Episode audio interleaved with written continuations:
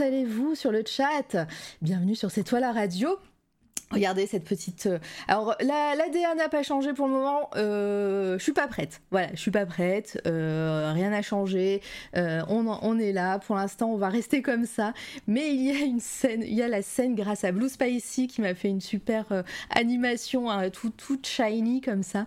voilà. Donc on va faire la petite intro sur cette image magnifique, hypnotisante. Et bonjour, Litena. Coucou. J'espère que tu vas bien, que tu es bien rentré. Euh, euh, Obscurum podcast, coucou, j'espère que toi aussi tu vas bien. Comment tu vas, Kurt euh, Hier, j'étais j'étais en lurk sur ton, sur ton enregistrement de podcast. Je vous invite à aller follow Obscurum. Obscurum, je sais pas, faire un SO. Tiens, regarde, je te fais un SO qui va arriver bientôt. Il fait du podcast, c'est très cool. et, voilà. Pour m'endormir, t'as parlé de la Dame Blanche, c'était parfait. J'ai pas eu du tout peur de dans mon lit. Bonjour, euh, d'Angel of Death.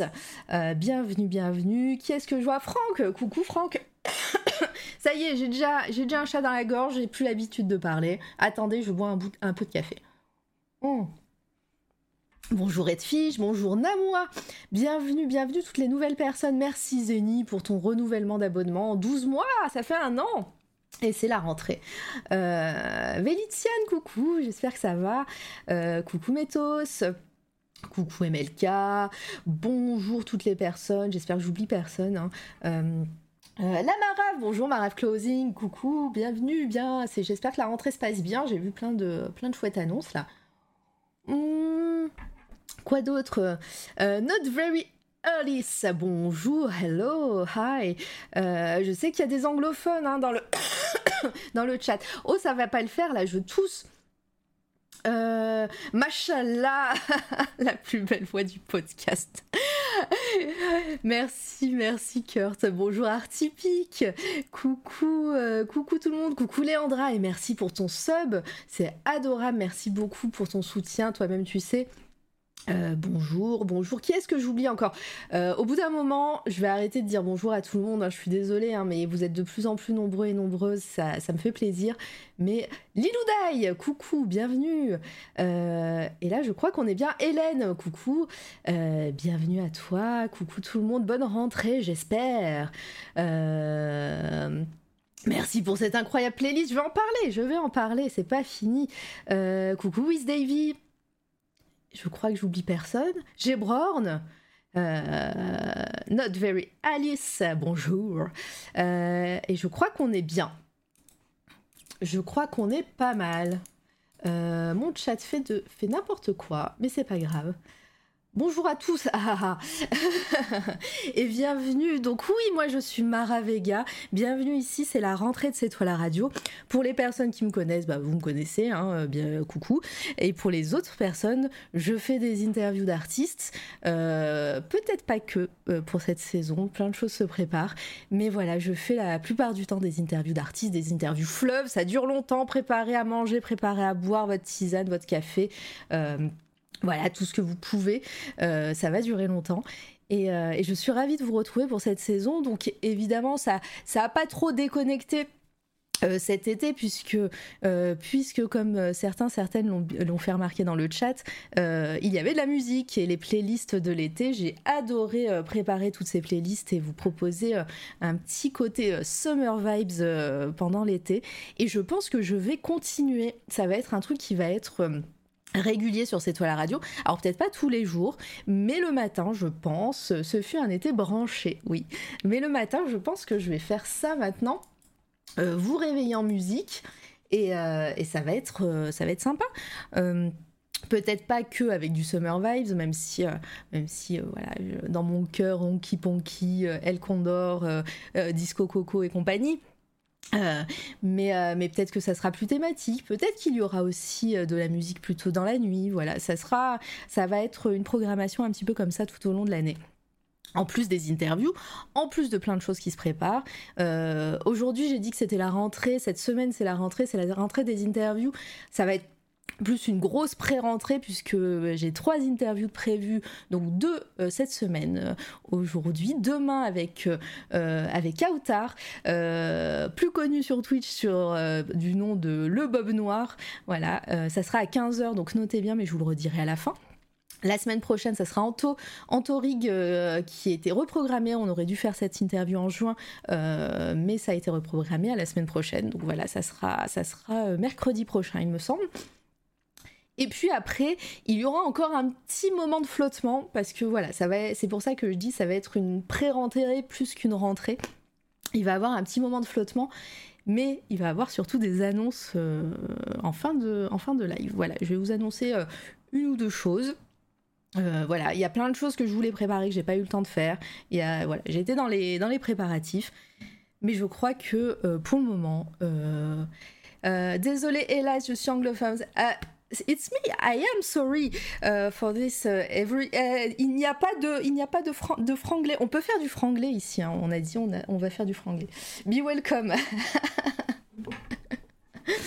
en tout cas, en tout cas, voilà, je pense que j'ai assez parlé. Je vais accueillir mon invité euh, et, ça va être très bien. Et comme ça, ça va être lui qui va parler pendant un peu plus, euh, un peu plus de deux heures, euh, peut-être. On sait pas, on sait pas. On, on verra, l'avenir nous le dira. Il y a un record à battre, je rappelle. Hein.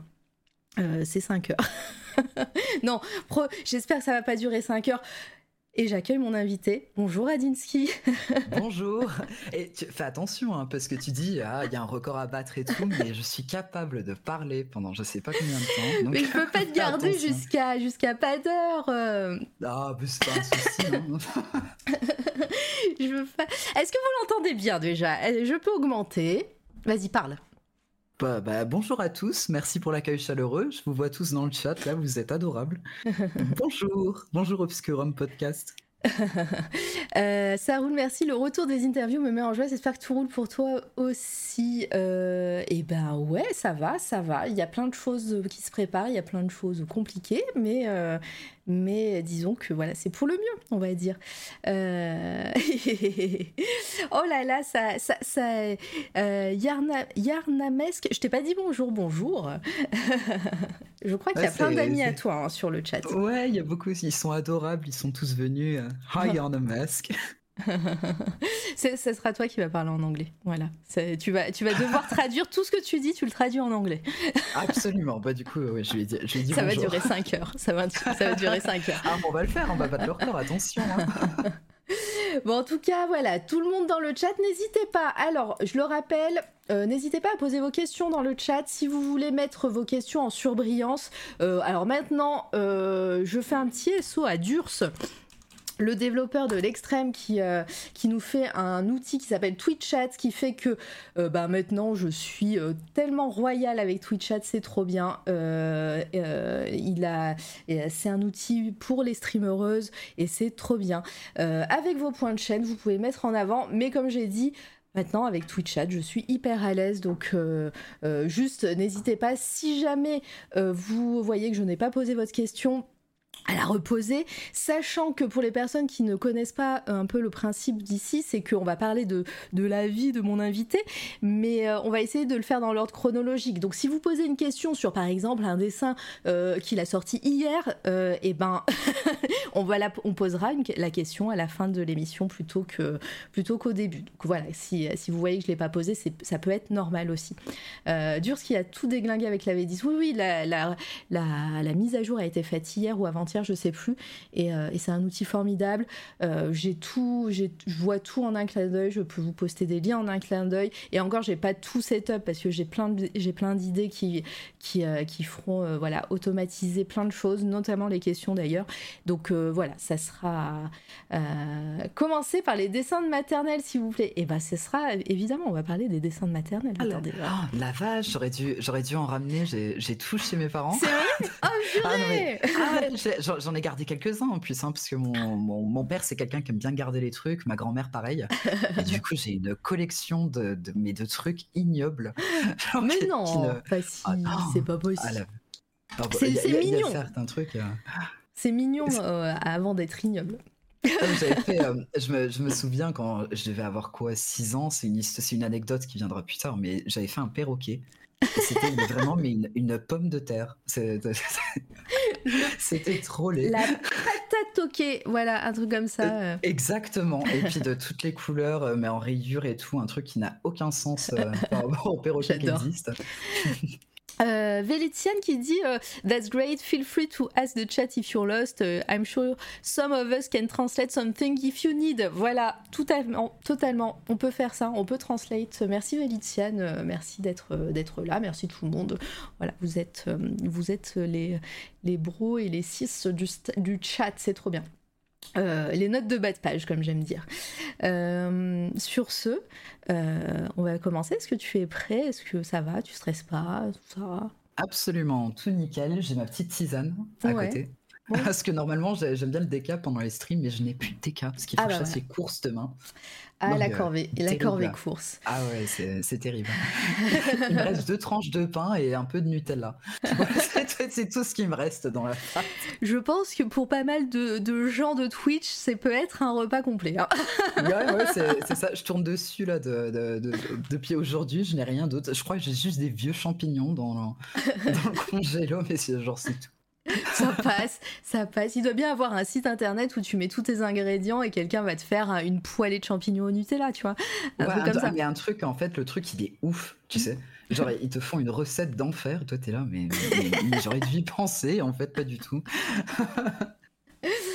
Euh, bon bah alors trop bien. Euh, si dans le chat vous êtes prêts et prêtes, euh, restez, je vous garde un petit peu jusqu'à la fin. Hein. restez à la fin, il y a des annonces pour cette toile à radio.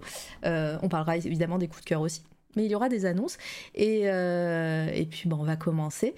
Et euh, bah, on change pas une team qui gagne, hein. ça fait trois ans que je fais comme ça. Euh, il y a des gens qui font du, du speedrun des interviews, hein. je les vois hein, sur, les, sur les plateformes de, podcast, de podcast, je vois des gens qui, qui passent leur vie à écouter les interviews à la suite, donc bah, ça va pas leur changer grand chose ce soir. coucou toutes les personnes du futur. Donc s'il te plaît, Radinsky, pour les personnes qui ne te connaissent pas, les personnes dans le chat, mais aussi les personnes qui, euh, qui nous écoutent euh, en podcast, hein, sur SoundCloud, Spotify, iTunes, tout ça, est-ce que tu peux te présenter, s'il te plaît? Bah, bien sûr, bah, mon, nom est Radinsky, je suis, euh, de, je suis illustrateur depuis 2020, je pense, de, 2019 maintenant, ou 2020, enfin à peu près dans, dans, ces eaux-là. Et euh, je suis auteur aussi, donc euh, j'adore euh, tout aussi bien peindre que, que, écrire. Mhm. Je, je, fais beaucoup d'expérimentation quand je suis dans la littérature et ce genre de choses. Et je vais souvent plutôt rédiger des histoires qui vont être liées peut-être à des thèmes un peu plus existentiels. Je vais parler beaucoup de, de, de, politique aussi, par exemple, et ce genre de choses. Et ce qui va souvent se passer, c'est que mes illustrations vont un peu de pair en fait avec mon travail littéraire. Et en fait aussi quelque chose peut-être qui me caractérise beaucoup, c'est que je suis quelqu'un en fait avec un qui, qui, a, qui a fait du droit en fait et qui est devenu illustrateur par la suite. J'aime bien, euh, bien. Tu nous as pas préparé à ça. ah ouais, j'ai pas préparé pour le plot twist. Ma, ma, vie, ça a été un petit peu euh, une série de plot twists en règle générale. Effectivement, donc je suis là avec euh, mes diplômes de droit. Allez. et, j'étais là en mode non, mais en fait avec la crise du Covid, etc. J'étais là en mode bon, c'est un, un, rêve de gosse de, de, de vraiment partir dans l'art, etc. Donc j'ai fini par y aller. Et euh, donc voilà, donc j'ai tendance à les thématiques que j'ai tendance à aborder, il y a, il a pas mal de politique, il y a pas mal de droits en fait dans ce que je fais. Mais en fait, l'approche que je voulais avoir, c'est que c'est des sujets qui peuvent être très facilement barbants, sans déconner Non, mais sans se mentir, quoi. Et puis, vraiment, j'ai de la sympathie. Et puis, euh, imaginez, moi, j'ai fait, j'ai fait du... Euh, ah, zut, comment ça s'appelle? Du droit administratif des biens et tout. J'ai subi tout ça euh, en première ligne. Donc, j'ai vraiment, j'ai de la sympathie pour tout le monde. Donc, en fait, l'idée, c'était vraiment d'avoir une approche un peu didactique, un peu, un peu pédagogue, en fait, où c'est plutôt représentés par des personnages et ce genre de choses et leur dynamique. Comme ça, il y a, un côté beaucoup moins chiant que les, cours, de, cours magistraux de droit. Quoi. Ça a tendance à revenir. Et il y a, un autre truc aussi que j'ai tendance à faire qui est que je suis un grand, grand fan d'astronomie aussi. Et que très souvent, si vous, comme vous commencez à me suivre sur les réseaux sociaux, etc., euh, arrivé 2h, 3h du matin, vous n'allez rien comprendre il va avoir un vieux thread sur l'astronomie qui va sortir de nulle part. Il ne faut pas s'inquiéter, c'est normal, c'est l'expérience commune euh, que, les gens ont euh, lorsqu'ils se baladent sur mes, euh, sur mes réseaux. Donc voilà, donc si on devait concentrer les choses, c'est vraiment le... De, donc l'art, enfin les arts visuels, et puis la littérature, et puis à côté le droit, et puis l'astronomie.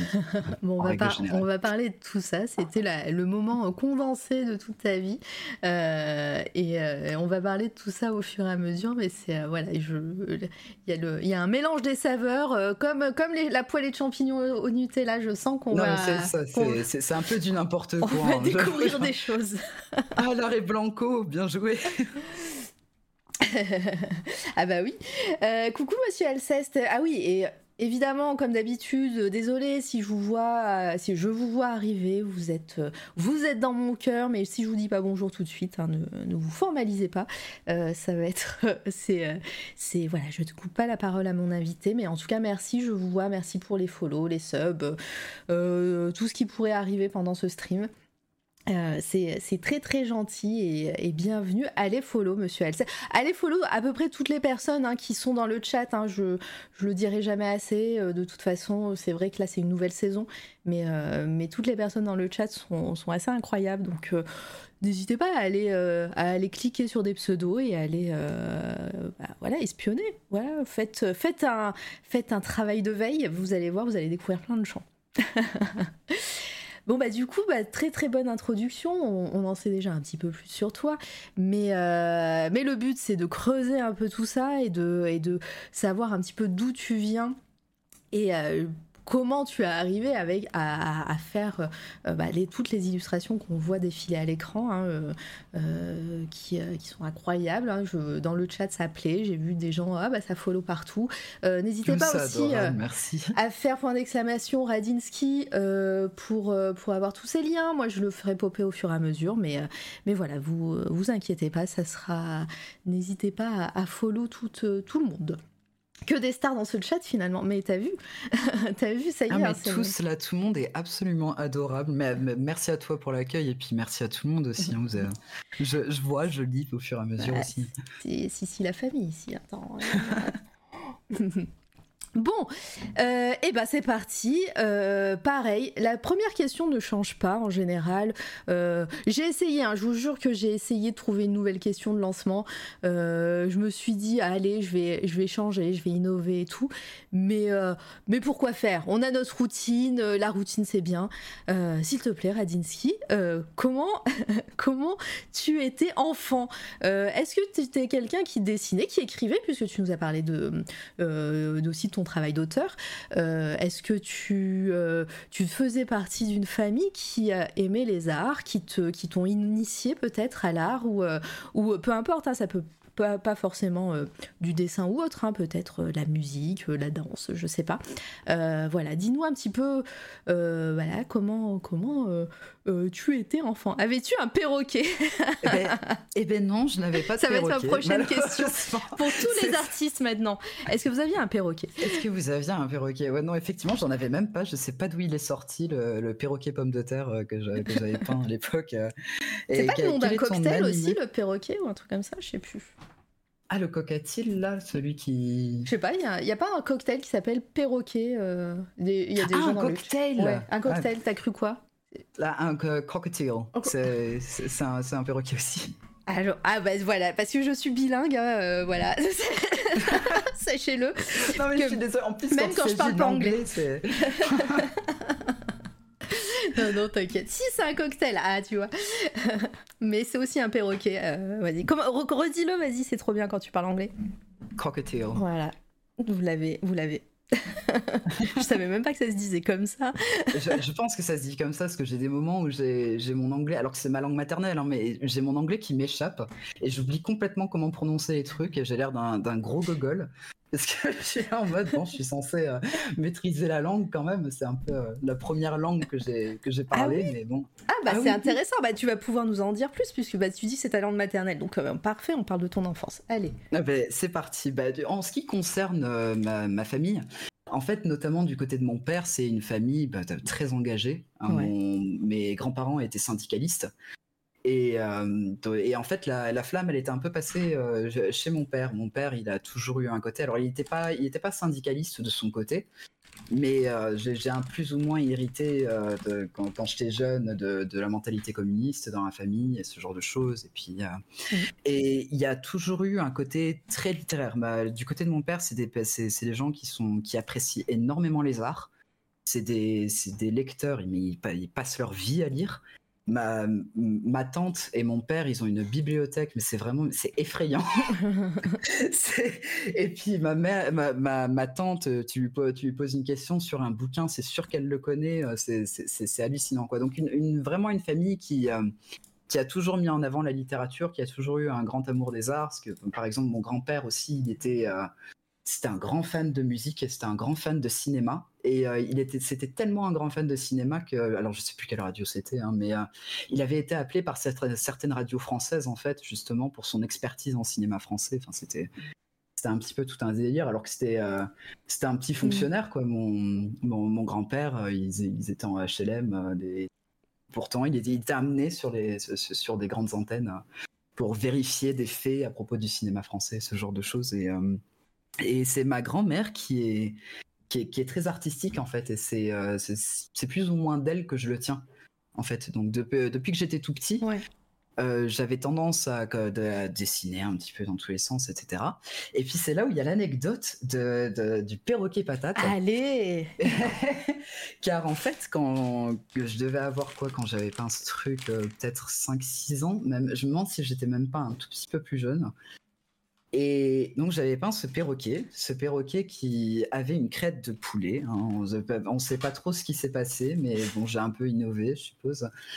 Et en fait, ma grand-mère, elle avait pris mon, père entre quatre yeux euh, et puis elle avait dit surtout, tu le laisses dessiner, tu l'empêches jamais de dessiner. Tu fais en sorte à ce qu'il continue de dessiner, qu'il continue à être oh créatif, etc. Et tu le brigues jamais par, par rapport à ça.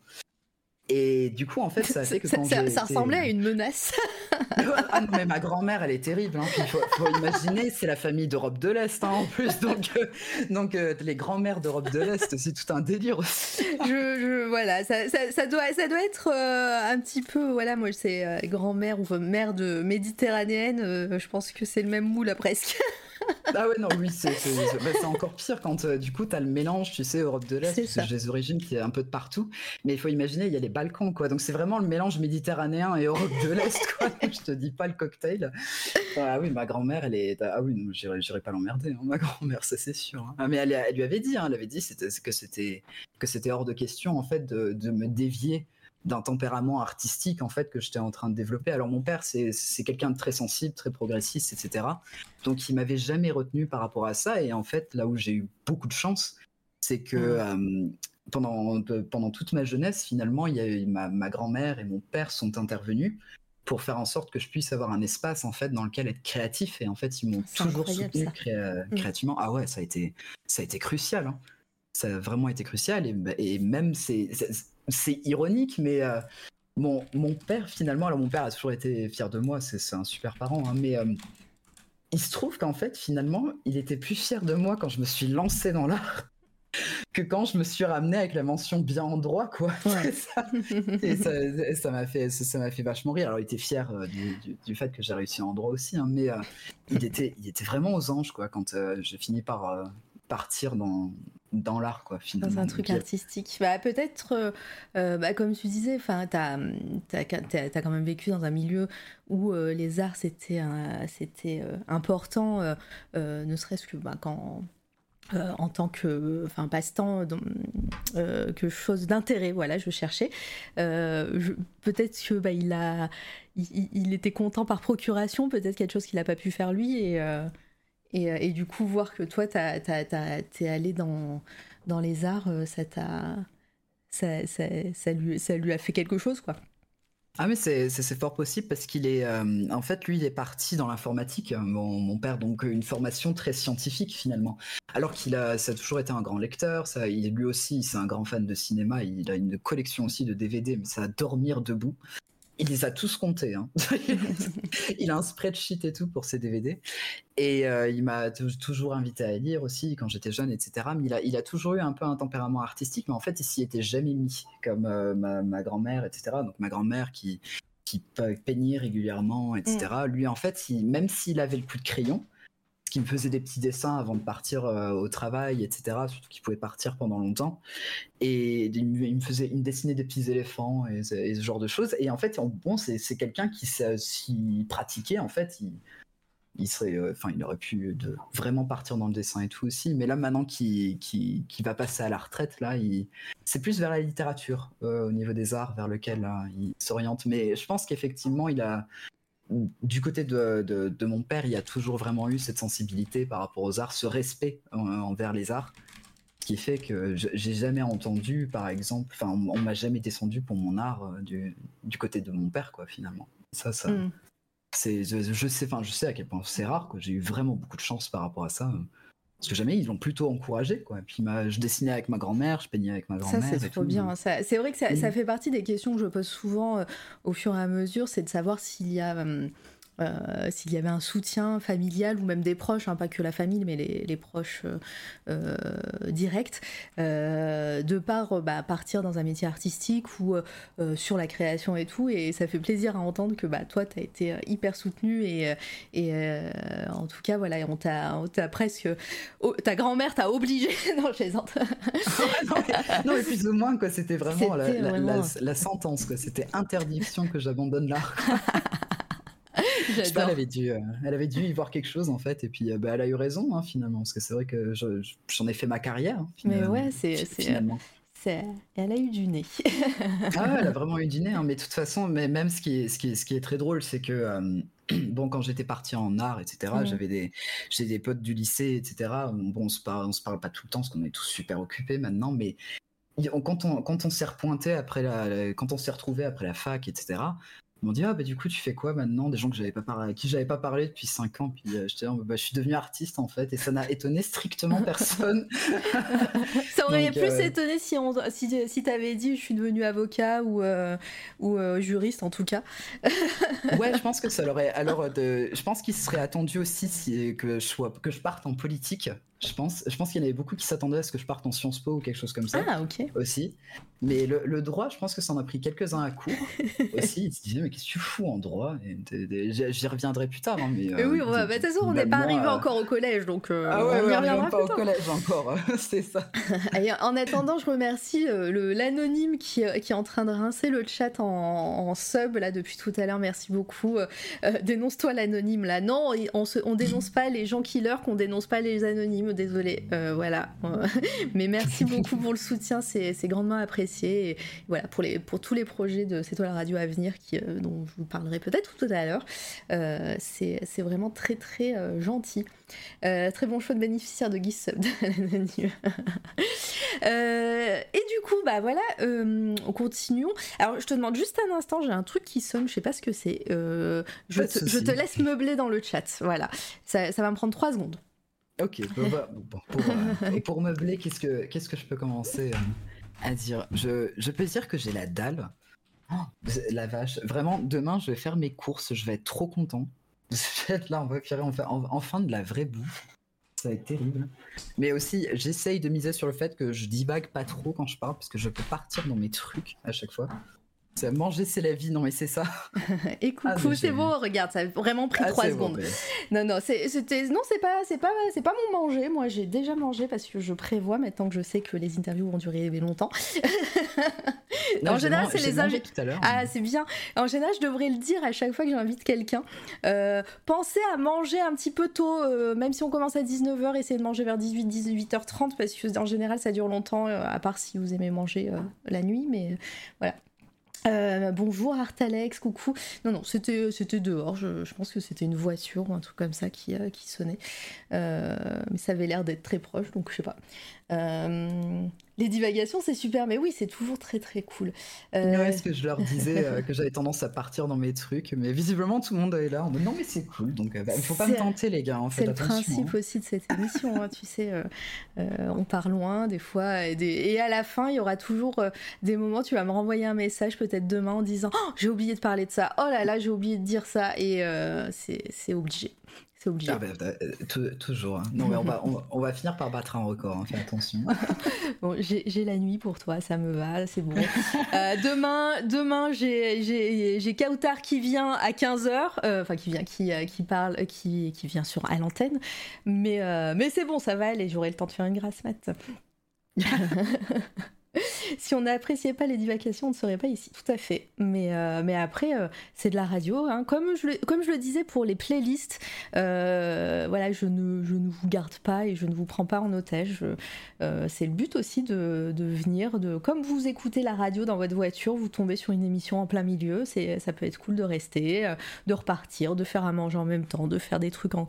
Voilà, mais en tout cas, je vous, je vous remercie d'être là et il y a plein de gens qui restent de A à Z, vraiment, qui, qui sont là de dès la minute 1 du jingle du générique au raid. Voilà, et, c'est et en plus, il y a les replays, mais oui, euh, c'est la magie. Du coup, euh, désolé pour ce, cette petite interruption. Euh, on va arriver tout doucement à ton adolescence. On a compris voilà que, que quand, euh, quand tu étais enfant, tu euh, euh, te, voilà, étais bien accompagnée, ta grand-mère était pas loin pour, pour veiller à ce que tu crées. je, suis en train de me faire une image mentale de ta grand-mère, mais... ah non, mais elle est, elle est adorable. Mais j'en suis sûre. Elle a un regard par contre, euh, quand elle est pas contente, euh, oh putain, ça, se voit quoi. C'est trop drôle. Et euh, faudrait que tu la dessines, si ça se trouve tu l'as déjà fait. Mais ben, c'est un exercice que je voulais faire des, des photos d'elle quand, mm. quand, elle était plus jeune, parce que de, un, un, fun fact à propos de ma famille, c'est que ma grand-mère était mannequin. Allez. Ouais, du coup, il y a des photos d'elle euh, en du, coup, lors de défilés, euh, ce genre de choses quand elle était plus jeune ah. dans, les, dans les années 50 et tout. J'ai compris que c'était une euh, famille qui avait du flow, hein, voilà. J'ai compris, ça y est. on peut pas tester hein, le chat, sachez-le. ah, mais il m'impressionne, hein, du, du, côté de mon père, il m'impressionne, tout ça. C'était Cindy Crawford. Cindy Crawford. parce qu'il y en avait qu'une. Un, peu plus petite. Un, peu, plus petite, ma grand-mère, et puis euh, ouais, un peu plus d'Europe de l'Est aussi. Au niveau. Euh, puis, et puis, et puis euh, plus tôt aussi, j'imagine. Elle, est plus, elle doit être plus vieille que Cindy Crawford, ta grand-mère. Ah ouais, parce qu'elle va, elle est, ma, grand-mère, là, ben, elle a fêté ses 90 ans, là, cette année. Ah oui, non, Cindy Crawford, elle doit faire un petit 60 ans, là, je sais pas euh, peut-être 55 je sais pas vas-y attendez on regarde c'est le moment vraiment ça c'est c'est de la, digression euh, plus plus à 50 un petit 60 57 donc ah voilà. un petit 60. Ouais. Et euh, en fait, ma grand-mère, c'est Audrey Byrne, voilà. voilà. Sachez-le. Non, non, mais euh, je pense que vous pouvez pas tester. Euh, et donc, ouais, euh, l'exercice de la dessiner quand, voilà, quand elle était plus jeune. En plus, il doit avoir des photos bien stylées si elle était sur les podiums et tout. Ah, de fou. Et puis, mon, grand-père, alors bon, je pense que ça va un peu de pair avec la famille artistique, hein, mais il prenait des super belles photos aussi hein, de, de, la famille et tout. Il y, a des, il y a des photos de ma grand-mère et des photos de mes tantes et de mon père et tout. Elles sont genre super bien prises, quoi. C'est. Ouais, euh, après, le charme de l'argentique aussi et tout. Ouais, euh, c'est ça. Il y a plein de trucs qui, euh, qui font aussi. J'ai plein, il y a plein de vieilles photos, voilà, des années 60, 70 de mes de ma famille. Je fais mais sérieux, il y a des gens, il y a des gens, ils sont payés super cher pour faire ces photos-là maintenant. non, mais c'est ça. Ça avait un effet qui, mm. qui, qui, était trop cool, quoi. Mais ça, ça, commence à venir hein, parce que les, les, appareils photo que nous on utilisait quand on était plus jeune, quand on était au collège et tout, maintenant ça a un effet en fait que les gens cherchent à reproduire. Ça m'a mis un coup de vieux. Ah bah, c'est vrai que c'est une question que j'ai pas, je te l'ai pas posée, mais t'as quel âge? Euh, du coup, ben, ce mois-ci, je vais avoir 27 ans. Mmh. Ce euh, mois-ci, et ben voilà, euh, très cool. je ne dis pas bon anniversaire en avance, mais. ouais, c'est dans... dans 9 jours. Oh. c'est 28. Ok.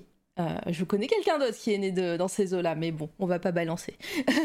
ah mais là, septembre, c'est vrai que c'est plein. Hein. Ouais, c'est vrai que c'est plein. et, euh, euh, et donc, ouais, pardon, du coup, on va arriver à ton adolescence, euh, comme je le disais. collège, lycée, en général, alors, c'est, je, je, je, mets dans le même paquet, mais si, si toi, tu as, des anecdotes pures pour le lycée ou pures pour le collège, tu n'hésites pas. Mais Comment ça s'est passé puisque est-ce que tu euh, là euh, bah, ton, ton, petit euh, côté artistique, bah, tu as voulu un petit peu le développer en prenant des options peut-être, en prenant des cours peut-être à l'extérieur hein, du lycée-collège, hein, je parle vraiment de l'adolescence aussi. tu, comment comment c'est matérialisé bah, ta créativité dans, dans, dans cette époque-là? Ben, En fait, alors la, la, majorité du temps, finalement, c'était assez extrascolaire hein, comme, euh, comme activité. Alors bon, dès que je tombais sur des devoirs qui demandaient un peu plus de créativité et tout, alors là, j'étais à fond, quoi. Il y a une anecdote qui viendra par la suite, mais euh, sur certains trucs, à partir du moment où j'étais à fond dedans, c'est vraiment le... Mm. Mais un tueur, quoi. C'était... Euh, j'y allais vraiment à fond, je faisais beaucoup plus que ce qu'on me demandait, parce que j'étais juste à fond dans mon truc. Mais en fait, alors j'ai j'ai passé le bac avec euh, l'option artistique par le comment ça s'appelait ce, ce, truc où on faisait euh, à distance en fait le, euh, CNED c'était? oh, ouais ou il y a un autre truc je sais plus mais peut-être que c'est que le CNED hein, je crois il me... non le truc je crois que c'est pour les adultes que j'ai en tête. Donc c'est peut-être en tout cas voilà tu l'as fait à distance. Ouais, ouais, j'avais fait à distance du coup, parce qu'en fait, la, la, particularité un petit peu que j'avais dans ma scolarité, mmh c'était que quand on est arrivé en France, en fait, j'avais, euh, j'allais avoir 7 ans quand euh, je suis arrivé en France. Mmh Et euh, en fait, mon, père, ce qu'il s'était dit, c'était ah bon, il a vu, qu'il a grandi en Angleterre et tout, bah, ce serait bien qu'il garde son anglais, quoi, parce que ça peut, ça peut être utile par la suite. Donc en fait, il avait réussi à se goupiller. Je sais pas comment il a fait. Il a réussi à trouver une école primaire, en fait, où il y avait une section britannique. Ah, où il y avait des cours en fait à côté complètement en anglais. Parce qu'en fait, Toulouse, il y a, y a, Airbus, en fait. Donc, il y a une mmh. diaspora qui vient un peu de partout. Donc, il y a beaucoup d'Allemands, il y a beaucoup d'Anglais et tout. Et euh, donc, il m'avait mis dans une, dans une école publique avec euh, une section britannique. Je sais pas ce qu'elle foutait là. ouais, bah, après, ouais, bah, tout, tout, existe hein, de toute façon. Si, euh, s'il, y a, s'il y a le public, en, entre guillemets, il y a des écoles voilà, bilingues. Mais c'est vrai que c'est pour une primaire, c'est, c'est pas courant. Plutôt, c'est plutôt en général, tu sais, les sections. Bah, alors, j'ai, j'ai en tête les sections européennes, mais ça, c'est plus pour, pour les Français, il me semble. Mais, mais et voilà. et tout. Ouais. Mais plus voilà sur euh, euh, sur pour après quoi collège lycée plutôt mais, euh, mais donc toi toi toi as eu ce, ce, ce, moment où tu pouvais parler en anglais à l'école et dès, dès la primaire ah ouais, complètement. Ce qui était, ce qui était pas mal parce que même si mon, mon, père bah, parle français et tout, en fait, j'étais un peu largué quand je suis arrivé en France. Mmh. J'étais là en mode, bon, je, parlais français en soi, mais j'étais beaucoup plus à l'aise en anglais. et du coup, j'étais complètement largué. Et j'avais un espace, effectivement, je pouvais parler anglais. Surtout que ça, c'est un truc que j'ai remarqué. Ce qui est un peu la relation compliquée que j'ai un petit peu avec l'anglais, c'est que je ne veux tellement pas être assimilé, euh, tu sais, à tous les mecs qui sortent de la business school, etc., qui, cassent de l'anglais dans tous les sens et qui pour, pour, être prétentieux et ce genre de mmh. choses. Et du coup, j'ai tendance à, à garder un peu mon anglais dans un coin mhm. pour ne euh, pas me la ramener avec parce que c'est c'est pas du tout euh, l'impression que j'ai envie de donner quoi. Ça peut vite arriver parce qu'ils bon ils ont, ils ont, un peu euh, niqué la langue hein, pour tout le monde. Et de, donc du coup moi j'avais un petit espace en fait avec d'autres gosses qui étaient comme moi en fait mhm. finalement qui étaient qui, qui, étaient anglophones de, de, naissance et tout. Et en fait et c'est des potes que j'ai que, que, j'ai encore hein, finalement parce que c'est c'est une filière qui est restée qui, qui se poursuivait au collège et puis au lycée. En fait, c'était le même organisme qui organisait donc cette filière et ça, ça a fait qu'on a pas, bah, on a un bac en fait qui est euh, franco-anglais. Donc j'ai l'équivalent d'un bac en, euh, anglais aussi en fait. Euh, ah, d'accord. Et trop cool, vraiment. C'est au moins c'est ça a permis, bah, comme bah, ton papa a très bien joué sur ce coup-là, de, de, garder de, garder cette langue et, et puis de, bah, de continuer la scolarité en plus en, dans le public, tu disais.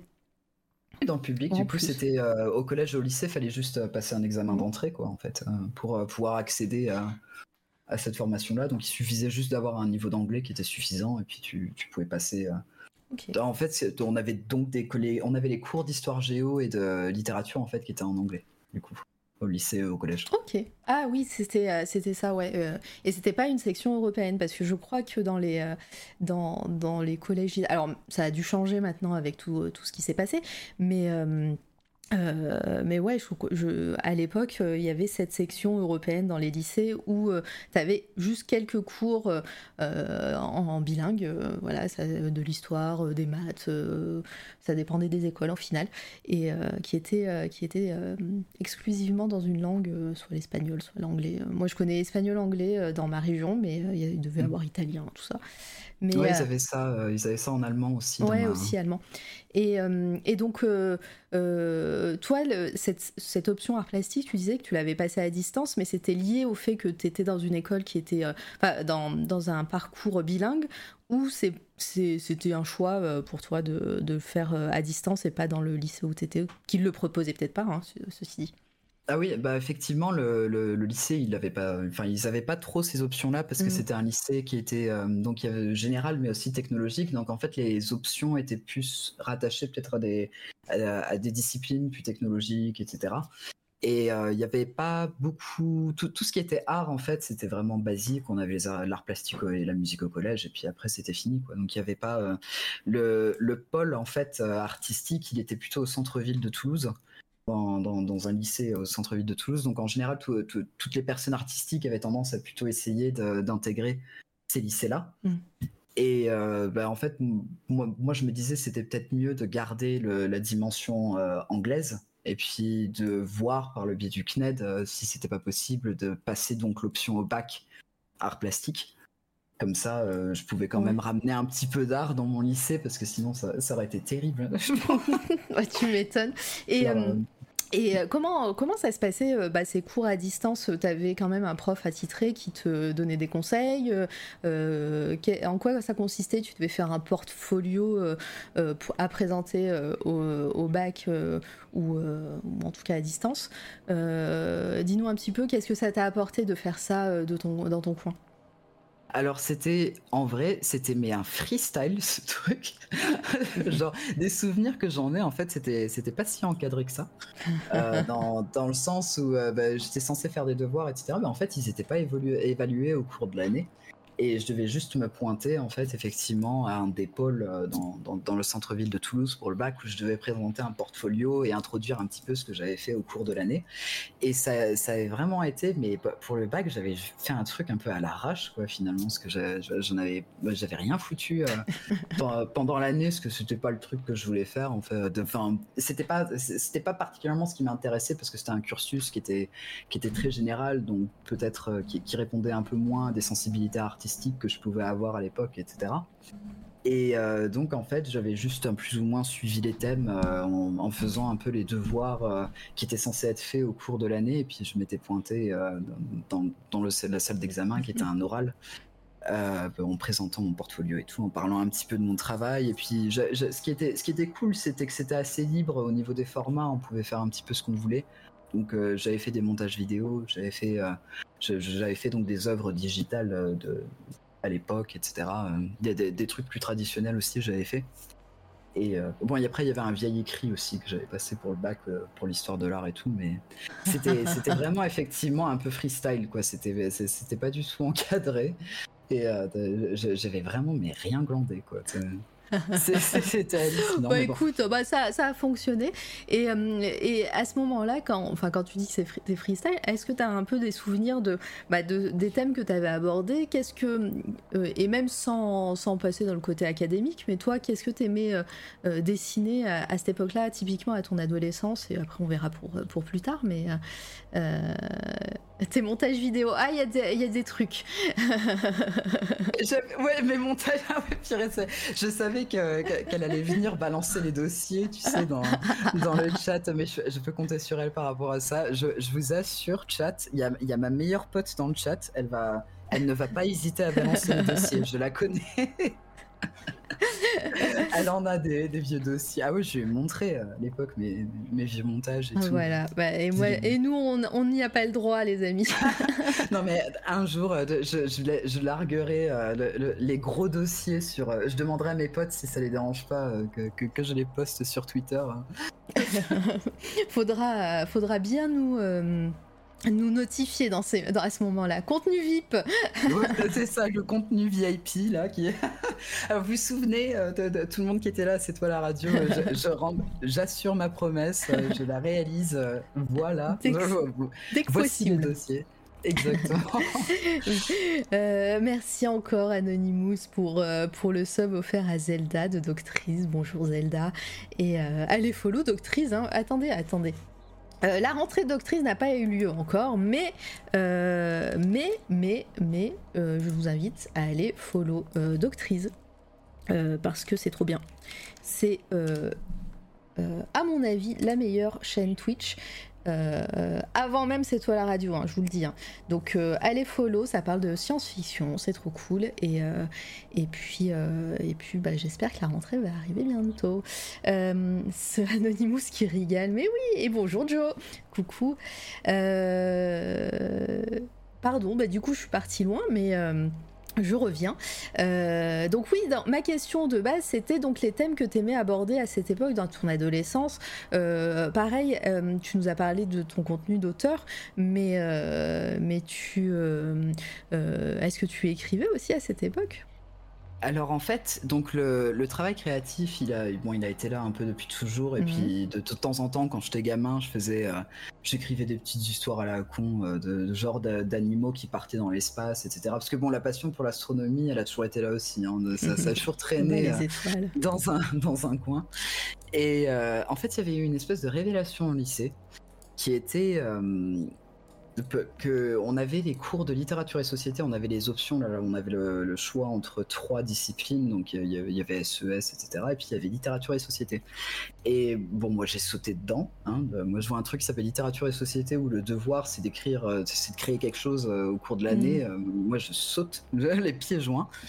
Et en fait, on avait eu le, le thème de la dystopie. Et c'est un thème qui m'a toujours beaucoup intéressé parce que relativement jeune, je dirais à partir de peut-être de mes 13-14 ans, je dirais. J'avais commencé à développer un gros intérêt pour la SF, notamment post-apocalyptique en fait. Ça, coïncide un peu avec la sortie euh, du jeu Fallout 3 en fait que j'avais découvert à l'époque et euh, ce, que, ce que mon demi-frère y jouait. Et j'étais toujours euh, devant l'écran en train de regarder le jeu, j'étais trop à fond. Bah, en plus, Fallout, l'esthétique et tout, c'est toujours après, moi, j'ai jamais joué à Fallout, euh, alors que pourtant tout, tout pourrait me plaire dans ce jeu. Mais, euh, mais c'est vrai que l'esthétique un petit peu, voilà, post-apo, euh, futuriste, rétro-futuriste même des fois, c'est vraiment très très cool. Donc ah j'imagine que ça a dû bien, bien tilter dans ton cerveau. Ah ouais, ça, ça avait fait un espèce de déclic en fait, euh, cette franchise créativement, parce que avant, quand j'étais plus au collège, etc., j'avais eu ma grosse période euh, bah, manga et tout. Mm. J'étais, euh, j'étais, en train de dessiner les personnages de Fruits Basket, etc. J'étais trop trop à fond, Full Metal Alchemist et tout aussi, Bleach. J'étais à fond sur ça et j'avais tendance à dessiner les personnages, etc. Avant que je commence à développer mes propres personnages aussi, en fait. Ouais. Il y a, au point, en fait, il y a des personnages, mais ils ont presque, mais c'est limite, ils ont presque 20 ans, les trucs, quoi. C'est un délire et ils ont évolué, ça n'a plus rien à voir. Mais. Euh, en fait, à partir du moment où j'avais j'ai commencé à me familiariser avec l'univers de Fallout, etc., il y, a il y a une autre franchise qui est un peu entrée dans les influences, qui était l'univers de Metro 2033, aussi, qui est post-apocalyptique et là où il y avait peut-être une sensibilité qui était un peu plus proche était que bah, ça se déroule en Europe de l'Est, hein. ça, se ça, se passe en Russie, euh, de, le métro 2033. Et du coup, moi, petit gamin euh, européen de l'Est, en fait, il y avait une espèce de familiarité, euh, je, mm. parce que je n'ai pas de proximité avec les, les, US, etc., culturellement. Et donc, en fait, ça, ça avait beaucoup résonné avec moi aussi. Et donc, on est à ce cours de littérature et société, je vois le thème de dystopie et je me dis, non, mais je vais faire un truc. je vais faire un truc trop bien. J'étais trop content et je suis parti, mais en live complet. On avait un, le devoir qu'on avait à faire, c'était qu'au cours de l'année, il fallait écrire une nouvelle de 15-20 pages.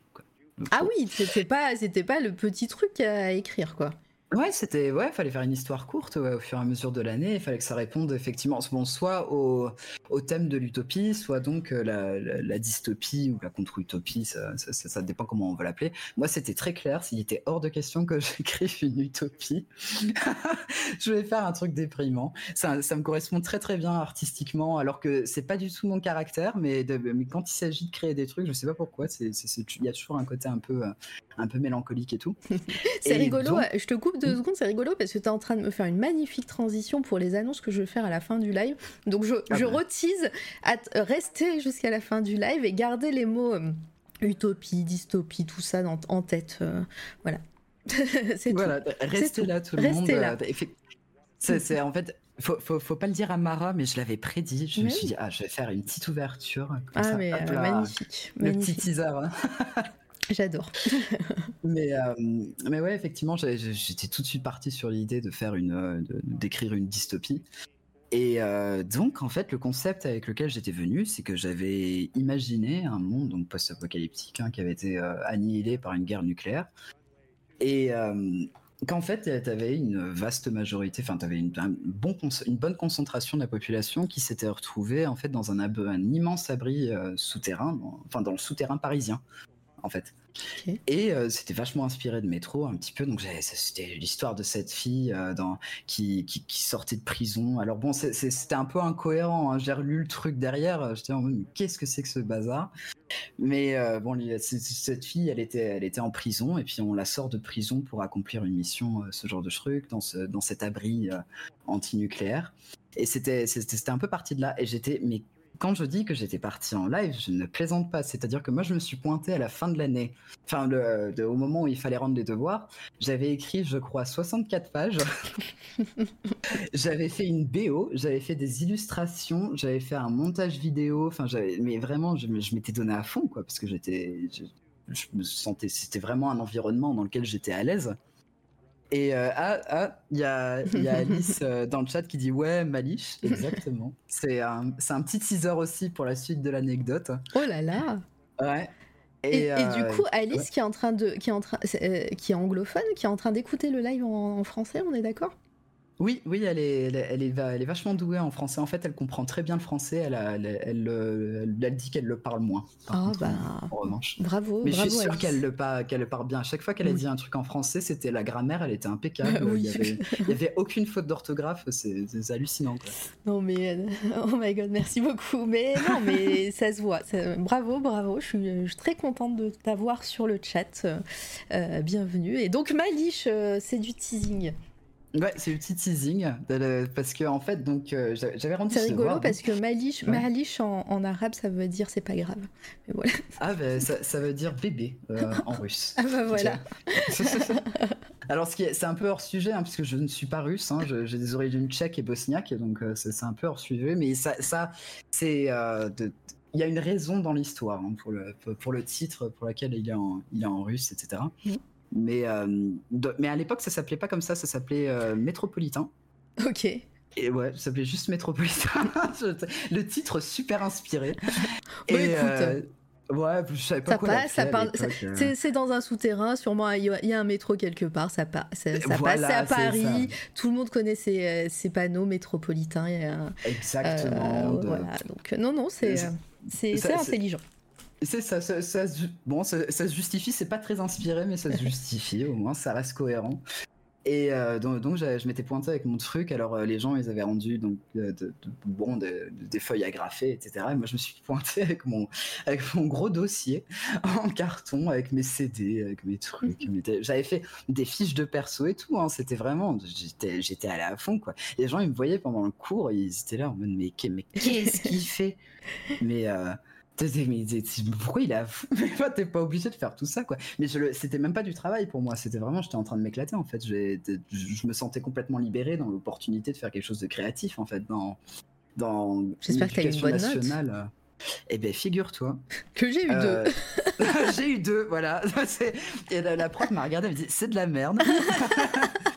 non, je te rassure, pas du tout. Au contraire, c'est là où il y a eu un déclic. Parce que donc, donc j'avais tout écrit et tout. Et le jour où ils ont rendu les devoirs, ils ont dit bah écoutez, on a un 20. dans la classe. Oh. Et, euh, de- et de- du coup, donc elle commence à distribuer, et puis elle arrive à moi, elle me dit voilà, le vin, il est là, et elle me rend mon devoir. Et j'étais, j'étais vraiment, mais des étoiles dans les yeux, quoi. J'étais, en fait, j'étais tout fier de moi, quoi. J'avais, euh, j'avais 15 ans à l'époque, du coup, ouais, c'était ma deuxième seconde, et puis je suis de fin d'année. Et euh, j'étais là en mode waouh, mais purée, genre, euh, de- mon travail a été récompensé, quoi. Mon, mon côté créatif, en fait, là, là, il a vraiment été récompensé à l'école, quoi, finalement. Et euh, en fait, il y avait eu un gros déclic à ce moment-là parce que la prof, elle m'avait pris à part, en fait, à la fin du cours. Et elle m'avait dit, mais. Mais en fait, il, faut, il faudrait que vous partiez euh, dans, dans- dans l'écriture et ce genre de trucs. Il Mm. faudrait faut- surtout n'arrêtez jamais d'écrire. Euh, que Ouais, Mm. ça, c'était le deuxième déclic. Du coup, ça rappelle quelque chose hein, dans mon enfance un petit peu. hein. Il y a un petit parallèle euh, qui, qui se dessine. Elle disait vraiment, continue l'écriture, ce serait hyper dommage que vous arrêtiez d'écrire. C'est super ce que vous avez fait, etc. Alors bon, évidemment, moi, moi, j'ai toujours le truc chez moi. hein, c'est sur une étagère. hein. Je l'ai relu, c'est ignoble. hein. Vraiment, c'est le genre, c'est le genre de truc. Faut le lire à chaque fois qu'il y a un truc cringe. Faut boire une gorgée, quoi. C'est vraiment. c'est- Ouais, Bah, mais c'est un travail d'adolescent. C'est, Oui, euh, c'est euh, c'était un cours. euh, c'est, enfin voilà, t'avais, t'avais coché plein de cases, t'a- t'avais pris ça à cœur et tout. Euh, voilà, les- le vin, il, les vaut. Et euh, après, après évidemment, c'est, enfin, les, si tu relis ça avec tes 27 ans maintenant et que en plus t'as un, un, un, bagage. un bagage euh, d'auteur encore enfin un peu plus gros tu vois c'est normal mais là pour une première en plus c'est un truc qui t'a qui t'a fait un déclic enfin c'est c'est trop bien c'est trop bien Ah ouais, ça, pour le coup. Mais en fait, vraiment, j'étais sorti. Je me souviens ce, ce jour-là. En fait, je suis sorti du, de la salle de classe Mhm. après que- qu'elle m'ait pris à part. Et j'étais juste là en mode, mais ouais, j'ai grave envie d'écrire. Et en fait, j'aimais bien le concept de, de, de cette histoire. Et c'est à partir de ce moment-là que le projet de Maniche, que j'ai tendance à évoquer sur les réseaux sociaux, etc., est né. Il est né à ce moment-là. Alors, il a énormément évolué. c'est un Alors, a- univers étendu donc Ah ouais, non, mais c'est, enfin, je suis sûr qu'on l'abordera par la suite, hein, mais c'est vrai que c'est, enfin, c'est, c'est- alors ça reste post-apocalyptique et tout, hein, mais c'est, au pire, c'est pas le même vibe, quoi. Parce que c'était un petit peu con-con, forcément, quand j'avais, euh, quand, quand j'avais 15 ans, c'était un peu naïf, etc. Et puis c'est vrai que, la, purée, tu sens que le droit, il est passé par là, hein, parce que c'est pas le même ton. Ah la vache donc euh, à pa- à partir de là, donc euh, ça c'est les origines vraiment de, de, de- de l'histoire et à partir de ce moment-là, bah, j'avais j'avais un tout petit ordi en fait, un, un petit ordinateur portable et euh, bah, les week-ends, etc. J'étais dans mon garage avec les, avec du café et tout, en train d'écrire ma, ma liche en fait et c'est c'est parti. euh, c'est parti de là et c'est un projet sur lequel je travaille toujours, euh, donc qui, est d'actualité, qui est euh, désormais que je tease de temps en temps parce que je travaille dessus dans le fond, euh, en, de- en dehors des horaires du travail, etc. Quoi. Donc c'est Ouais, un projet qui est resté. Bah, on, va, en- on va en parler, je pense, au fur et à mesure de, de- où on va avancer dans, dans ta carrière. Ouais. Et comme ça, tu nous, tu nous parleras de toutes les étapes euh, de ton cheminement jusqu'à aujourd'hui. Peut-être euh, tu vas nous teaser quelque chose, je sais pas, à la fin, on verra. Ah oui, Mais- a, il y a plusieurs choses, hein, c'est sûr. Ah, trop bien. Mais, euh, mais c'est cool qu'il y ait un fil rouge comme ça. Donc, quand je te parlais de- d'avoir des rails euh, chronologiques, bah, en fait, on va peut-être avoir les rails de Maliche euh, à ce- qui vont Ah oui, se. complètement. hein. Ça va être plutôt ça, peut-être notre fil rouge au fur et à mesure de, de la soirée.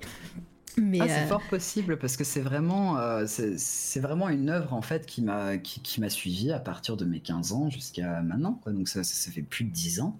Ouais. que, que je suis dessus et ça a vraiment connu ça comment dire ça a beaucoup reflété des évolutions qu'il y a eu euh, au fur et à mesure que j'ai que j'ai grandi que j'ai pris en maturité euh, que j'ai fait des expériences dans la vie ce, ce genre de choses ça il y a vraiment eu le reflet de tout ça en fait finalement Mm. même les thématiques que j'abordais par la suite enfin on y reviendra on va pas spoiler Mais Ce non, c'est non, c'est juste du teasing. Hein. À chaque fois, on fait. Ouais, c'est on- juste du on donne- teasing, On euh. donne envie aux gens. Euh, c'est ça mais, euh, mais ouais, c'est cool. Donc, ouais, ce, ce, ce côté-là, écriture et tout, bah, ça, t'as eu ce petit déclic. euh, On n'est toujours pas sorti du lycée, les amis. On va peut-être battre un record, effectivement. Donc, Ah, euh, bah, attention hein. je t'avais prévenu on est. Mais non, on va. on va- Des fois, ça, il y a des moments où ça va passer vite. Je suis sûre. Dès que tu vas nous parler de, de droit, de je sais pas quoi, on- bizarrement, Ah, ça va aller le un peu plus vite. Ça va- c'est ça Bon, mais sinon, t'as fait quoi comme dessin pour- à, part- à part Ouais, faire, c'est ça, euh, à y a part lire pas- des textes juridiques Euh, Non, mais voilà. Mais, euh, mais ouais, c'est cool. Et, euh, et cette, euh, euh, cette petite histoire que tu as dû faire bah, en tout début du lycée. Est-ce que, hum, est que ça tu l'as accompagné Tu as dit que tu avais accompagné ça d'une BO, de fiches de personnages. tu nous as fait un JDR avant l'heure, tu vois. non, mais c'est ça. et tout. est-ce que tu l'as accompagné de dessin est-ce que, est-ce que c'est, ça, voilà, ça, ça a un petit peu hum, euh, bah, saupoudré un petit peu ton, ton, ton dessin euh, aussi, ce que tu ce que allé présenter peut-être au bac, ou, euh, ou est-ce que des dessins aussi pour toi, hein, en, en, mode, en, voilà, en mode pour le, pour le plaisir, pour toi, pour créer un univers, pour, pour dessiner de ton côté, pas forcément pour le montrer? Ah, complètement. Alors en fait, bon, je passais, euh, je passais un peu ma vie à montrer mes dessins hein, quand j'étais au collège et au lycée, parce que, j'étais, le dessinateur hein, du, du groupe. Hein, et puis, alors, bah, ouais, c'est. Alors mes potes, ils étaient très créatifs aussi, mais sur sur d'autres choses, ils faisaient un peu de, un peu, peu de tout, pas nécessairement du dessin. Et euh, donc en fait, j'avais tendance à toujours me trimballer avec mon carnet de croquis et je remplissais carnet de croquis sur carnet de croquis. Je les ai mm. toujours tous aussi chez moi. Oh ça fait une sacrée pile. Ouais. Cette famille de garder les choses apparemment, hein, tu me ah disais. Ouais, ouais. ah oui, ça, c'est vrai que j'ai un peu une tendance à archiver. J'ai pas tendance à me séparer euh, de ce genre de trucs, mais j'aime bien. Ça permet de revenir dessus euh, par, la suite, de voir l'évolution, etc. Ouais, c'est toujours cool. Et en fait, dans, donc dans ces carnets croquis, bah, je dessinais les personnages. Je me, je, soudain, en fait, je me mettais à dessiner les personnages de Malish, en fait, euh, mmh. qui, au fur et à mesure, et c'est ce qui a permis une évolution par la suite euh, de, de, leur design et ce genre de choses. Et d'ailleurs, la majorité des œuvres, en fait, euh, que les gens voient passer sur le diaporama, c'est des personnages de Malish, en fait, qui, qui, passent. ça promet. Et, et ouais. Et du coup, euh, en fait, euh, l'influence que ça avait eu, ce que, que, ça avait eu sur mon art, c'était que c'était une période où je dessinais, mais vraiment tout le temps, mmh. en fait, parce que j'étais trop à fond sur mes personnages et je voulais absolument les représenter, je voulais les dessiner en train d'interagir, euh, je voulais faire des illustrations de scènes qu'il y avait dans le bouquin et ce genre de choses. Et c'était vraiment une période où il y avait eu un bond en fait dans, dans le progrès artistique en lui-même je passais ma vie à faire ça, euh, concrètement. Même euh, quand, on était en soirée et tout, enfin, dès que je partais en soirée, je, partais toujours avec mon carnet de croquis. Et en fait, euh, vu que j'avais tendance à être un des, un des derniers résistants genre à la, bataille, quoi, euh, que j'étais encore debout à 4 heures du matin et que tout allait bien, moi ça allait, j'étais lucide, en général j'étais avec un ou deux, avec un ou deux potes, c'était le moment de dessiner, en mhm. fait, et je me mettais à dessiner avec eux, et puis euh, je, leur parlais un peu de mon univers et ce genre de choses, et puis même parfois en cours, euh, les profs ils commençaient à avoir l'habitude, au bout d'un moment, ils, enfin, ils voyaient que j'étais, enfin en tout cas c'était le cas au lycée et au collège, que j'étais quelqu'un qui avait besoin de dessiner en même temps pour absorber en fait parce que le, cours quoi. Donc euh, il y, avait des profs au bout d'un moment ils me voyaient ils savaient que je dessinais tout le temps en cours et ils m'arrêtaient pas parce qu'il y avait il y avait les notes derrière quoi. Quand tu quand tu me laissais dessiner j'avais des bonnes notes et puis euh, quand, quand, tu me laissais pas dessiner les notes elles, avaient tendance à descendre en même temps quoi. C'est vraiment ma manière de me concentrer. Donc je passais ma vie à à, dessiner à écrire euh, oui, au lycée et tout oui, mais messieurs et mesdames les profs, euh, laissez les, les, élèves faire d'autres choses en même temps que. Bon, bah, on voilà. voilà on n'apprend pas tous pareil. c'est ça, et puis euh, le dessin, et puis même, euh, voilà, des fois. J'avais lu un article, alors je ne sais pas s'il était scientifique ou quoi, je pense pas, mais, mais qui disait que la plupart des personnes, ne serait-ce que quand nous, on est au téléphone, on fait des petits doodles, on dessine et tout ça, on gribouille, c'est justement un moyen de, de focus sur euh, sur, ce qu'on est en train de faire aussi et ce qu'on est en train d'écouter. C'est pas, c'est pas justement qu'on est dissipé ou autre.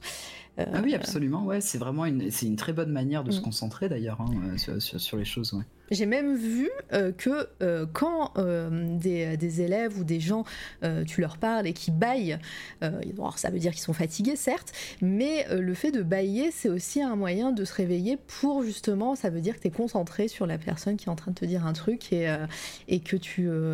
voilà, que ton corps le, montre comme ça, mais ça veut pas dire qu'il s'emmerde en, en train de t'écouter, au contraire.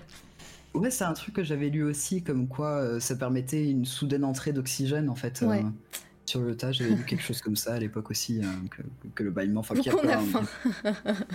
ou qu'on a faim, ou qu'on signale qu'on est dans un endroit tranquille, que c'est un vieux réflexe, qu'il n'y a pas besoin d'avoir la garde, ou ce, genre de choses. Et, euh, et, quand tu disais que tu dessinais un petit peu tout le temps à ce moment-là et tout, tu avais des carnets? Alors c'est vrai que je ne l'ai pas demandé, je le demande souvent plutôt en fin, enfin sur les, sur les dessins euh, du présent. Mais euh, tu dessinais sur, euh, tu dessinais avec quoi? Est-ce que tu avais des médiums de prédilection à ce moment-là? Est-ce que tu testais des choses ou, au final c'était vraiment dessiner pour dessiner? Tu avais juste un crayon ou un, même un stylo bi ou alors il y avait il y avait un petit peu de tout. Donc euh, déjà à l'époque, j'étais j'étais pas mal sur les réseaux sociaux, euh, dans les au niveau, sur DeviantArt, etc. Pour euh, avec mes petits personnages, mes trucs. Donc il y avait pas mal mm. d'art digital. En fait, j'avais des j'avais des potes en ligne aussi, tout le monde se dessinait nos personnages, nos trucs. Et puis après à côté, il y avait peut-être de, donc de l'art un peu plus traditionnel, où j'étais effectivement avec mes carnets de croquis que je pouvais ancrer parfois, ou sinon ça pouvait être les pro marqueurs aussi euh, auquel je pouvais avoir recours. Et puis il y avait la peinture, donc euh, l'acrylique en l'occurrence. Donc de temps en temps, je pondais une petite toile euh, ou, ce genre de choses. Alors je, suis un peu moins dans la peinture maintenant. Mais donc il y avait un peu ce mélange-là. Donc mais si on devait en choisir deux, je dirais que c'était vraiment l'art digital. Et puis à côté donc euh, le, dessin avec l'ancrage quoi et, etc. Euh, et, en art digital tu, euh, tu dessinais sur quoi? Sur tu, tu avais Photoshop tu avais une tablette graphique c'est le moment de sortir le tableau Excel la petite bambou là la petite bambou blanche ah oui donc, Là, bambou, c'est ça, hein, euh, euh, de Wacom. Une bambou, bah oui. Ouais, une bambou, ouais, c'était la petite bambou, c'était euh, un cadeau. Bah, j'avais souvent tendance à recevoir des cadeaux artistiques hein, pour mon anniversaire et tout. Et donc, bah, un jour, j'ai eu ma, première petite tablette graphique. Et, et en fait, c'était venu avec Et c'était venu avec Photoshop Elements. Et donc au début, bah, je, faisais je faisais sur Photoshop Elements, qui est absolument immonde pour l'art digital. Je connaissais même pas cette feature euh, Photoshop Elements. Ouais, c'est bah, en fait c'est une version un peu euh, simplifiée, je dirais, de, de, Photoshop. Et euh, bah, bah, Artrage, le, Artrage, en fait, ce qu'ils ce qu'ils ont cherché à faire avec le logiciel, c'était vraiment d'émuler le, dessin traditionnel en fait, donc en donnant une dimension euh, au pinceau acrylique euh, et ce genre de choses. Euh. Donc ça, ça, donnait un côté un peu plus traditionnel dans la manière de peindre parce qu'il y avait les, enfin, il y avait les différentes substances que tu utilisais mmh. pour peindre qui réagissaient algorithmiquement, algorithmiquement pour imiter en fait le côté vraiment traditionnel, etc. Mais il y avait des brushes sympas. Mais oui, à Artrail, j'avais des brushes de fou. Hein. C'était, c'était génial. Hein. Mais euh, après, par la suite, en fait, au niveau de l'art digital, j'étais passé du côté de Paint Toolside. Ok. Et, euh, et puis après, en fait, ça, je suis arrivé sur le Photoshop Photoshop. Et en fait, je suis toujours sur le Photoshop Photoshop, mais maintenant pour, pour le travail, je combine pas mal avec Procreate en fait. Ouais, le fameux, le fameux euh, logiciel euh, béni, euh, béni de tous ah, qu'on qu'on entend à chaque ah, interview. Procreate, c'est le, le, bébé Procreate. C'est génial ce truc. En plus, ils ont annoncé un, un nouveau, une nouvelle appli de d'animation là récemment. Donc, oui, j'avais vu. je, je l'ai pris, pris pour un signe parce que ça fait très longtemps longtemps que j'ai pas fait d'animation. Ouais. Et euh, je m'étais dit, ah, ah ça, c'est le signe pour que tu t'y remettes là. Ça. Et merci Sandwich pour ton raid. Merci beaucoup. Euh, allez follow Sandwich euh, euh, qui, qui faisait du dessin, qui bossait sur son, sur son jeu vidéo, il me semble, aujourd'hui. Hein, je, je, suis passée vite fait. Et on continue à dessiner les PNJ de NPCQ, oui, en, contemplant le vide intersidéal de notre existence. super, super titre de live. Bonjour tout le monde, bienvenue, installez-vous. Bonjour Aquila, Armoise, euh, Nice, Nice déprime. Euh, bonjour Iri, tout ça. Euh, si, des personnes à qui j'ai pas dit bonjour, bienvenue. Et, et, voilà, aujourd'hui je reçois Radinsky, vous pouvez voir ses œuvres. Et on est toujours au lycée. Voilà, euh, ça fait deux heures de live, non, un truc comme ça à peu près, euh, je sais pas. Mais euh, on est sous... Non, une heure et demie. Donc une heure et quart euh, vraiment qu'on parle et donc ça doit faire euh, une heure parce qu'il y a eu l'intro et tout. En vrai ça va, on est light. Mais euh, bienvenue tout le monde, installez-vous. je fais des interviews d'artistes assez longues, voilà, puisqu'on parle de toute la tout, toute l'aventure, j'allais dire toute la carrière des invités en général. Et, et, voilà, il y aura des annonces en fin de live sur la suite de cette toile radio, vous verrez.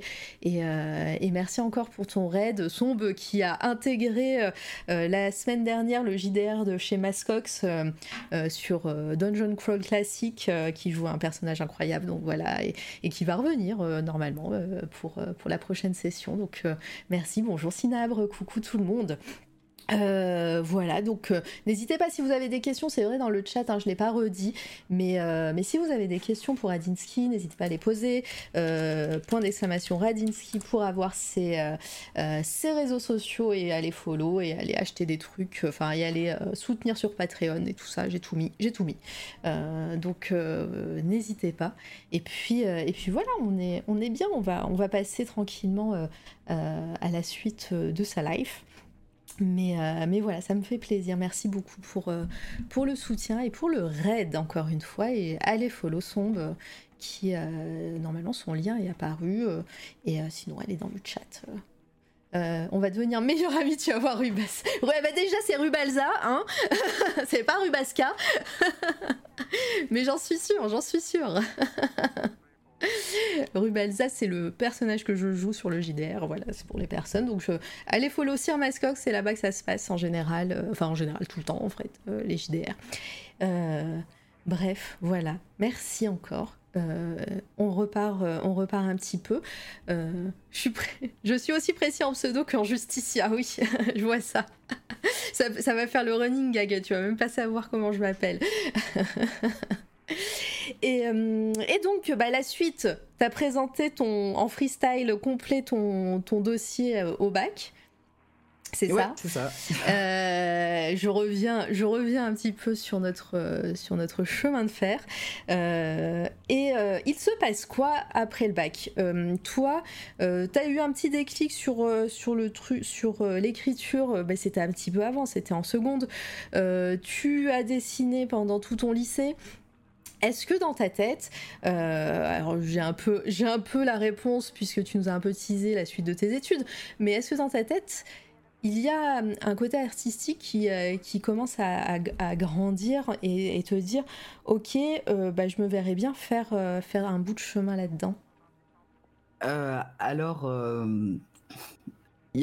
en fait, ce qui était, il commençait à avoir un petit peu l'amorce, je pense, mmh. du, avant même le droit qui était que j'étais, bah, quand, j'étais au lycée, etc., je participais, j'étais toujours assez actif hein, politiquement et puis j'étais toujours en train de parler de politique et ce genre de choses et en fait j'avais intégré aussi un, un, club qui s'appelait MUN. Donc, c'était euh, une simulation des, Nations Unies euh, que tu, tu, pouvais faire en club ou lycée. Ok. Et en fait, ouais. ça, a l'air très nerdy tout ça. ah ouais, non, mais c'était vraiment mon truc, moi. Tu as vraiment tout ce qui était euh, international et tout. Ça aussi, ça a été un peu une amorce. Ça, ça, ça redeviendra pertinent au niveau du droit aussi. Ouais. Mais. Mais effectivement, donc il y avait, ce petit club-là, et puis j'ai toujours été un peu intéressé par les, affaires internationales, etc. Enfin, mon père, il m'avait toujours un peu éduqué là-dedans, euh, de me tenir au courant euh, par, rapport à ce qui se passait. Il prenait toujours le temps de m'expliquer les trucs, etc. Jusqu'à ce que j'ai atteint l'âge, en fait, euh, d'analyser les trucs moi-même.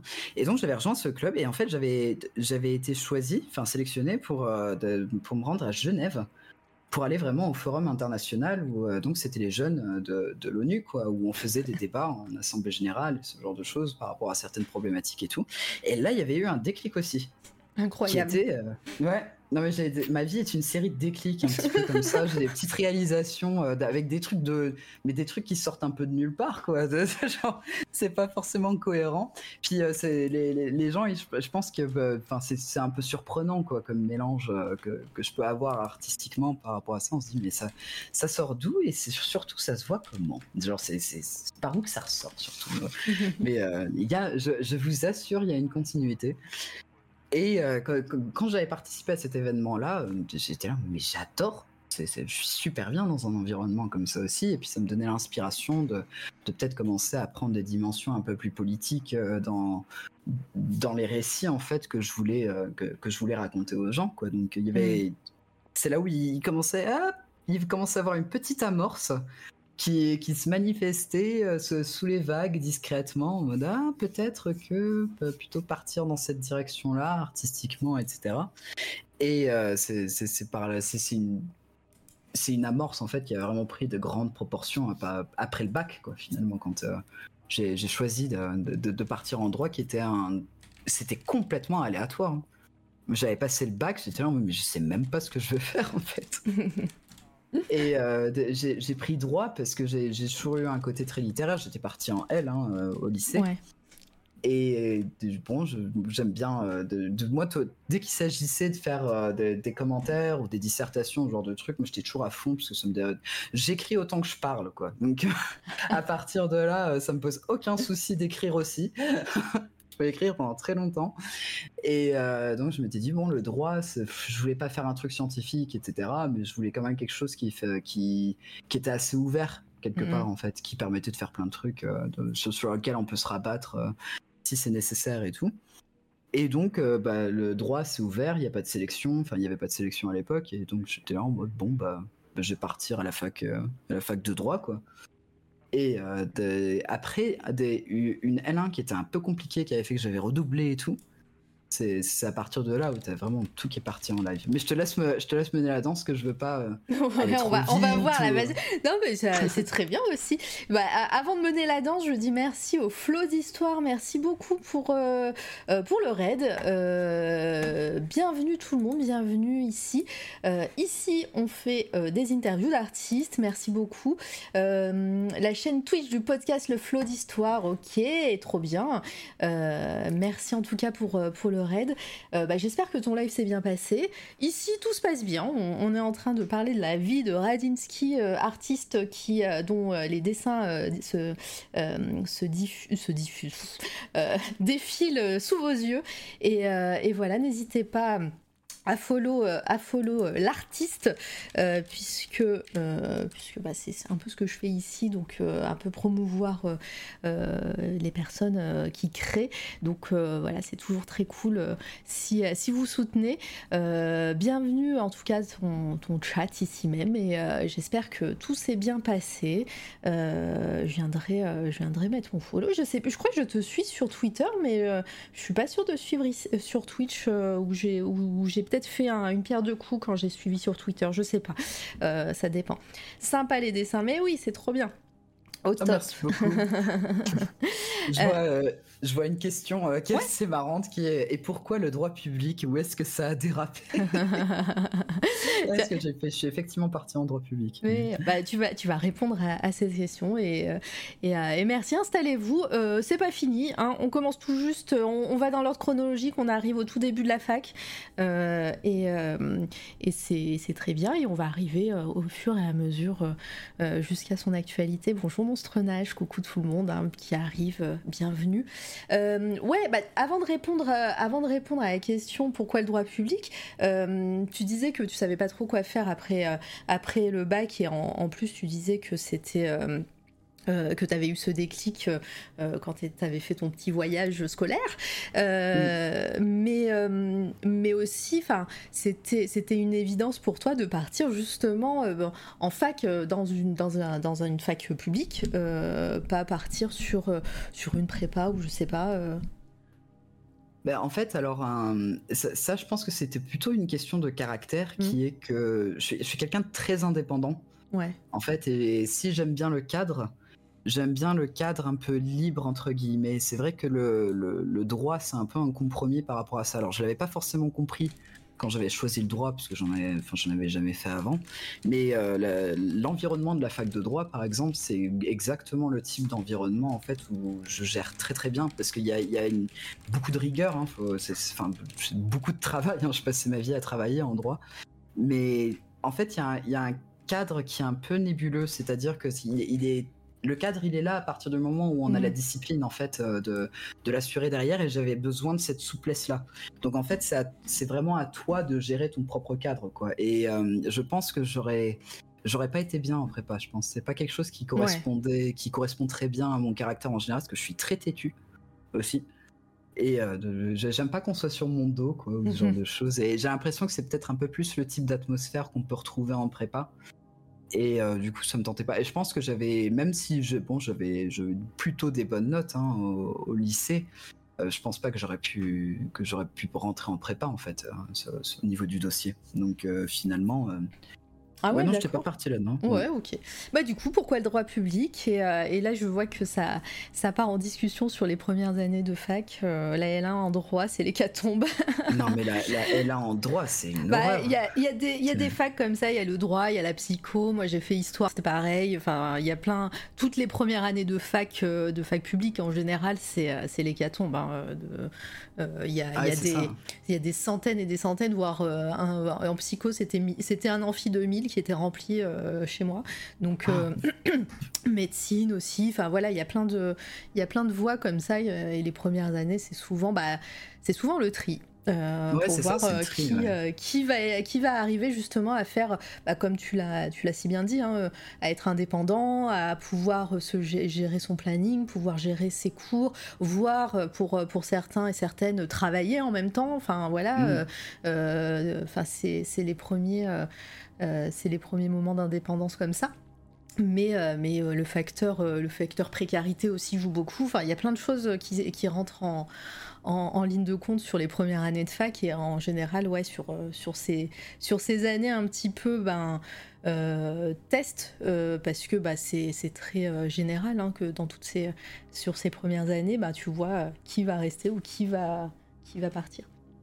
Ah mais c'est ça. Mm. Moi, mes, mes premières euh, années de, de droit, parce que j'ai redoublé deux fois, il m'a fallu... Enfin, comment dire, il y avait une année où, je, genre juste, c'était l'année post-lycée, en fait, où il fallait que je pète mon petit câble, si ça, si ça a du sens. J'étais juste là, j'étais beaucoup plus libre que Mm. quand j'étais au lycée et tout. Et de- du coup, bah, je faisais un peu n'importe quoi. J'allais pas forcément en amphi. euh, Il y avait même une fois, je m'étais pas pointé en partiel. Enfin, c'est tout. C'était un peu le chaos. Et il m'a fallu l'année suivante euh, pour, pour passer euh, de la, la- la L1. Enfin, de- je l'ai passé en deux fois parce que j'avais loupé genre deux matières, je crois. Et euh, du coup, bah, de- que- que- comme un imbécile, bah, je suis passé une troisième fois en, en L1. Et là, après, j'avais tout eu. Et puis, à partir de ce moment-là, c'est là que ce- tout s'est passé, euh, mais co- comme une lettre à la poste, quoi. parce que j'avais eu mon petit déclic, j'avais pété mon petit câble, et puis euh, c'était bon. Mais la- le droit, ça m'a mis, euh, ça m'a mis vraiment une claque, en fait, euh, que dont j'avais besoin, en fait, je pense, à ce moment-là. Même si finalement, je suis pas parti dans le droit par la suite professionnellement, euh, ça m'avait fait grandir, en fait, d'un coup. Parce que j'étais vraiment face à quelque chose qui était beaucoup plus costaud que moi. Ouais. Et euh, parce que c'est vrai que c'est un domaine qui, qui, qui déconne pas, quoi, au niveau de ça. Et puis, euh, toi, à tu, des- tu venais de, Ouais. tu venais de nulle part. T'avais, euh, enfin, je, après, je, t'es pas rentré dans les détails de ce côté-là, mais euh, t'as pas une famille qui vient, t'as pas une famille d'avocats ou de, Non, ou de pas du juristes ou ouais. quoi que ce soit. Donc, euh, des fois, tu vois, quand, quand t'as des prédispositions, j'aime pas ce mot, mais quand t'as des, des gens qui, euh, euh, dans ton entourage, qui te préparent déjà psychologiquement euh, ou même financièrement, hein, voilà, hein, les privilèges, tout ça, qui peut voilà, te préparer à ce que, ce que tu vas retrouver dans ces années-là, ça aide. Et toi, tu arrives comme ça, la fleur au fusil, qu'est-ce qui se passe, quoi?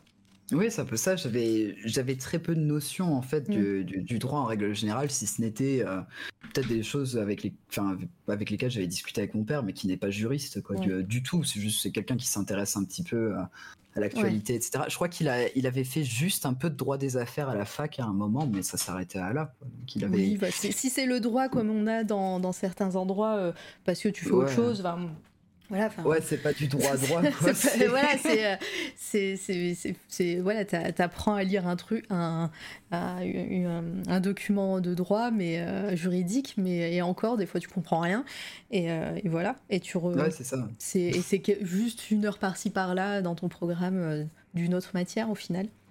Donc ça, ça s'arrêtait à Mm. là, quoi. Je sais, enfin, vraiment mes connaissances, ça s'arrêtait à. Il y a un conseil constitutionnel qui existe. Euh, ça, ça, je sais. Euh, J'ai entendu parler d'un truc qui Mhm. s'appelle le code civil. Vraiment, j'y allais, j'avais très peu de notions par rapport à ça, quoi. Parce que c'est vrai que si ma famille était toujours été très politisée, c'était pas, euh, il n'y avait pas la dimension juridique en fait qui peut aller avec, parce que c'est deux disciplines Mm. qui ont tendance à beaucoup se retrouver. Et euh, donc j'avais j'avais vraiment que le côté politique et puis le côté juridique. Je n'avais aucune idée. Quoi. Je, je savais qu'on bon qu'il y a la notion de crime, euh, il y a la prison peut-être, mais de- je, je rattachais pas ça à une idée par exemple de droit pénal en fait. J'avais Mhm. pas ces notions-là du tout. Donc euh, je, je crois que le seul truc juridique que je savais avant d'arriver à la fac de droit, c'est que mon père, pour une raison qui m'échappe complètement, connaissait la hiérarchie euh, de- des délits en droit pénal. Je ne sais pas d'où ça lui est sorti, parce qu'il a jamais fait de droit pénal de sa vie. mais il tu sais, il y a la- des. euh, Il y a des moments où tu rentres dans des, euh, des- les rabbit holes où euh, Ouais, tu, tu- tu te renseignes sur un truc et au final tu te retrouves à 3h du matin en train d'apprendre la plus, hiérarchie. Je, je tiens à dire aussi que je me suis trompé. C'est pas les délits, parce que le délit c'est celui au milieu, ça commence à remonter le droit, mais c'est les infractions. Voilà, les degrés des infractions pénales. Je vais pas commencer à me tromper euh, sur la terminologie euh, en stream. Oui, bah, tu auras des notes de bas de page, même si euh, dans, dans le Ah chat, ouais, je sais plus qui. Il y a quelqu'un qui a fait du droit dans le chat. C'est pas Métos? Non, je sais plus. Euh, Ben, si je, ma oui, mémoire je crois que c'est Métos. Ouais, oui. voilà. Je, ça m'a- ça- parce que je crois qu'on a déjà eu un invité qui, qui est parti dans cette voie et, et ça me rappelle quelque chose. Euh, merci Aona euh, pour, pour le compliment. Bienvenue toutes les personnes qui arrivent. euh, dans Ouais, le chat de- Chaos aussi, euh, c'est très gentil. Ouais, ouais, il y a plein de monde. euh, Merci beaucoup. Toi, Flo le flot d'histoire, de l'hist- le flot de l'histoire. Tu veux que je t'appelle comment? Le flot de l'histoire. Euh, N'hésite pas à, à me dire si tu veux que je t'appelle autrement. Et euh, mais voilà, donc ça va rappeler des souvenirs à pas mal de gens, j'ai l'impression. Euh, mais oui, donc euh, ouais, il connaissait ça, mais ça, ça me fait rire parce que c'est typiquement un truc que, que ça vient de nulle part et tu sais c'est parce que parce que un jour t'es es resté euh, trop longtemps sur internet ou dans un bouquin justement. euh. Non, mais c'est ça, je sais pas d'où il me l'a sorti, mais il était là en mode non, mais tu sais qu'il y a, il y a des degrés d'infraction au pénal. les- et, puis, et puis il connaissait même les cours. Ouais. de- il était là en mode les assises, c'est pour les crimes. euh, et puis de- puis, euh, en dessous, il y a les, il y a- il y a les délits. euh, puis euh, en dessous, encore en dessous, il y a les contraventions. Puis j'étais là, mais t'avais cette source d'où? Peut-être un jour il a lu un polar et il y avait toute la, toutes les terminologies comme ça, il y avait des annexes, tu sais. C'est pertinent ce que tu dis parce qu'il adore les policiers. Ah bah donc voilà. euh, je pense que tu as raison. C'est- C'est possible qu'en fait, il l'ait pioché là-dedans. Il a dû tomber sur un romancier français qui, euh, qui a dû faire du pénal à un moment et puis qui était là en mode non, mais moi. L'auteur il était là en mode mais moi je connais tout ça. Donc c'est s'il faut, c'est peut-être de là parce qu'en plus avec sa mémoire, euh, la mémoire qu'il a, il a une mémoire photographique. Donc euh, bah, voilà, c'est- cheaté tout ça. ouais, c'est un peu cheaté, mais sinon, effectivement, je suis pas du tout du- d'une famille de, de, de- ouais, de juristes quoi que ce soit, effectivement. Ouais, mais- donc mais- t'es arrivé là un petit peu, euh, voilà, qu'est-ce qui se passe? Ah ouais, je savais pas du tout ce que je faisais. Et puis, euh, c'était des profils qui étaient, euh, au moins, c'était le cas en L1. Ouais. C'était des profils très différents, en fait, euh, de ceux que j'avais l'habitude euh, avant. Et je m'attendais à l'époque, je me disais, mais en droit, il doit y avoir quand même pas mal de gens qui s'intéressent aux affaires internationales et ce genre de trucs, quand même, parce que bon, c'est vrai que c'est un peu le domaine qui peut s'y prêter, quoi. Et en fait, il y avait, il y avait vraiment de tout. Et euh, il y avait un nombre de personnes qui étaient vraiment dans la même situation que moi, qui étaient là en mode, mais je sais pas ce que je fous là. J'ai vraiment. c'est- Et puis, euh, de- bon, après, c'est effectivement, c'est des années un peu test à ce Mm. moment-là. euh, c'est- c'est- Et c'est important de pouvoir faire ces tests-là euh, dans, dans la vie aussi pour pouvoir se, se rediriger par la suite. hein. Mais, Mm. euh, mais c'est c'est en fait, c'est à partir des années qui ont suivi, en fait, quand j'avais commencé à passer en L2 puis en L3, que. je commençais à me retrouver dans un environnement en fait où c'était euh, c'est- c'est- c'était vraiment des personnes avec qui je suis toujours pote aussi euh, maintenant où je m'y retrouvais vraiment quoi au niveau des centres d'intérêt commun et ce genre Mhm. de choses euh. étonnamment euh, beaucoup de profils artistiques Ouais. de- dans ma promo parce que j'ai une super pote euh, qui, est, qui, qui est partie en droit de la santé qui, qui est DJ et tout enfin c'est de- de- de- trop cool quoi donc euh, qui fait du dessin aussi euh, et qui donc, peut-être que je te, je te lâcherai son nom tiens parce qu'elle Bah est- ouais. elle est super chouette Voilà, tu gardes en tête. Ouais, je la garde en tête. Mais euh, de- donc, ouais, il y avait pas mal de profils artistiques aussi, finalement, qui, qui, qui- qui étaient là, et qui, tout en mélangeant vraiment le côté un peu de, de Mhm. politique. On avait souvent des discussions politiques et ce genre de choses. Puis euh, j'étais agréablement surpris. euh, parce que dans, le, dans, dans mon cercle de promo, en fait, il y avait, il y avait très peu de gros droitards qui étaient euh, extrêmement bienvenus. Parce que moi, je m'attendais à avoir des droitards partout quand je suis arrivé en droit. Et moi, j'étais là en mode pur, le petit socialo là, euh, qui se ramène. Alors, il y avait des, il y avait des phénomènes hein, dans les chargés de TD, etc. Mais, euh, mais sinon, c'était globalement, au moins au sein de la promo, c'était constructif, c'était progressiste. J'ai vu très peu de réactionnaires, en fait, finalement. Donc ça aussi, c'était assez bienvenu, quoi, parce que c'était à l'époque aussi où c'est vers mes 19 ans que j'avais commencé à transitionner aussi, donc Mm. ça coïncidait avec la période de la fac. Et euh, j'étais là en mode, non mais j'ai pas envie d'être entouré de droitards pour ma transition, Je quoi. vais me faire rouler dessus, quoi. C'est. euh, non, non. mais c'est ça. hein. non, non, mais- Bah, bah, beau avoir un sacré caractère, euh, bon, au bout d'un moment, quand t'as tout, si t'as toute une administration qui se retourne euh, contre toi, c'est un, un peu plus compliqué, quoi. Et Nerposix, il dit surprenant. Surprenant.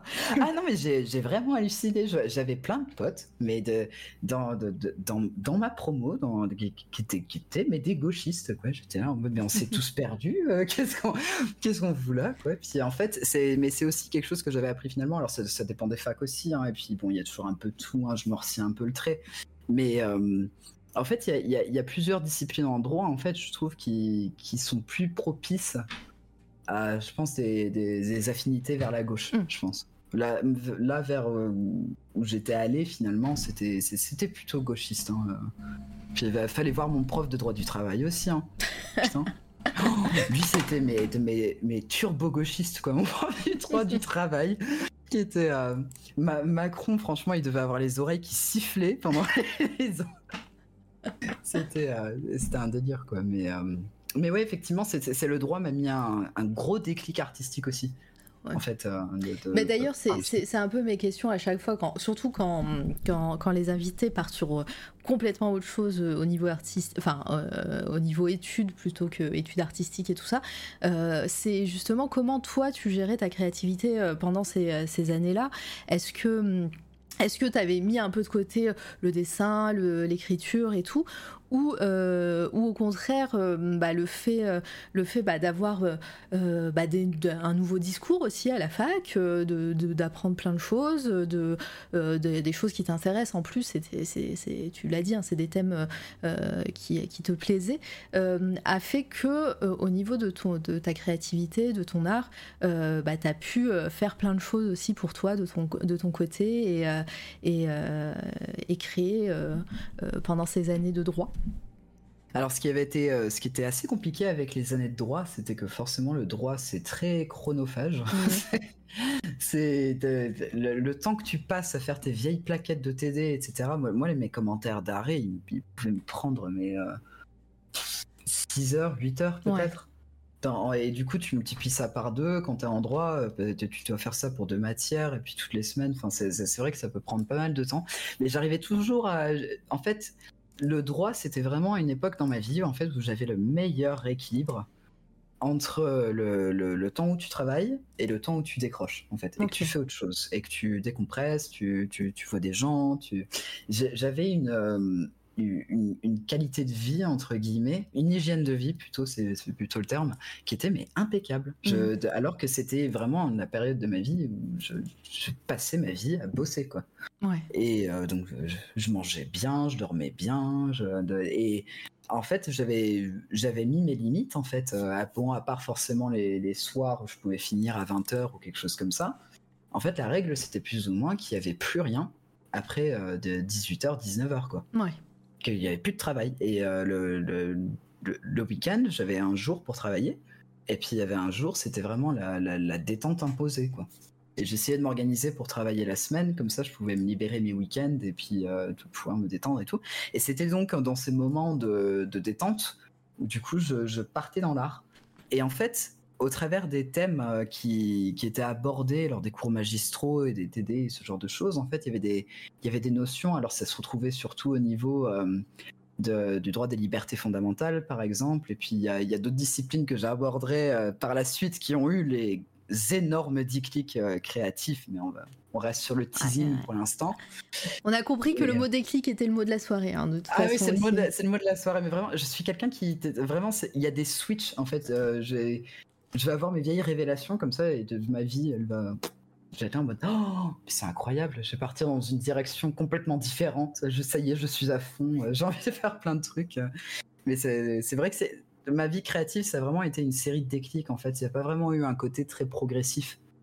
Euh, ça, mm. ça, a été plus par à coup. Ouais finalement. C'est ce qui est assez rare euh, euh, dans, les interviews que j'ai fait. Je vous invite à les écouter hein, sur euh, toutes, les, toutes les plateformes de podcast. D'ailleurs, ça, ça vient de popper là sur le chat.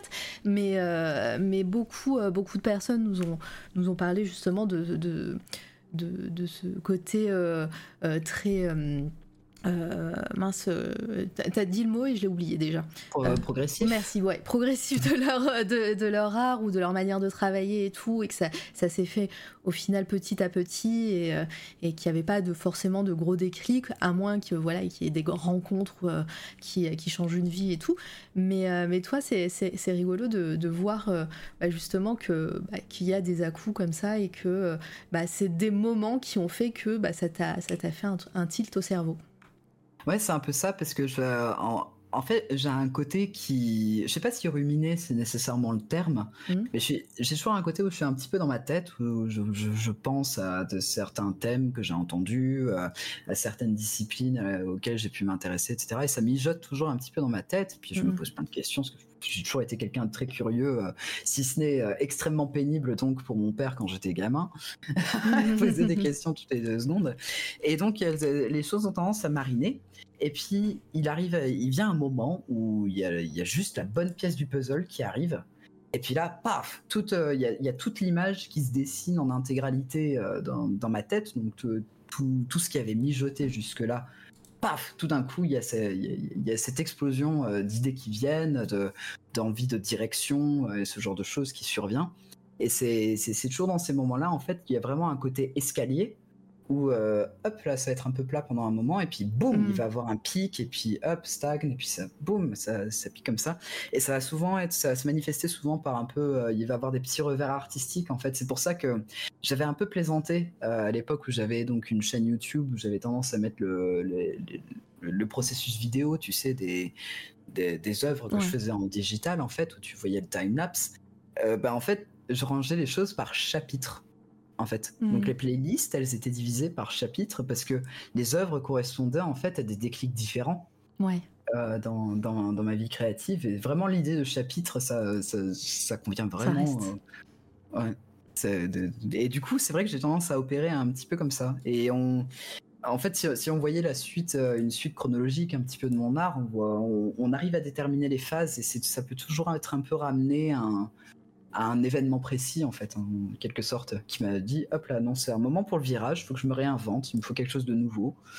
Et puis, euh, je pense que c'est qu'il y a un côté aussi, vu que je suis quelqu'un de caractère qui est très sédentaire, à partir du moment où je suis arrivé en France, j'ai plus voulu bouger. En fait, le sentiment de nouveauté, il devait venir d'ailleurs. Ouais. À mon avis. Donc, c'est passé notamment par rapport au travers de disciplines que j'ai découvert par la suite, par, de, par des questions que je me posais, ce genre de choses.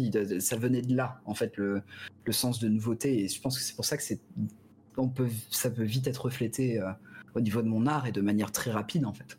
Ouais. Je, je, vois bien. Euh, si vous avez des questions hein, dans le chat, faut pas hésiter. Ce que je te propose avant de continuer, euh, c'est de faire une pause. Pas de souci. la, fameuse pause pipi, euh, parce que j'ai bu un litre de café avant de faire l'interview, hein, sachez-le. Et, et, puis voilà. Donc et comme ça, comme ça, si vous avez des questions dans le chat, vous, ça vous permet de les préparer. On va mettre la petite scène de pause faite par Jericho, le magnifique pigeon qui fait caca. Euh, vous allez voir. Euh, je ne peux pas mieux dire, hein, de toute façon. Et, euh, et on se retrouve d'ici 2-3 minutes. Comme ça, euh, c'est, euh, si, si, ça te va, ça permet de, de, de se renflouer en eau, tout ça et tout. Euh, et, et puis. J'ai fumer une clope en deux spies. Ah, oui, après prends ton temps, hein, franchement. moi, bon, ça, je les fume vite, je vais pas faire attendre. et puis allez follow Radinsky sur ses, sur ses réseaux, Insta, Twitter, tout ça, Blue Sky. j'ai tout mis. T'es le premier à qui je mets le, le lien Blue Sky d'ailleurs. Allez, Blue Sky. Vrai. C'est cool, franchement c'est cool. Il y a C'est toi la radio sur Blue Sky aussi, n'hésitez pas à follow. J'ai pas encore mis à jour euh, toutes les commandes, mais c'est en train de se faire avec euh, tout ce qui, toutes les nouveautés qui vont arriver sur, euh, la chaîne. Mais, mais voilà, vous verrez, vous verrez. Hop, je mets la scène de pause si je la retrouve. Voilà, c'est follow. Ah yes, merci Akila. Et je t'invite, Radinsky, à follow back Akila parce que qui fait, de, qui fait des dessins incroyables aussi. hein, de, voilà, à, sa follow back. euh, N'hésite pas à aller voir, à aller, Ouais. à aller espionner toutes les personnes qui te follow ce, ce soir. Ça serait avec grand plaisir. Euh, hop, allez, on se retrouve dans deux minutes. Le temps, je vous mets de la, je vous mets de, alors j'allais dire de la musique, mais en fait non, c'est juste du dark ambient, donc c'est du bruit. Voilà. Euh, mais, euh, mais en tout cas, euh, allez, allez faire une pause également. Allez, à tout à l'heure.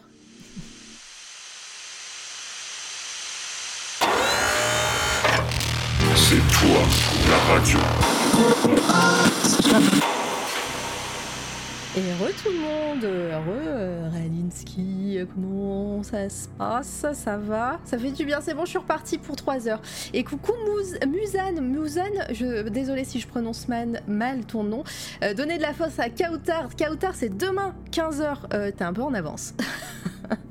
Mais c'est demain 15h. Aujourd'hui, je reçois Radinsky. Euh, hop, Bonsoir Voilà. tout le monde. qui fait aussi du dessin, euh, vous verrez. euh, mais euh, ouais, soyez là demain pour, pour le live avec Kautar qui va nous parler un peu de son parcours également. Sur Twitch, vous, vous la connaissez sous le, sous le nom du, du Bob Noir, le Bob Noir. Voilà, et, et, puis, et, et puis voilà, j'ai pas encore préparé la commande pour, pour Kautar pour demain, mais parce, que je, parce que je fais tout au dernier moment, comme d'habitude. Mais, mais voilà. Qu'est-ce que j'ai raté euh, tu lurk, ah bah bon stream euh, Manu, allez, euh, allez follow aussi Shitlist Podcast, je crois, je sais plus, qui fait du podcast, comme, je l'ai dit. Shit, peut-être. Voilà, ça parle cinéma, c'est cool.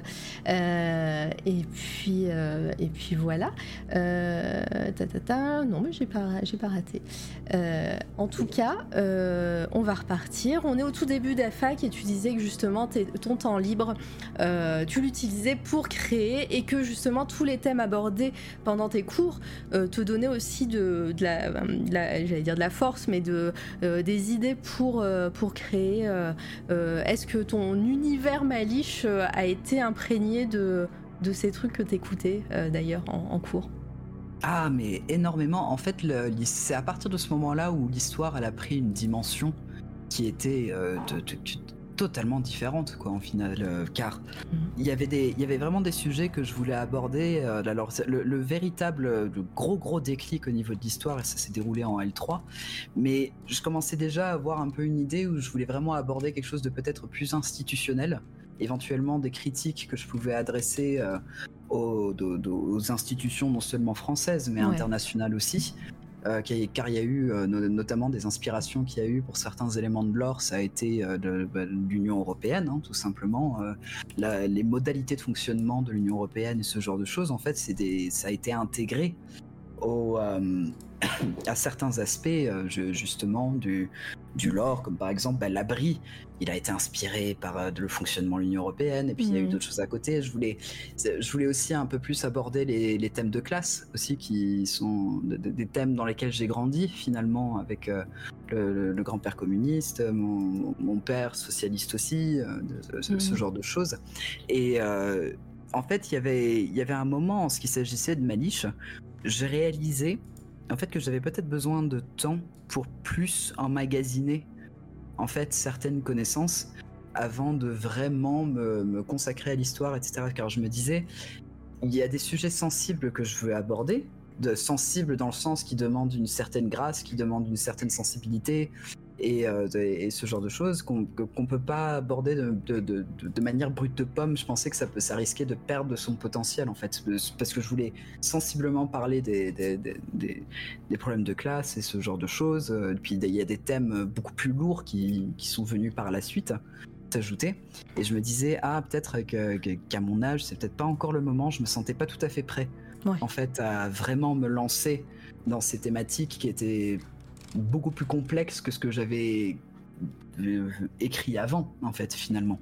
Et, euh, Et, euh, euh, quand, quand tu parles voilà, de, de, de thématiques, de, hum, bah, de création, ton univers, de l'or et tout ça, est-ce que à ce moment-là de, de ta vie, tu, sans, sans forcément teaser ou spoiler ce que, ce que tu vas nous dire plus tard pour la suite des événements, mais à ce moment-là de ta vie, tu savais ce que tu voulais faire de ce projet Malish euh, et de cet univers qui te suit depuis des années déjà à ce moment-là ou, euh, ou est-ce que tu voulais créer un univers euh, et puis bah euh, on verra ce qui se passera avec et, tu voulais juste avoir un, endroit où tu pouvais un petit peu faire, faire évoluer ton, art, ta façon d'écrire, ton dessin, etc.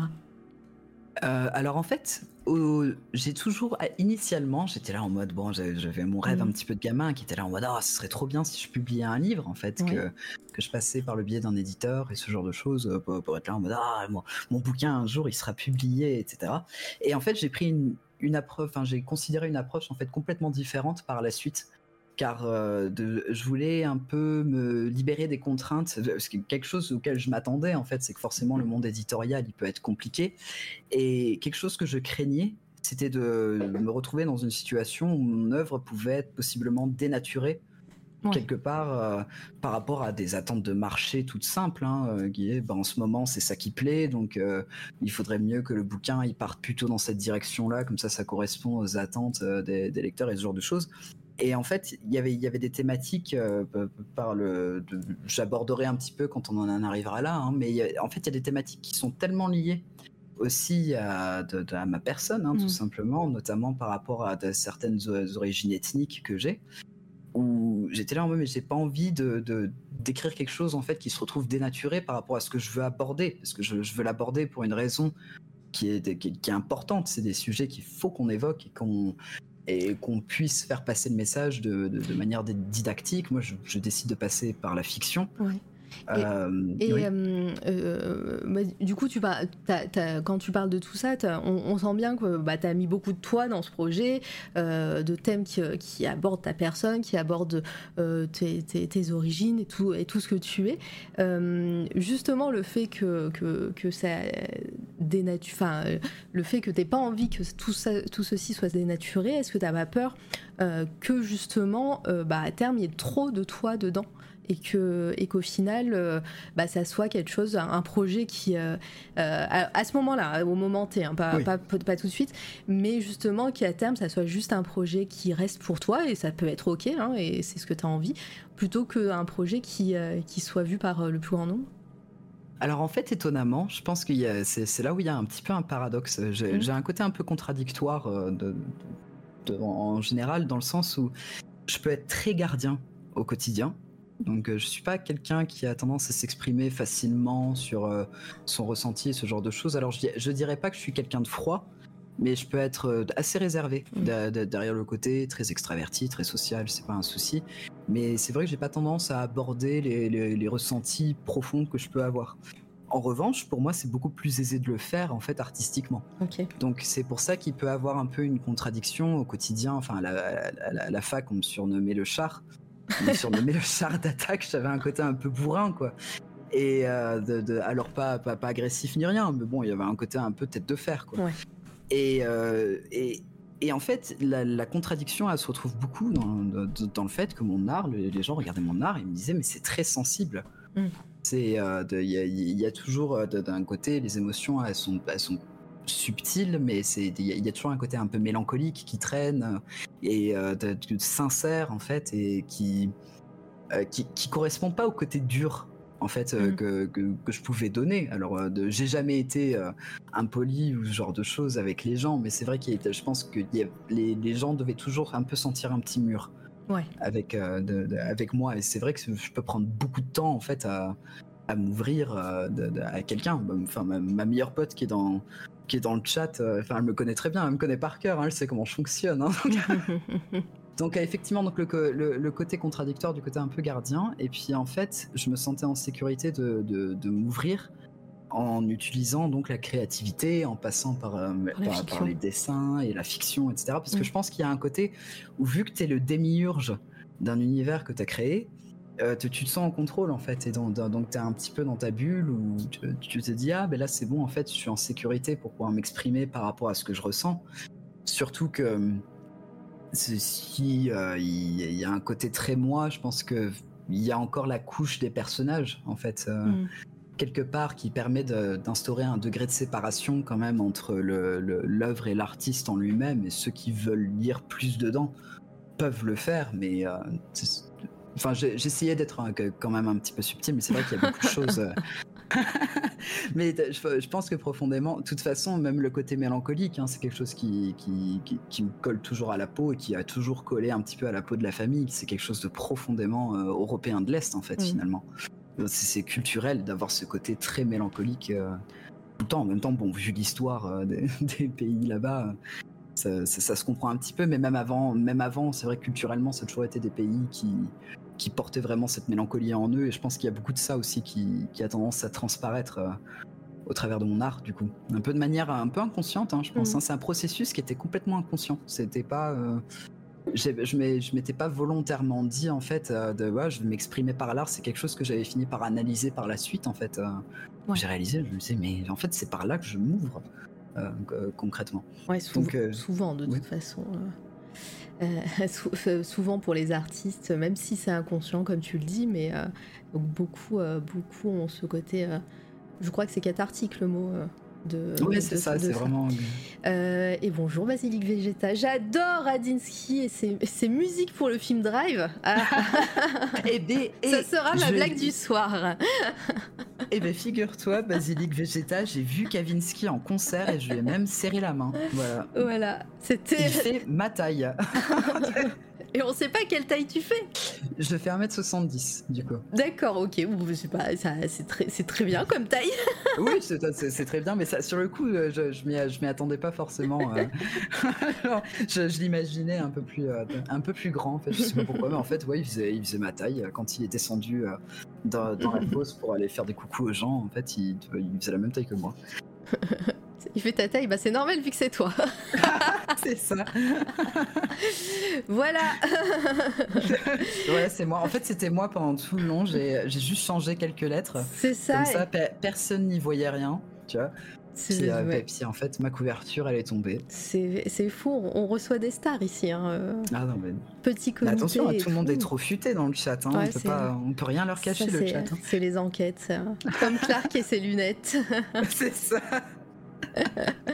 Ceci dit, ceci dit, c'est un, c'est un vrai fait. hein. Euh, alors c'est exa- exacerbé dans les films Superman et compagnie, ou même dans, dans Superman avec ses lunettes. Mais en vrai, euh, tu croises quelqu'un dans la rue sans ses lunettes, il y a l'effet Clark Kent. hein. vraiment, tu reconnais pas les personnes. euh, c'est, prouvé. Ouais, c'est vrai parce qu'il y, a des- il y, a, il y a des traits qui changent. Ouais. j'ai- toujours été assez bon avec, les- je pense à cause de l'art, hein, mais de- je je suis assez bon avec les visages. Ouais. Du coup, ça va, j'arrive à retenir. Mais, euh, de- mais c'est vrai que ça change énormément. Quelqu'un qui porte, euh, je sais plus, euh, ouais, quelqu'un qui porte des lunettes en permanence, que tu vois, avec des lunettes, dont les lunettes c'est l'accessoire principal. Souvent, si elles sont en plus un peu, un peu imposantes, on va dire, Mhm. euh, ça, ça marche quand même. On va même sans enlever les lunettes, je peux ne pas reconnaître des gens bons. hein. Oui, bah pareil. hein. ça c'est moi, je suis pas du tout physionomiste. Il y a de grandes chances que si une personne n'est pas dans son milieu naturel, j'ai envie de dire. euh, euh, je, je reconnaisse pas ça. Et même si, si c'est une personne que je suis censée croiser à un endroit, je, je peux passer sans, sans la voir. Sans mes lunettes, je ne reconnais personne, mais c'est parce que j'ai la vue d'une taupe. Ah je ouais, vous ça, jure. euh, J'ai de la sympathie, ça commence à venir pour moi aussi, la, la, la vue qui dégringole euh, dès qu'on arrive à l'âge adulte. Ah, ça, ouais, moi, Ah, c'est- c'est moi, c'est- mortel, mais hein. les lunettes, ouais, moi je les porte depuis le gamine, mais, euh, mais ouais, quand, quand la vue baisse parce que tu vieillis, ça c'est autre chose. Ah ouais, non, mais c'est- moi je le vois, hein, j'ai- j'aime pas porter mes lunettes, je, je- je les porte quand je bosse et quand Mm. il faut que je lise, mais je suis censé les porter tout le temps. Bah, surtout genre, quand euh, tu fais un métier comme ça, très, ouais, très visuel justement, où tu, euh, voilà, où tu dois être précis sur des traits ou sur des choses, ça va vite. hein. Tu t'en rends compte très vite que tu, euh, que tu vois moins bien. Oh, non, mais moi, je le vois quand je suis dans la rue. hein. Moi, je suis infoutu de lire un panneau. hein. Genre, je ne Ah ouais. comprends pas. Je vois pas ce qu'il y a au bout d'un moment. Enfin, ça- je, je vois le déclin hein, petit à petit. Je, suis, mais Je putain, vois le j'arrive pas à déclin. lire. Il Je a vois le 27 déclin. ans, hein, il a 27 ans, je vois le déclin. Oh mon dieu, ça y est. On- J'avais dit, on on- on n'est pas, on n'est pas, on n'était pas arrivé au- à ce point où on nous traite de vieux.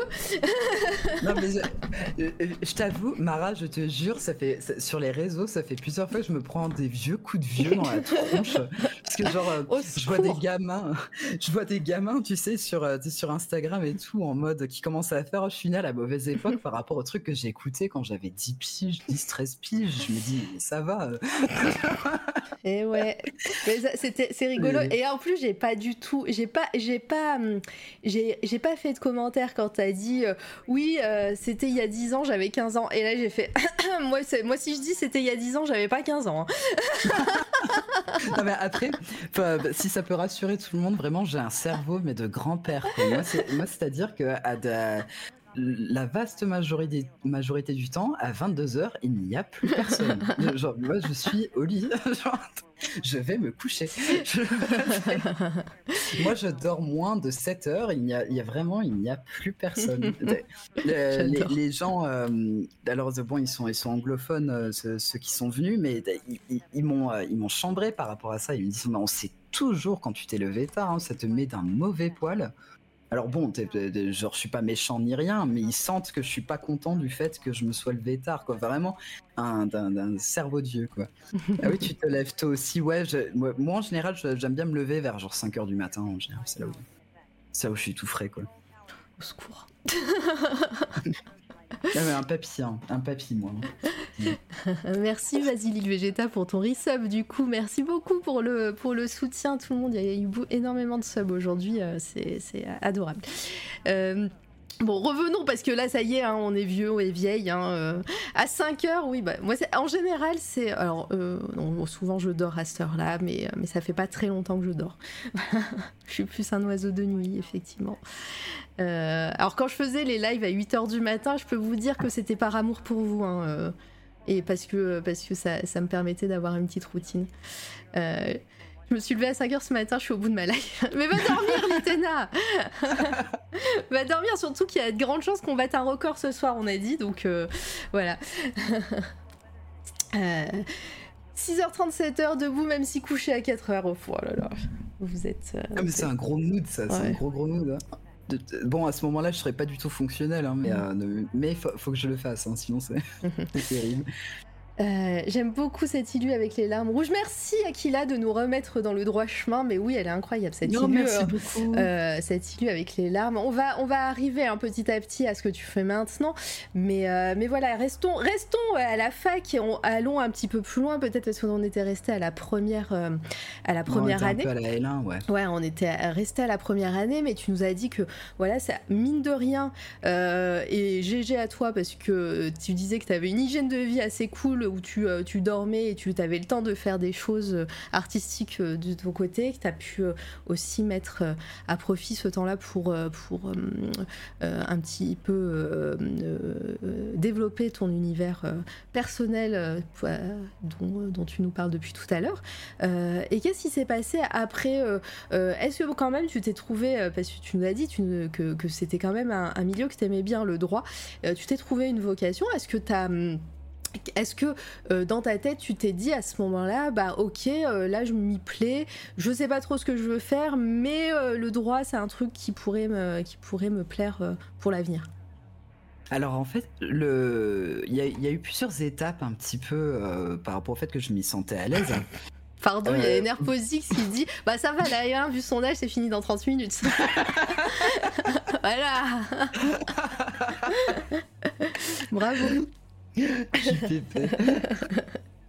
Mais euh, ouais, le, le- le- le déclic, en fait, il s'est il s'est fait en plusieurs étapes. C'est-à-dire que après, en fait, à partir du moment où j'étais rentré en L2, c'est là où on commence un petit peu plus à avoir la spécialisation finalement. Et, euh, Mm. et moi, moi, je me disais, bon, en fait, je, je préfère le droit public, en fait, parce qu'il y avait le côté droit constitutionnel, etc., qui à mon avis, hein, c'est l'impression que j'en avais eu en, en tout cas quand, quand j'y étais, qui permettait un côté peut-être plus littéraire, qui me correspondait plus. Mhm. En fait, euh, c'est-à-dire que c'est vrai quand on, quand on prend droit constitutionnel et ce genre de choses. Bon, après, il y a des trucs, trucs un peu plus techniques euh, à dormir debout, comme le droit administratif des biens et ce genre de choses.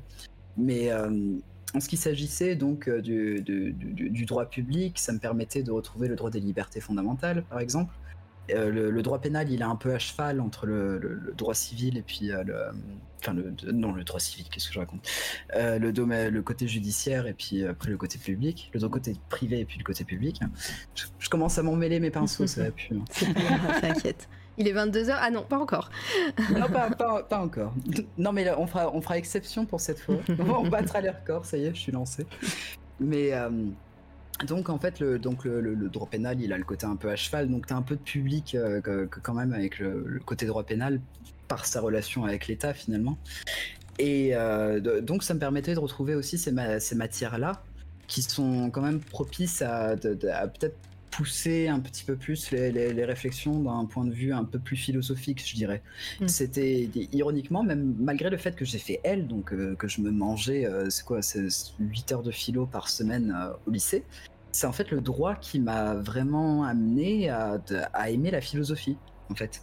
Ouais. Et c'est à partir de là que j'ai que, que- que j'ai commencé à lire des philosophes politiques, que j'ai commencé à lire Rousseau, que j'ai que euh, Parce qu'il y avait, euh, Ouais. il y avait un, euh, un cours qui était propice à ça, ou c'est juste au, au détour de certains cours très précis, les profs te parlaient voilà, de, de- de ces philosophes?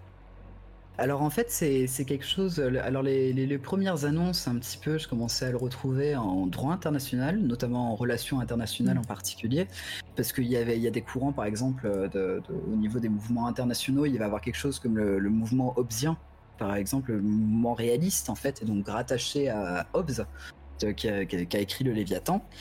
Et, euh, et do- donc, en fait, ils ont tendance à aborder, dès que tu commences à entrer dans le droit constitutionnel et ce genre de choses, forcément, tu, peux, tu commences à parler de la Révolution et, de ce, genre, et ce genre de choses. Donc, tu as tous les penseurs politiques, en fait, qui ont été euh, l'amorce de l'esprit de la Révolution euh, à l'époque.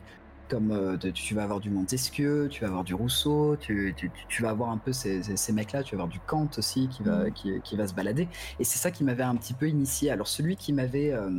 Alors c'est très étonnant parce que de politiquement, c'est pas là où je m'y retrouve. Ouais. En fait, celui que j'ai appris à le mieux connaître au travers du droit et qui a été une source d'inspiration pour, euh, de- pour mon travail littéraire, ça a été Hobbes finalement. Ça a été le Léviathan de Hobbes que je, que, que je connais comme ma poche, que j'ai lu et j'ai relu. Enfin, je le foutais à toutes mes sauces dans, dans, dans mes dissertations. Mes, mes chargés de TD, ils étaient trop fans. Parce qu'en plus, j'étais arrivé à un stade où je pouvais sortir Hobbes en, TD, quoi, parce que je me bouffais, parce que non seulement c'était utile pour les dissertations en droit, mais en plus, euh, je trouvais ça, ça, ça, ça amenait des thématiques en fait intéressantes que je voulais moi-même explorer en fait dans, dans, dans ma niche, quoi. Ouais.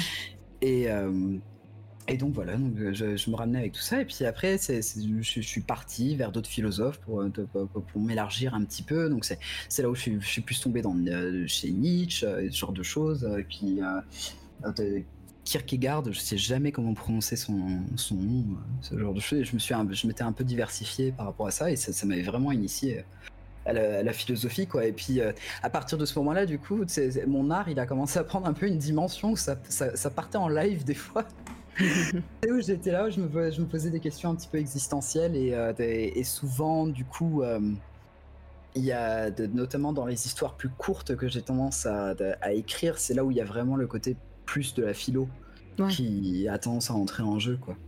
Euh, Il y a une question de Wiz Davy euh, que je vais mettre en avant. Il y avait un lien possible entre tes découvertes et un attrait pour, la dysto- pour les dystopies et le droit et la philosophie politique. J'imagine que c'est un peu le contraire, réfléchir à bâtir un monde meilleur. Ouais, non, je pense que ouais, effectivement, il y a un lien contradictoire en fait euh, de- de- dans ce sens-là, parce que si tu si on regarde un philosophe comme Hobbes, Hobbes c'était un gros étatique quoi. Lui, il partait euh, vraiment du principe que tu avais, l'État euh, au-dessus de tout, euh, presque de manière religieuse en fait. euh, de, de- et puis même quand on lit la thématique religieuse, elle revient tout le temps. C'est un champ Mm. lexical religieux, mais de- moi, moi qui suis athée, euh, j'étais là en mode bon, je, je m'y retrouve un peu moins, mais bon, je me disais, bon, on va moderniser un peu l'idée, on va un peu traduire ça. Mais en fait, c'est vrai que ça m'avait. Je pense qu'en partant sur du Rousseau et ce genre de choses, je me disais, mais euh, oui, non, mais ça c'est bien tout ça, mais ça pourrait être encore mieux en fait. Ça a amené des éléments, de, des- des pistes de réflexion. On disait tout le temps, on a, on a hérité de toutes ces idées-là. Et j'étais là, moi, mais j'ai l'impression qu'on en avait, qu'on en a pas bougé en fait. euh, fi- finalement, qu'on qu'on revient à ces, ces mecs-là, mais qu'on les recrache juste et qu'on n'essaie pas de construire quelque Mm. chose par-dessus finalement et de, voir comment on peut d'autant plus améliorer les choses. Et c'est vrai que c'est à partir de, ce moment-là que Maliche, petit à petit, commençait à se métamorphoser dans cette histoire qui était un peu une critique des institutions libérales. En règle générale, Euh, un des thèmes principaux, c'est la faiblesse des institutions libérales face au fascisme, face à la montée du fascisme. Et euh, c'est vrai que c'est la lecture de ces penseurs politiques, de, ces philosophes politiques et ce genre de choses qui m'a peut-être donné la, la dialectique Ouais. Pour pouvoir aborder en fait ce, ce- ce genre de questions, en fait, à- à apprendre à construire des raisonnements qui, qui, qui donc me permettaient de développer mes propres idées par la suite. Quoi. Alors bon, il y avait, il y avait toujours le spectre de Marx aussi qui traînait. J'ai toujours euh, de- de- le capital, euh, les volumes euh, qui traînent sur la bibliothèque. euh, Faudra faire des photos, c'est de la radio. Hein. Faudra faire Ah des photos, tu le mettras sur, sur, sur, ton, sur ton Twitter et tout. Ah mais c'est un, un cauchemar ma bibliothèque. Il y a, il y a- il y a- il y a une section, c'est vraiment la section dormir debout quoi. Il y a tous mes bouquins de droit. C'est vraiment, tu lis ça, la, la- la personne va faire la, va faire la sieste immédiatement. Eh, ah, les photos... Mais les photos de bibliothèque, ça marche toujours sur les, sur les réseaux sociaux. Ou, euh, Donc euh, n'hésite pas à taguer C'est toi la radio pour, euh, pour illustrer tout ça après, après ton, ton interview. ça marche. Il y a mes petites figurines Fallout aussi. Ah, trop qui, bien. qui décorent. Ça sera. Bah, tu, tu pourras mettre. euh, euh, tu sais, euh, il y en avait qui faisaient ça pour des séries euh, spoilers, euh, les spoilers sans contexte, et ils mettaient juste une image de qui, qui représentait complètement autre chose, mais pour illustrer une série qui venait d'être diffusée. Je trouvais ça, je trouvais ça incroyable. Et tu pourras Ah, faire. c'est pas con ça. tu, Ouais. pour- tu pourras faire, tu pourras faire un spoiler sans contexte et pour résumer ton interview, il y aura les figurines de Fallout, les, les livres de droit, Ouais, c'est ça.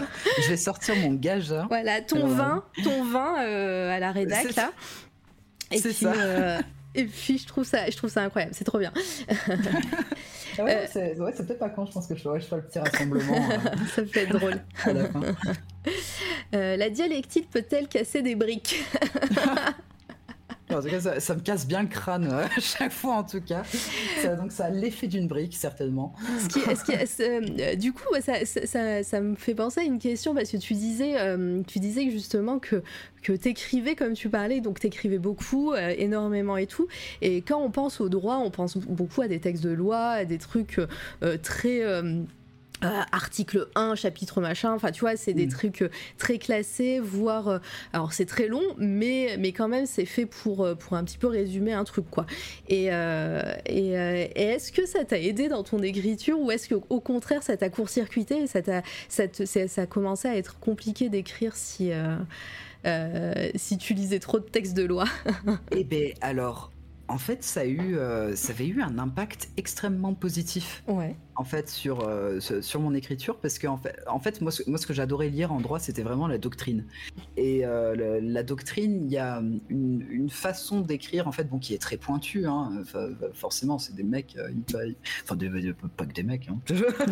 Mais c'est des personnes qui, qui, qui, qui disent une quantité astronomique de trucs euh, de, tous les jours et ça, et, et ça se sent quand, euh, euh, quand tu lis leurs essais et ce genre de choses.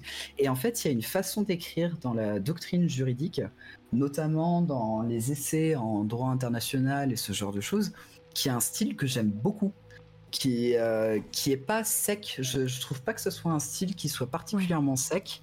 Alors que du côté du droit civil, je trouve effectivement que c'est un peu plus sec. Mais euh, de, de- l'autre côté, donc du droit international euh, public et ce genre de choses, il y a des trucs, c'est- très bien écrit en fait, je trouve. Et je m'étais retrouvé petit à petit à devoir toujours être dans ce registre-là, dans mes dissertations et ce genre de choses. L'impact que ça a eu, je pense que le, là où c'est le plus évident dans mon écriture, c'est qu'il y a vraiment le côté raisonnement dans un paragraphe en fait. Euh, le, côté un peu plus peut-être un peu plus linéaire dans, dans le droit et euh, qui, j'amène beaucoup de paragraphes presque comme une dissertation en fait, dans la manière de, faire une dissertation juridique, donc euh, où, je resitue les choses presque comme une intro. où de chaque idée va rester sur un paragraphe. Donc à partir du moment où on est sur une idée suivante, hop là, on change de paragraphe.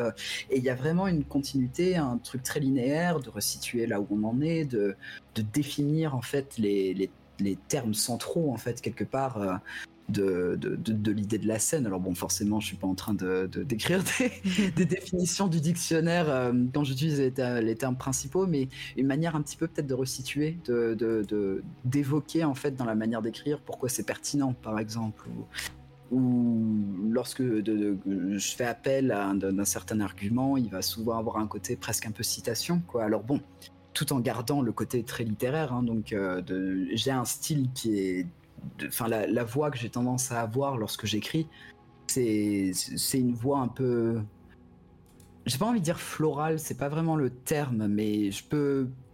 Il y a un côté un peu Europe de l'Est aussi, dans le sens où ça peut être des phrases qui, sont assez longues, quoi. Et puis des, des descriptions qui, qui, qui peuvent être relativement longues aussi. J'ai pas un style très succinct. Euh, J'ai pas trop un style de dictionnaire, quoi. Et c'est vrai que. Et c'est étonnamment, c'est vraiment le, le- le droit, en fait, qui m'a amené ce style-là, quoi. Le côté de pouvoir faire du long sans jamais perdre les gens, en fait. euh, au travers ce que bon. Ouais. Si, si, les gens qui lisent tes dissertations euh, je- de ils commencent à se perdre, c'est que c'est vraiment pas bon quoi. Donc voilà. Non mais je, vois bien. Et pareil, côté, côté dessin, euh, tu, nous as parlé voilà, que tu dessinais quand même beaucoup et tout. À ce moment-là, est-ce que tu, passes euh, particulièrement plus en numérique ou tu continues d'avoir tes carnets ou même encore maintenant, hein, peut-être ça va peut-être pas changer hein, ta, façon de dessiner, mais tu as toujours tes croquis, tu dessines toujours un peu euh, en permanence euh, de façon euh, traditionnelle ou, euh, ou est-ce que tu passes euh, un, peu, euh, un peu directement en, en full numérique de... Enfin, pas directement, je veux dire, euh, au contraire, petit à petit en full numérique. Ben, alors effectivement, il y a eu, euh, il y a eu une espèce de transition par rapport à ça où petit à petit, j'avais moins le temps en fait de, de pouvoir faire des croquis comme j'avais, je pouvais le faire avant parce que on, on commence à approcher euh, d'un moment dans ma vie où il y a le taf qui rentre en jeu, il y a, le- Ouais. il y a les études, il y a, puis il y a essayer de, de- donc de tout jongler entre la famille, les amis euh, et, et tout ça.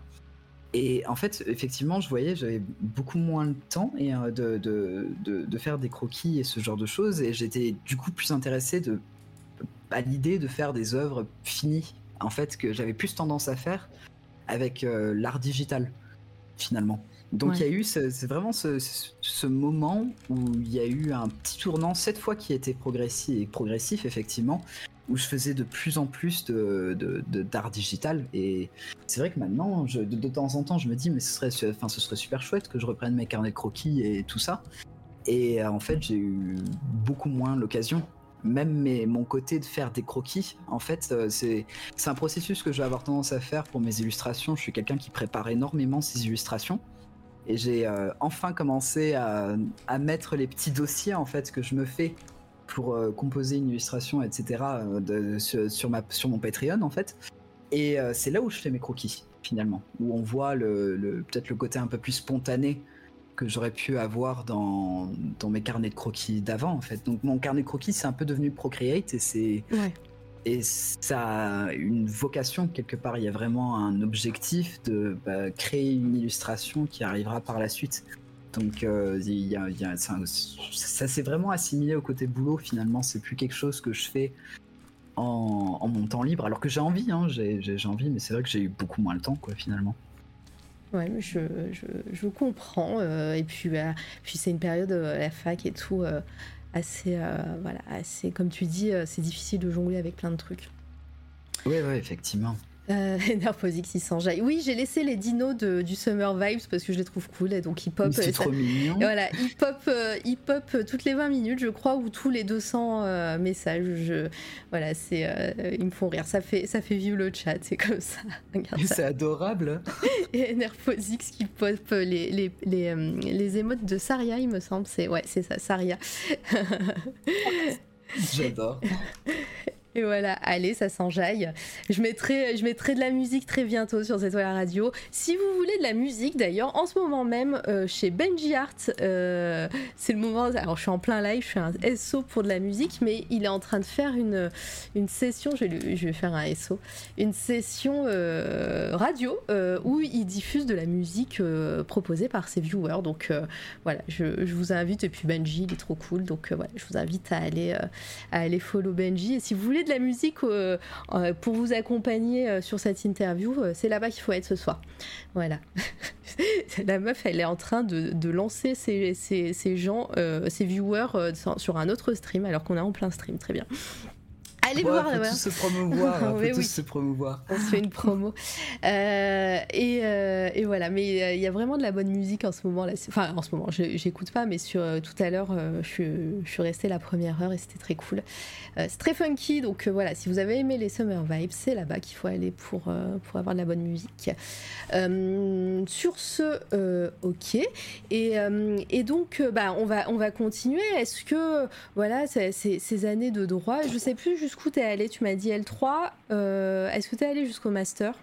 Non, je suis, je suis pas allé jusqu'au master finalement. J'ai arrêté en fait. J'ai passé la L3 et j'ai eu mon diplôme. J'ai fait un DU aussi par la suite hein, en droit européen.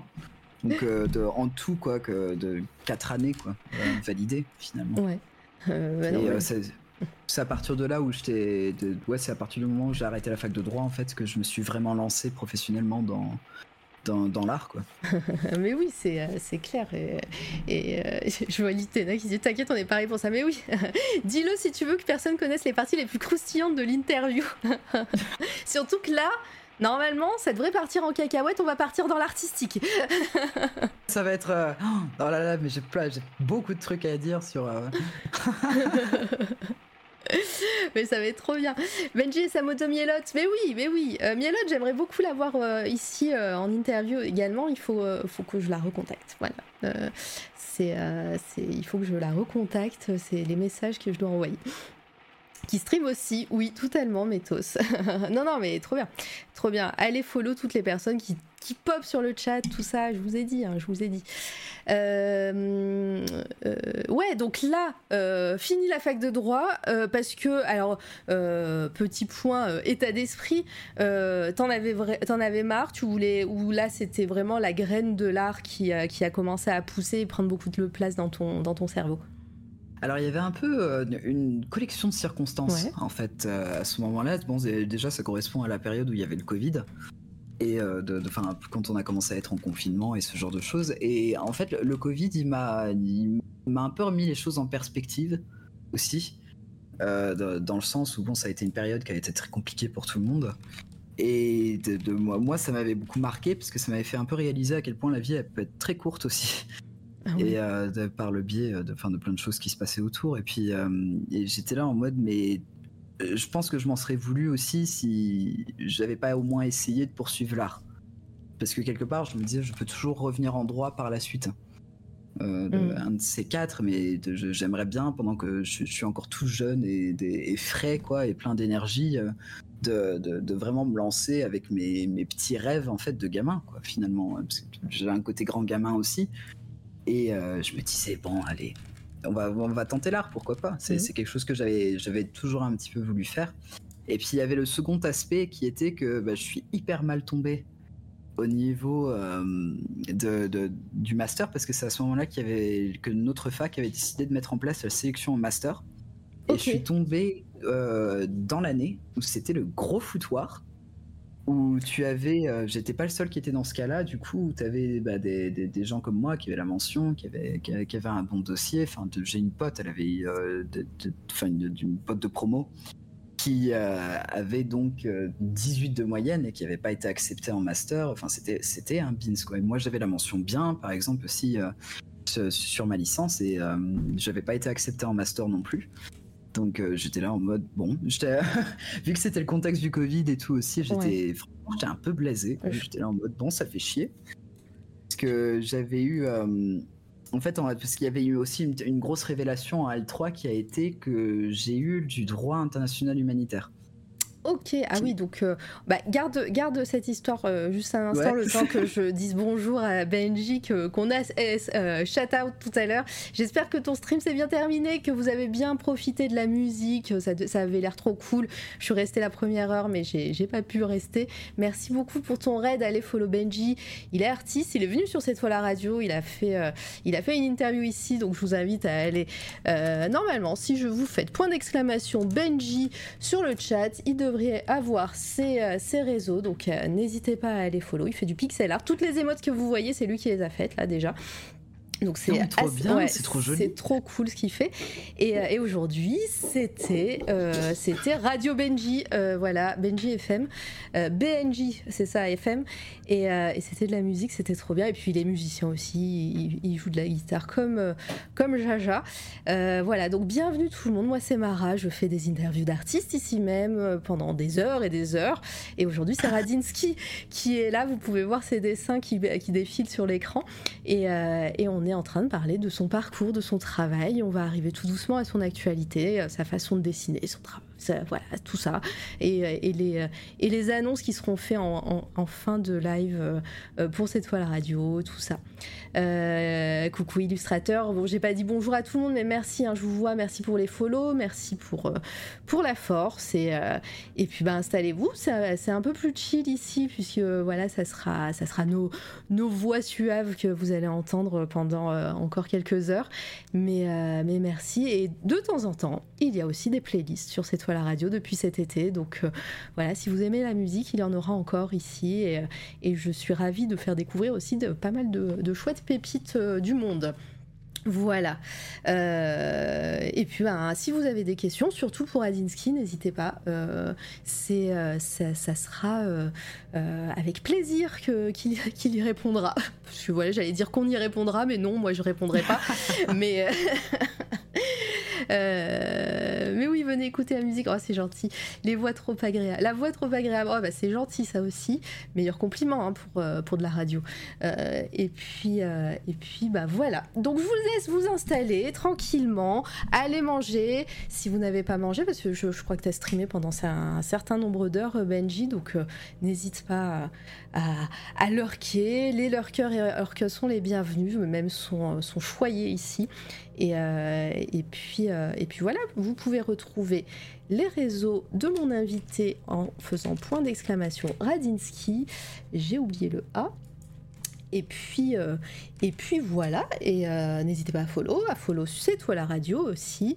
Et, euh, et puis, et puis on va s'amuser. Et puis si vous, si vous suivez la chaîne, je, j'avance sur le teasing et sur les, sur les annonces de fin de live, mais je rappelle qu'on a passé les 2000 follow ici. Merci encore pour le soutien. Et ça veut dire 2000 follow qu'il va avoir un giveaway bientôt. Alors ça sera pas ce soir. C'est quoi la radio? Ça sera pas ce soir le giveaway, mais ça sera dans, dans les euh, jours, semaines qui arrivent pour, euh, euh, pour les gens qui follow la chaîne. Donc c'est le moment. Je vous invite à follow pour rentrer dans le concours, sachant que ça sera un, un, euh, un lot unique à gagner avec plein de choses dedans qui coûtent des centaines d'euros. hein, je peux vous le dire, le, lot euh, va être assez euh, monstrueux. Et je rends l'argent des subs, c'est ça, c'est ça que j'aime dire. Et, voilà, donc ça sera uniquement pour les gens qui follow la chaîne. Je vous autorise, parce que je suis quand même gentil, que les follow, c'est pas une fin en soi, à follow la chaîne pour participer au concours et à unfollow la chaîne après. Mais je vous assure, vous allez vouloir rester.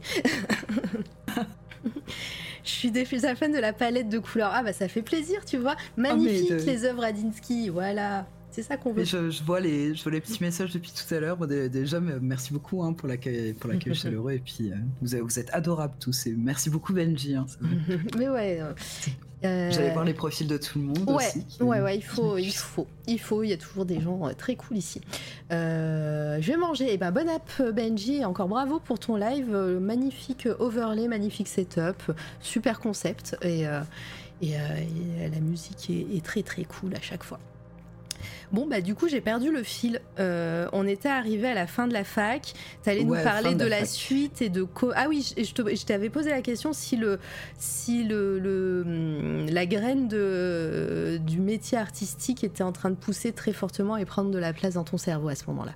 Ouais, là, elle était, c'était vraiment un moment où euh, ça voulait vraiment, enfin, ça voulait vraiment germer, et puis j'étais là en mode bon, je sais pas, je sais pas trop ce que je vais faire maintenant non plus, et c'est l'opportunité effectivement de commencer la carrière artistique, donc euh, le, rêve de gosse, etc.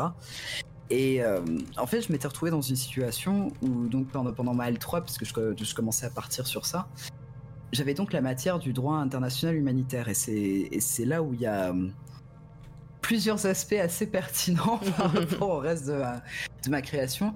le droit international humanitaire, ça a vraiment été une révélation euh, pour moi. Alors c'est très triste à dire parce que c'est un domaine qui est très très dur pour le fait que le droit international humanitaire, c'est le droit de la guerre. Ouais. Donc euh, c'est tout ce qui régit euh, les, les, conflits armés internationaux. Donc ça c'est un peu la guerre qu'on entend au sens classique. Donc tu penses à la Seconde Guerre mondiale, quoi. Donc c'est la guerre entre plusieurs États. Et puis tu vas avoir les conflits armés non internationaux, où là c'est l'idée des guerres civiles, plus ou moins. Et euh, c'est une discipline qui se consacre à ça.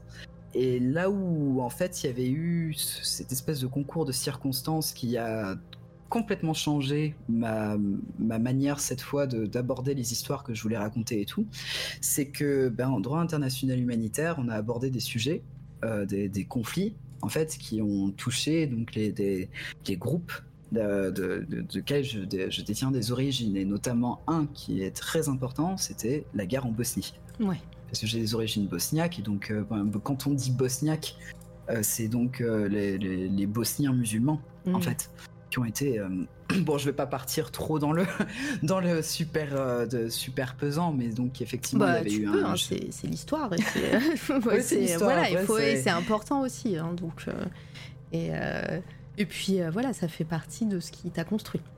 Oui, effectivement. Donc, des, donc c'est à partir de là où j'avais commencé, parce que bon, il y, a toujours un côté un peu de, de, déni parfois quand t'es quand es touché euh, par ce genre d'événements historiques, etc. Alors moi j'ai eu énormément de chance, je n'ai perdu personne dans ma famille euh, pendant ce génocide, parce que ma, je suis d'une diaspora qui avait bougé avant, quoi, finalement. Mm. Mais c'est un sujet qui me, touche, euh, qui, me touche énormément aussi, et c'était une histoire en fait finalement que, je voulais peut-être un peu plus aborder.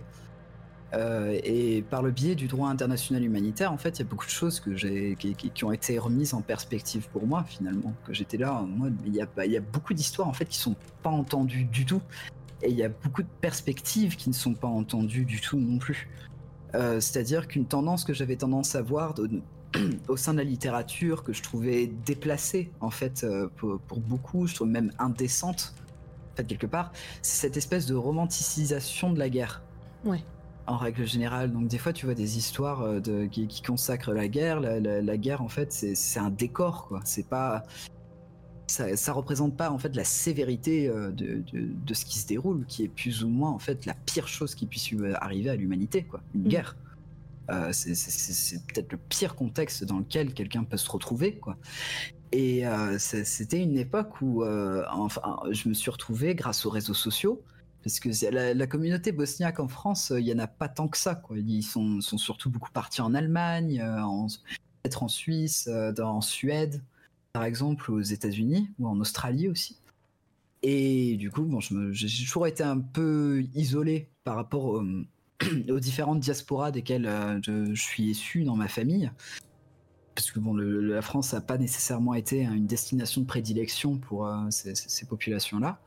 Et en fait, grâce aux réseaux sociaux, j'ai pu aussi, pendant plein de périodes d'études du, droit international humanitaire, vraiment me connecter en fait avec des survivants directement du, génocide bosniaque, en fait. Mm. Des, personnes avec qui j'entretiens des relations euh, aujourd'hui, et puis même certains avec qui je suis, je suis devenu ami, etc. Et ça, ça, a été une grosse claque, euh, en, fait, à ce moment-là je m'étais dit, en fait, moi, ce que j'ai envie d'incarner dans, des projets tels que Maliche, parce que j'aborde d'autres sujets euh, quand, je fais des histoires courtes, comme, je disais, etc.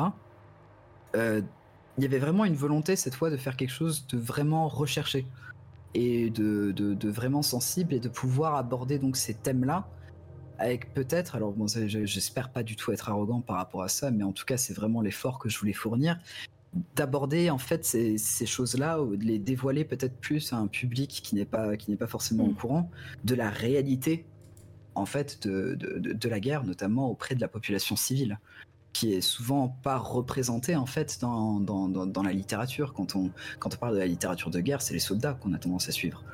Et euh, en fait là, ce que je voulais, ce que je voulais vraiment aborder, c'était en fait que la question qu'on se pose, c'est que dans, les, dans, le récit sur lequel je suis en train de travailler, que bah, ça pourrait être nous quoi. Euh, parce que bon, en France, on n'a pas, on n'a pas connu ça depuis euh, la Seconde Guerre mondiale. Et j'avais l'impression en fait d'être un peu quand quand je regardais un petit peu autour de moi et tout, qu'il y avait une espèce de déconnexion en fait, tout paraissait toujours loin. Si ça, si ça a du sens, et j'avais l'impression que c'était qu'on se penchait pas dessus, qu'on qu'on réalisait pas en fait que des personnes qui, mais comme un voisin, comme une sœur, comme qui vivaient sous, sous, des choses absolument horribles, quoi. Donc, euh, et c'est là en fait où il y avait eu un réveil considérable et le ton de Malish est vraiment bien descendu euh, au niveau de l'ambiance, quoi, parce qu'effectivement, il y a des thèmes de génocide qui reviennent, il y, a des, y a des thèmes de crimes de guerre qui reviennent, il y a un, de, l'histoire en elle-même, en fait, se, se déroule avec, des, avec les personnages qui sont hantés par ce spectre d'une guerre civile qui a eu lieu oui, parce euh, que plusieurs... Euh, oui. je, je, es en train de parler de l'histoire, parce que tu nous en as un peu parlé au fil, des, au fil du fil rouge, justement.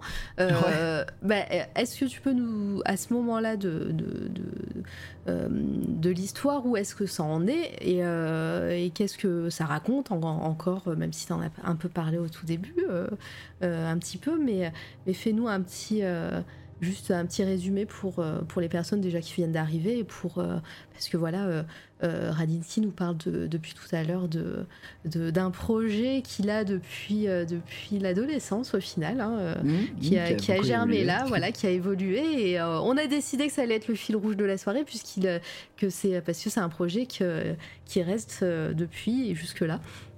Donc, ouais, dis-nous un peu où ça en est et fais un petit résumé voilà, pour les personnes.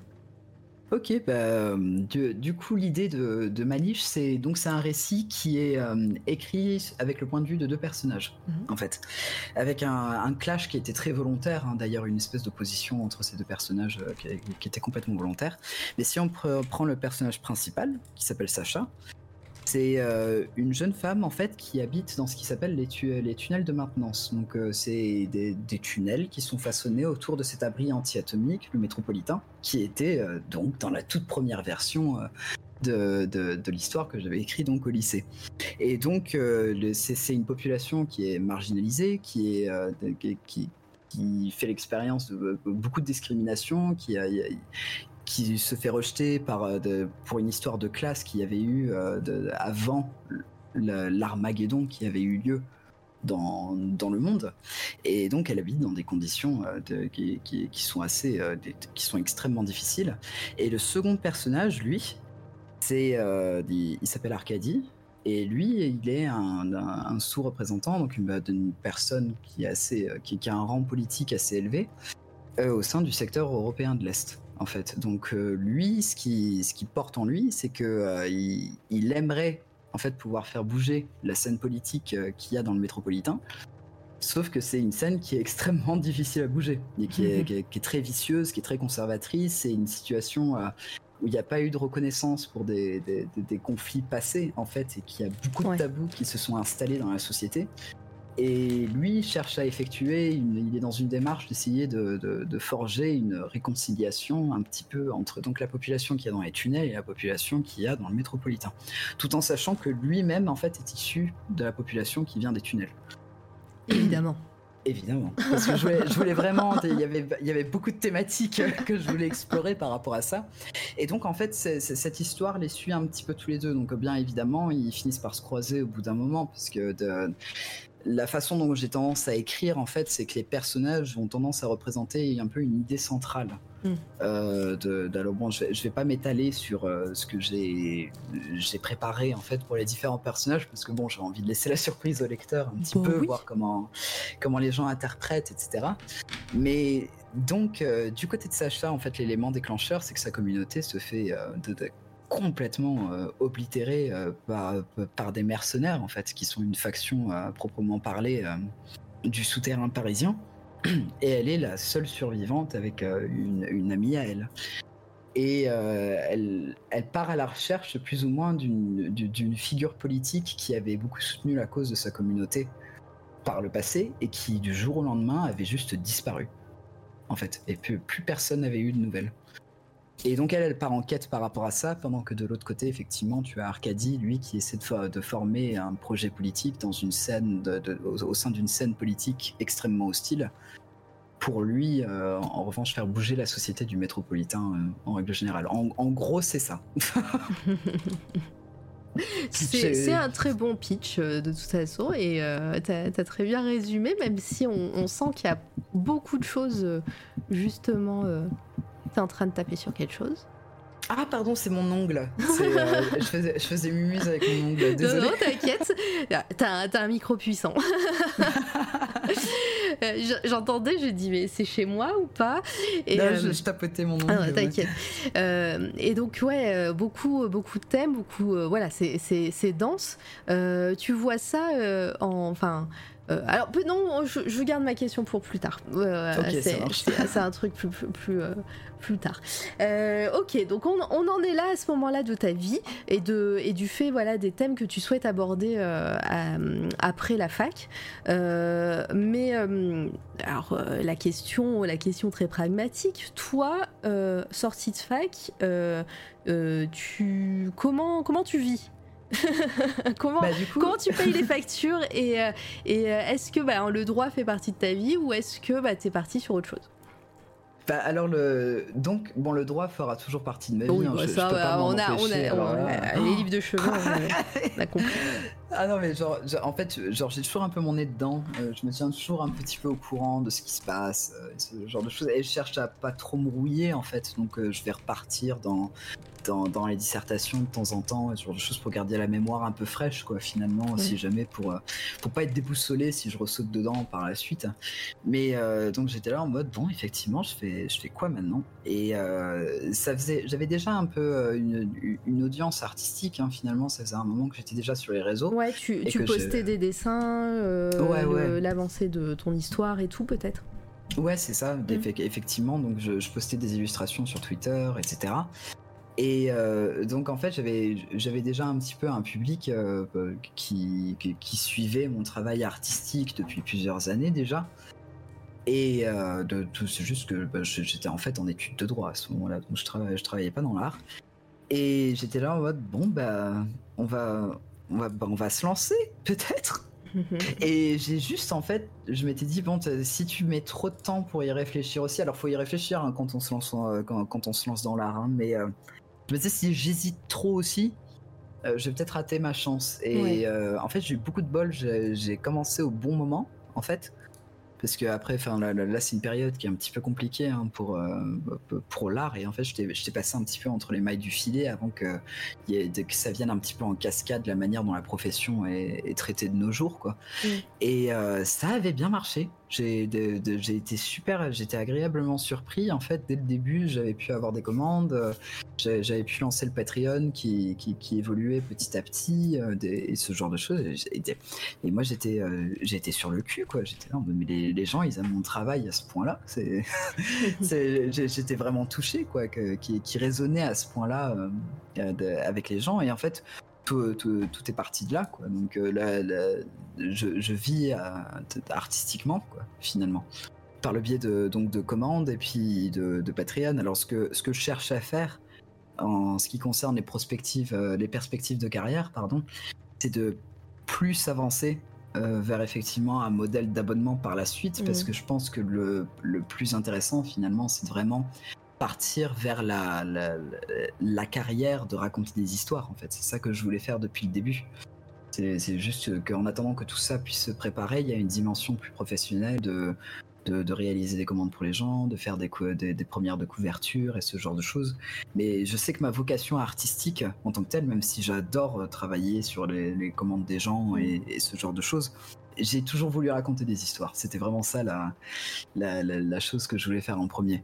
Mm. Donc, euh, si je cherche à me projeter dans les années qui viennent, Euh, L'idéal, c'est vraiment que je puisse en fait de, devenir un, un, auteur à temps plein, quoi, que, que quelque part qui Oui. fait ses illustrations, qui euh, le format de ma niche, c'est le format de roman graphique en fait que, que je veux faire. C'était parti d'un bouquin, mais j'ai décidé que ce serait peut-être mieux de faire un, un format de roman graphique en fait finalement, Mhm. parce que ça permettait de rendre la traduction plus facile aussi en anglais. Oui, je veux, je Parce que bon, comprendre. Parce que la- de- de- on, on peut, on, on- taquine beaucoup le français euh, en, en- en tant que franchouillard, mais euh, c'est une langue qui marche extrêmement bien à l'écrit. Ouais. Qui est extrêmement littéraire et qui est très malléable en fait. Donc t'écris en français. Ouais. Euh, oui, la version, la version bouquin de ouais, elle était en français. Donc en fait, ce qui était, ce qui, ce qui était assez euh, pénible, en fait, ma, ma pauvre audience, qui est majoritairement anglophone, euh, bah, des- on parle de Malice, on parle de Malice, mais c'était tout en français. Donc euh, j'étais là en mode non mais je viendrai, il faut que je finisse ma liche en français en premier et puis après il faut que je- j'entame le processus de traduction. Et je m'étais dit mais je vais, je vais jamais le sortir en fait, ça va sortir dans 10 ans le truc si je le fais comme ça. Donc euh, Et euh, et t'as décidé de le, de le faire en français parce qu'on on rappelle pour le chat hein, euh, que l'anglais est ta langue euh, maternelle et, euh, et du coup tu as décidé de le faire en français justement parce que, parce que le français à l'écrit fonctionne bien et que t'aimes t'aimes ça ou et, et- et donc tu as décidé de euh, euh, décider, t'as décidé de d'écrire ensuite pour euh, euh, de finir la version française pour passer à l'anglais plutôt que de le faire au fur et à mesure. D'ailleurs, il y a Litena qui est traductrice, hein, je le rappelle. Alors, traduire une BD roman graphique, ce n'est pas plus facile que traduire un roman, c'est un exercice très différent, mais pas plus c'est c'est peut-être plus pour la longueur, peut-être que tu parles. Oui, pardon, je voulais pas du tout sous-entendre Ouais. qu'il y avait euh, qu'il y avait une différence de compétences par rapport à ça. Peut-être plus que c'est c'est un processus qui serait plus naturel pour moi. Ouais. En fait, euh, de, plutôt dans ce sens-là. Donc oui, non, absolument, je voulais absolument pas dénigrer euh, le, le travail que- qui est fait pour traduire les bandes dessinées, etc. Parce qu'effectivement, ça- le- la traduction en règle générale, c'est c'est un boulot qui est colossal. Quoi. Il, y a, il y a beaucoup de fois en fait où j'ai j'ai traduit mes propres œuvres parce que je, de- je voulais être sûr en fait quelque part de, de, de, de, de trouver les, des- vraiment les termes que je voulais signifier en fait, même Mm. si ça voulait dire de changer un peu, un peu la syntaxe et ce genre de choses pour vraiment euh, de rapporter le sentiment euh, en premier plutôt que la traduction littérale. Alors bon, je, je, je suis pas, je suis pas traducteur. Ma tante est traductrice par contre. euh, allemand-français, D'accord. mais euh, ouais, bah, moi je je lui ai jamais parlé, mais je sais qu'elle fait ça.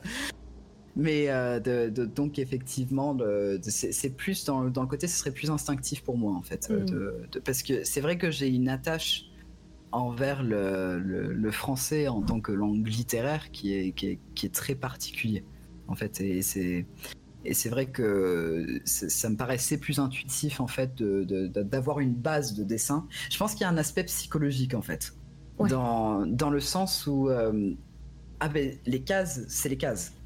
Donc le dessin, il est fait quelque part. Mhm. Et puis euh, j'ai mes deux versions du script, euh, une version anglaise et puis une version française euh, à, côté, quoi, qui, où je me dis non mais au moins, au moins c'est bon, j'ai fait les dessins. Au moins c'est bon, j'ai fait les dessins. Alors que quand je vois mes, mes, mes paragraphes sur paragraphes, il y a un côté plus, plus intimidant, quoi. Donc le, le côté étape. Donc oui, non, effectivement, je voulais pas du tout sous-entendre que, que, que c'était un travail qui, qui était moindre, hein, pas du tout. non. Euh, coucou Guigui, coucou Guigui, euh, j'espère que tu vas bien. Euh, bienvenue tout le monde. hein, on, est, on est à 3 heures de live. Hein, on est bien, on est, On est bien, on est tranquille, on est posé, c'est super intéressant tout ça. Et, et, et donc ouais, tu nous as parlé ouais, de, te- de tes perspectives d'avenir, justement de vivre de, de, de ça et de, le faire à plein temps, disons, plutôt que de- d'en d'en vivre. Euh, la fameuse barre des 3 heures. Et ouais, on change pas, je, vous l'ai dit, on change pas une, une équipe qui gagne. hein. mais, euh, mais vous allez, vous vous moquez, mais dans pas longtemps, je vais avoir euh, une contrainte de temps. voilà, je tease pour les annonces, mais je vais avoir une contrainte de temps à, effectuer. Ça, vous allez voir que je sais tenir aussi une, un délai. promis, promis. C'est c'est juste que c'est le principe de l'émission. hein. C'est pas juste, c'est pas juste ça dure trois heures parce que je, je sais pas arrêter mes invités. hein. Non, non, c'est euh, le principe de, partir sur des conversations longues et, euh, ça me fait trop plaisir. Euh, Ouais, donc euh, ta perspective, c'est de, c'est de le faire à plein temps. Euh, on, est toujours un petit peu bah, à la fin, mais après, euh, à, la fin, à la fin de tes études et le début voilà, de, que tu as arrêté le- les études de droit, on arrive peut-être petit à petit bah, même à, à, ton, à ce que tu fais maintenant. Je sais pas du tout en quelle année on est ou à quel âge tu as à ce moment-là, sachant que tu, nous as dit que tu avais redoublé quelques fois, donc, donc si ça se trouve, on arrive tout doucement à ce que tu fais maintenant. Ah bah en fait on, bah on y est hein, Ah, finalement est. parce que c'est vrai que j'ai démarré donc ouais la carrière artistique euh, j'ai commencé un petit peu à faire des petits trucs en Ouais, tu en nous as parlé du 2019. Covid en plus, donc euh, Mais, ouais, on y est. euh, ouais, ouais, on y est. Du coup, c'est parce que là où je me suis vraiment lancé à plein temps, parce que en fait, il y avait, il y une époque, c'était presque de l'argent de poche en fait, parce Mm. que de, j'ai eu beaucoup de chance. J'avais, j'avais mes parents qui étaient là aussi, donc ça, ça, ça m'a permis de, de mettre de côté pendant ce- ce- cette période-là, quoi. Ouais. Puis euh, de, bon, il y a l'État français aussi qui aide un petit peu, mais. euh, mais, mais du coup, effectivement, c'est à partir de, c'est vraiment à partir de 2020 que j'ai fait ça à plein temps, quoi. Que, que, que, que je faisais pas ça sur le côté, que j'étais là en mode bon, je vais vraiment me lancer professionnellement là-dedans. Et du coup, je m'étais lancé, et, des- et j'ai- un peu, euh, mine de rien, un peu dans le noir. Hein, je savais pas exactement à quoi m'attendre euh, non plus. Et en fait, c'était un environnement dans le dans lequel vraiment je m'y retrouvais. En fait, c'était nickel parce qu'il y avait le côté autonome, euh, le, le même côté où ça nécessite une discipline. que- que- comme je pouvais avoir en droit en fait où tu es un peu tout seul hein, t'es- il t'es- tu faut que tu fasses plein de choses que, que tu assures un peu tous les plans alors qu'il y a personne derrière toi quoi en, Mm. en soi et ce, ce côté là il m'a il m'a vraiment vraiment plu moi qui ai, qui ai toujours un côté très indépendant euh, c'était euh, j'étais vraiment j'étais vraiment tout content et puis j'étais tout fier parce que je commençais à construire quelque chose et puis petit à petit en fait ça il y a eu un effet un peu boule de neige au fur et à mesure des commandes bah, il y a des il y a des plus grosses opportunités qui se présentent et ce genre de choses hein. et c'est super chouette je m'étais posé la question à un moment si je voulais pas partir dans le jeu vidéo aussi de- dans le concept art Ouais. Et qu'est-ce qui euh, qu'est-ce qui t'a freiné ou qu'est-ce qui t'a dit que Les- non finalement? les conditions de travail elles sont euh, c'est des histoires d'horreur quand on entend les conditions de travail dans le domaine du jeu vidéo surtout que c'est des domaines qui sont pas très syndiqués aussi. Euh, alors bon là il y a, il y a une grosse vague hein, qui qui part des États-Unis ça c'est un truc que j'ai commencé à retenir hein. dès qu'il y a un truc qui commence à partir des États-Unis tu, surveilles toujours un petit peu en Europe parce que ça finit toujours par arriver mais là il y a le, monde artistique euh, en général entre le cinéma entre les, effets spéciaux etc qui commence vraiment à s'agacer un petit peu des, conditions de travail et du traitement mais il est ineffable euh, de- de- des personnes qui travaillent dans ce domaine-là et du coup euh, j'étais là en mode ah peut-être qu'on arrivera à un moment euh, où on sera peut-être un petit peu un peu mieux traité. Euh, moi, moi j'ai eu beaucoup de chance ceci dit parce que j'ai toujours eu des vraiment mais des super bons clients que- de- avec qui j'ai adoré bosser etc. Mais c'est vrai que le en ce qui concerne le monde du jeu vidéo à proprement parler, ça peut être un petit peu plus difficile de- de- de- d'être bien traité quoi finalement. C'est des, des milieux où tu as beaucoup de crunch, tu as T'as des horaires de travail qui sont mais de, de inhumaines hein, finalement. Il y a des gens qui bossent pendant les week-ends, euh, qui n'ont pas de vacances. euh, Sinon, ça peut devenir compliqué, quoi. Surtout avec des. euh, Alors, c'est un peu, c'est un peu moins le cas en France, mais il y a une, une grosse libéralisation aussi des, des contrats en règle générale. Donc, beaucoup de choses passent par le freelance, et auquel cas, tu, tu bénéficies pas des, des bonus au sein d'une boîte euh, ou ce genre de choses. Donc, c'est un peu à double tranchant. Donc, tu as plus d'indépendance, mais euh, de, moi, dans mon cas, effectivement, si, si j'arrête, euh, il n'y a, y a pas de revenu, quoi. Mm. Donc, euh, si, si je prends des vacances, il n'y a, y a rien qui rentre. Ah bah ça ouais, la joie.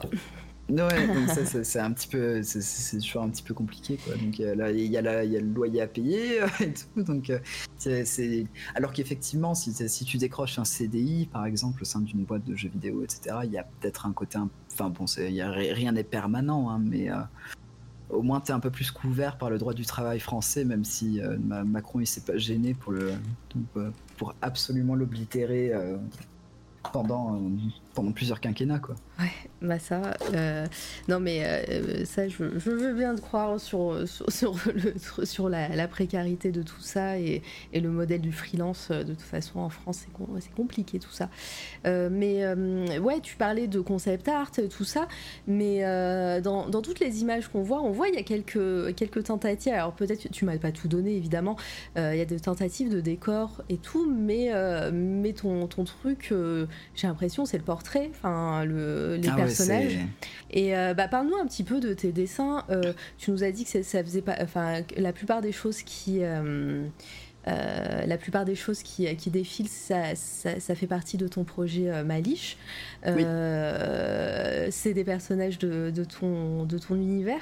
mais voilà, parle-nous un peu de ta manière de travailler, de comment tu imagines, comment tu imagines un personnage, comment tu le dessines. Après, pas vraiment de la partie technique. D'ailleurs, si vous avez des questions plus techniques hein, dans le chat, faut pas hésiter.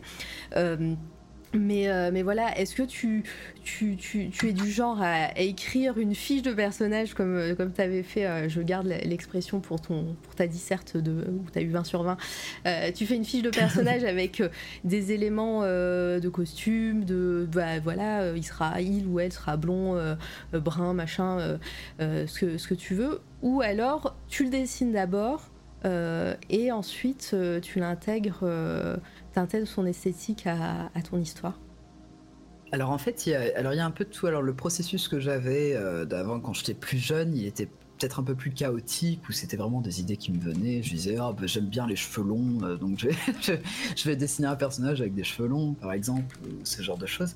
Et au fur et à mesure du temps, en fait, il y avait peut-être une approche un petit peu plus méthodique en fait, mmh. où je me visais un objectif de ce que je voulais réaliser au travers du personnage. Alors généralement, quand je crée un personnage, il y a deux angles.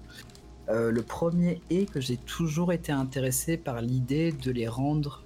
Je, ne sais pas si réaliste c'est nécessairement le terme, mais euh, c'est vraiment cette idée que de pouvoir faire, de pouvoir créer des personnages où les gens, lorsqu'ils les lisent, lorsqu'ils les regardent et ce genre de choses, si on exclut les éléments de la science-fiction, euh, et les éléments futuristes, qu'on soit là en mode c'est quelqu'un que je pourrais rencontrer finalement, que je pourrais croiser dans la rue. Euh, qui... Alors bon, certes, certains avec des styles un peu plus excentriques que d'autres, mais enfin c'est le cas dans la vie de tous les jours où on croise des gens avec euh, plein, plein d'esthétiques différentes, etc., qui, qui s'habillent de façon complètement différente et, ce... et tout ça. Et auquel cas, sous cet angle-là, je, je, me pose des questions par rapport, ok, c'est quoi leur histoire? Euh, que, Comment sont, en sont-ils arrivés là, en fait, finalement? Et par ces éléments, je vais essayer de refléter cette histoire euh, sur le physique du personnage.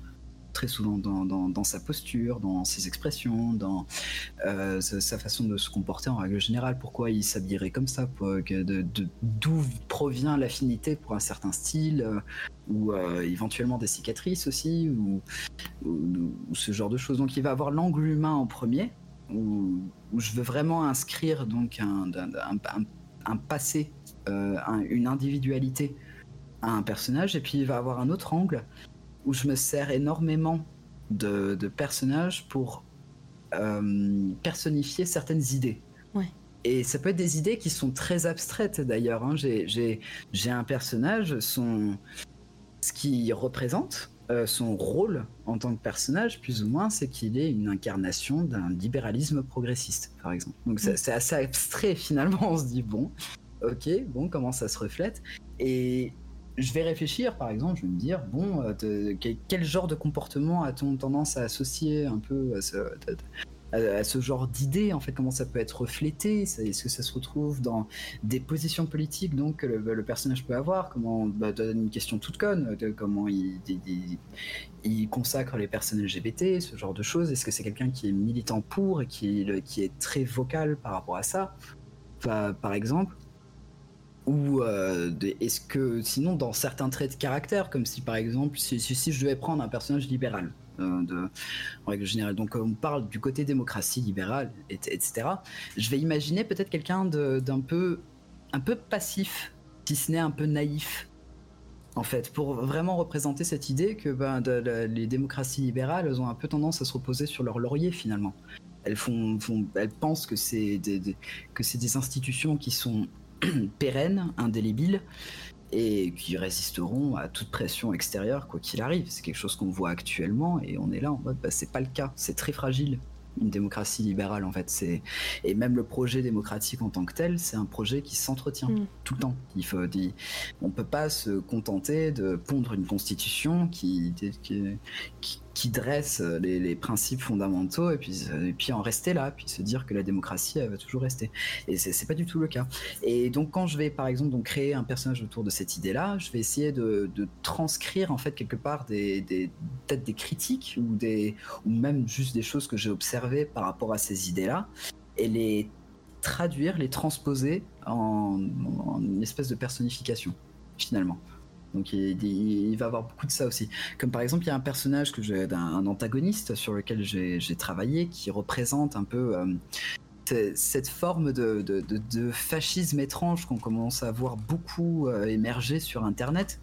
Euh, ce, ce- ce- ce fascisme caché sous 50 couches d'ironie, quoi, qui, qui porte ce détachement en fait, de ce, ce qui refuse toute sincérité, qui, qui considère l'expression humaine comme quelque chose de dégénéré. Enfin, te- je sais pas si tu vois un petit peu l'idée de- de- des profils euh, de, de- exécrables. J'ai l'impression de les voir partout euh, depuis, euh, depuis que Musk est arrivé sur Mhm. Twitter. J'ai l'impression de les voir partout.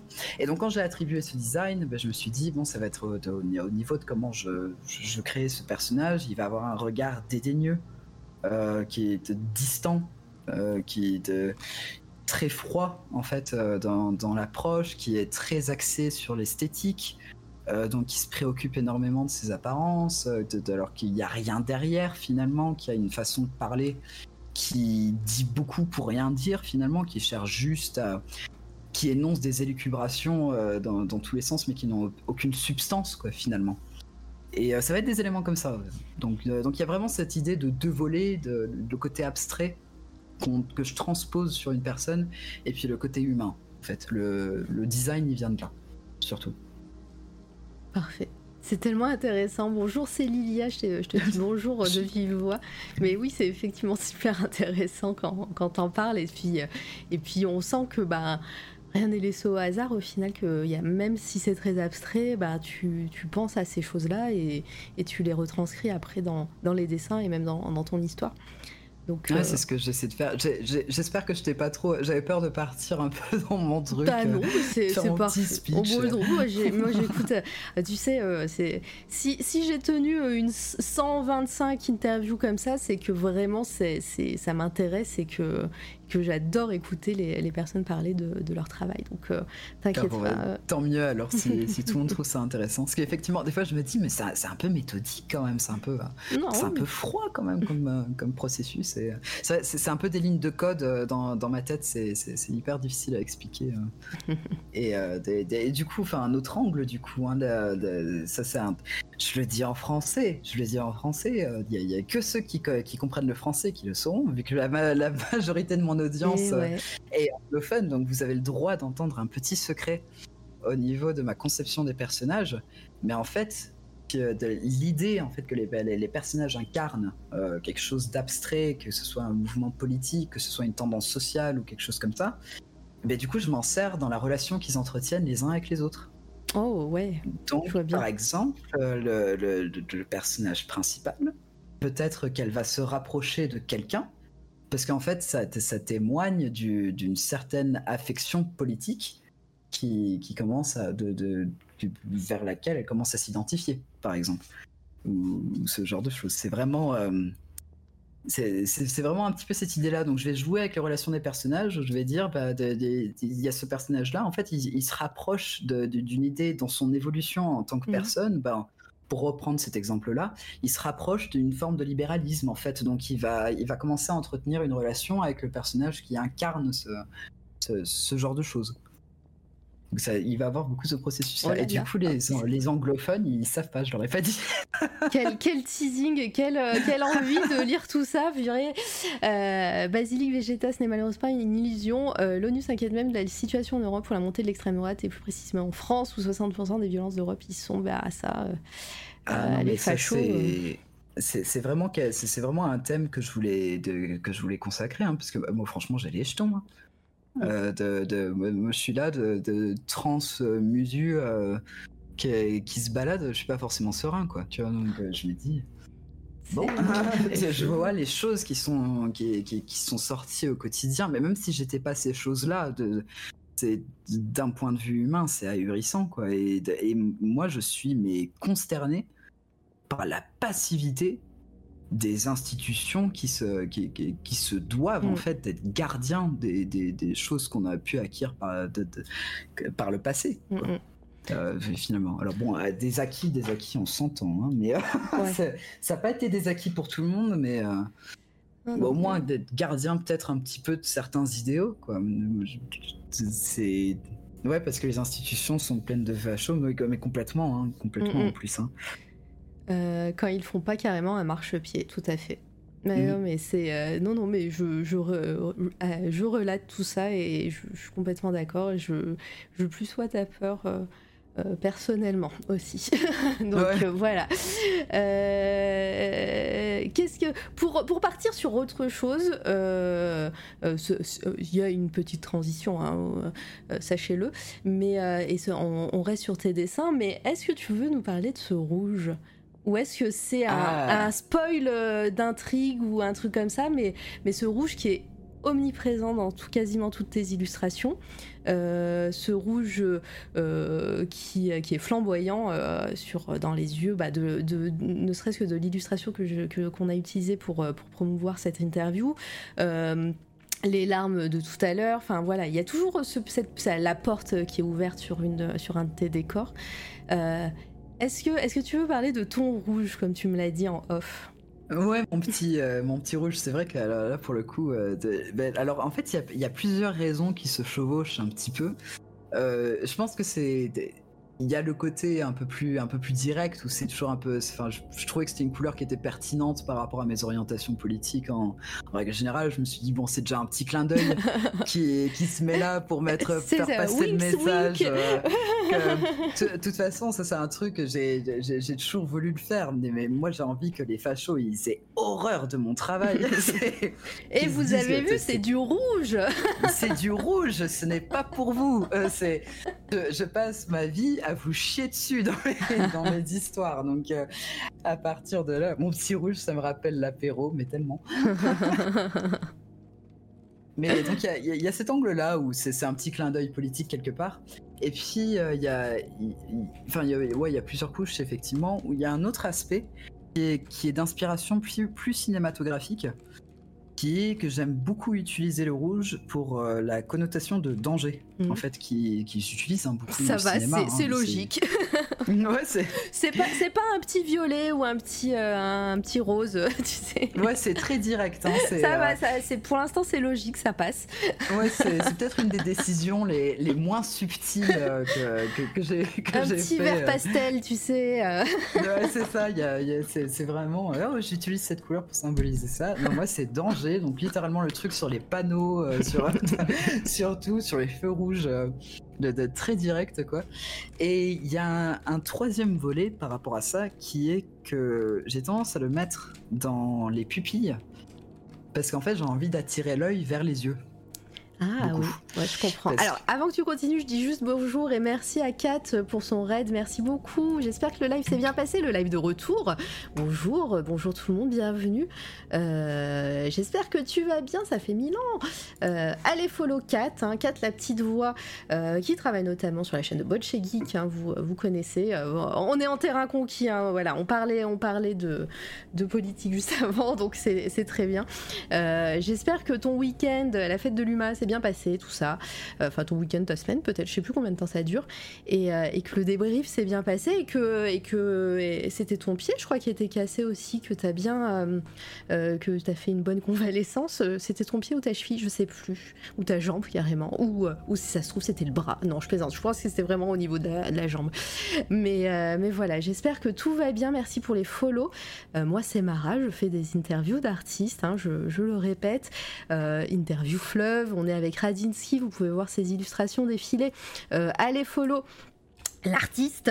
Euh, hop, je vous mets sa, petite commande avec euh, tous ces liens et on est en train de parler de ce, bah, de ces dessins justement en ce moment même là. Donc euh, vous, on parle de ce rouge qui est omniprésent dans ces dans illustrations. Donc il est en train de nous dire un peu qu'est-ce que ça symbolise et, et pourquoi surtout. on, y, on va y arriver. Donc voilà, installez-vous. je sais pas si tu si tu peux rester 4 mais sinon sinon, euh, bon lurk, bon appétit, tout ça, voilà. Oui, tout à fait, mon pied cassé va de mieux en mieux, lui m'a super, il a rentré terrible comme tout le monde. Bah voilà, je vais lurker manger, et eh ben je les, je les. Pensez à follow les gens de chez moi et des bisous. oui, pensez à follow, et pensez à follow 4, hein, c'est super cool. Les mardis, euh, j'ai un peu empiété là aujourd'hui, mais les mardis, c'est chez elle qu'il faut être, euh, à partir de, de 20h, je crois, 20h30. ça part de plein de sujets, c'est super cool, toujours chill. Des fois, ça écrit des trucs et c'est très bien. Donc si, euh, si tu veux suivre aussi euh, de l'écriture, euh, Radinsky, je t'invite ah à bah, follow cat. Nickel. et merci, c'est Lilia pour le follow également. voilà, merci beaucoup et je rappelle que à un moment donné, il va y avoir un giveaway des 2000 follow qui va arriver pour les gens qui follow. Voilà, donc pour, pour vous remercier de, du soutien, tout ça, tout ça. enfin bon. On continue? C'est parti. Allez, je, sais, je t'ai coupé dans ton élan, donc euh, j'espère que t'as pas perdu le fil de ta phrase. Non, non, je pense pas, parce que oui, j'évoquais par rapport à donc, le, troisième volet euh, du rouge qui est, qui, est, concentré très souvent sur les pupilles. Et c'est vraiment cette idée, en fait, hop là, ramener le regard vers, euh, vers les yeux, très souvent. Alors, il y, a, il y a un peu une exception, il peut avoir des exceptions hein, selon les, les, illustrations, mais c'est vrai que la vaste majorité ça va être euh, les pupilles, parce que par, par défaut, c'est là où j'aime bien amener le regard en fait de, la personne qui regarde l'œuvre. Mais il va avoir une idée, je vais tendance à placer le rouge là où je veux que le regard aille. Donc, euh, et ça va être souvent la, zone où il y aura le plus de détails. Hein. D'ailleurs, si on zoome euh, dans, dans l'œuvre, etc. Mais ça va être ouais, un, petit outil que je vais utiliser, que je, trouve, je trouvais déjà que bon, c'était très distinctif hein, aussi, euh, d'être très euh, assumé en fait, de, beaucoup assumer ce rouge-là et de, l'utiliser en fait de, comme outil de composition finalement. Mhm. Euh, et d'être là en mode ok donc j'ai envie que le regard il se alors je suis désolé s'il y a eu le gros bruit non c'était pas si gros Ok, bah c'est moi, bah c'est mon gros chat qui a sauté sur le. On aime les chats, on aime les chats, c'est bien. Oh là là, il me met un petit bazar. Mais c'est bon, il est parti. un petit loulou. Mais ouais, si jamais t'entends un bonk, euh, c'est un des chiens. Viens lui faire coucou. Mais donc, ouais, donc il y a vraiment l'idée de, de, guider un petit peu la composition euh, des, de, de, concentrer sur un élément plus important pour euh, créer une, une espèce d'harmonie et, d'attirer le regard finalement. J'ai trouvé que c'était. Euh, en fait, c'est assez radical hein, comme, comme manière de le faire, c'est pas très subtil.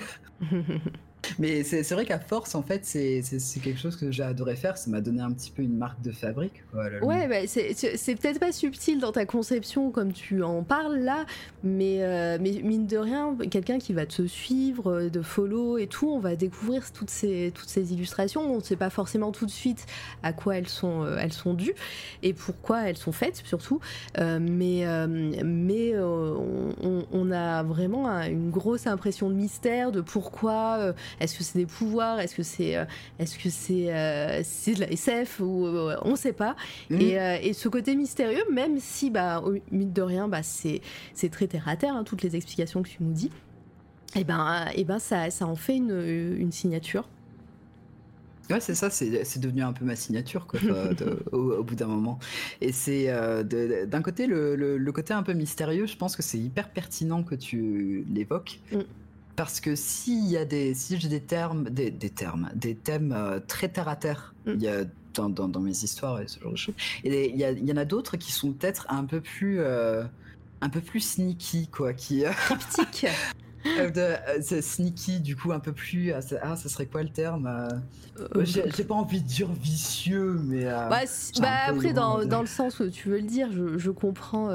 mais ouais, peu, un peu plus, un peu plus caché, peut-être. Oui, un peu plus caché, peut-être, qui, qui, qui, demande peut-être un peu plus d'interprétation personnelle.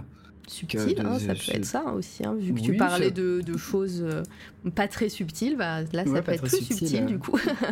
Ouais, bah du coup, effectivement, c'est vrai que dans et c'est là aussi ça a été en partie la dé- pourquoi j'ai j'ai commencé, enfin j'ai fini par pencher pour le roman graphique, c'est que le thème du rouge est va être important de, de base hein, en fait dans, dans l'histoire. Le, le- le rouge il sera utilisé euh, pour, certains contextes en fait euh, b- bien précis.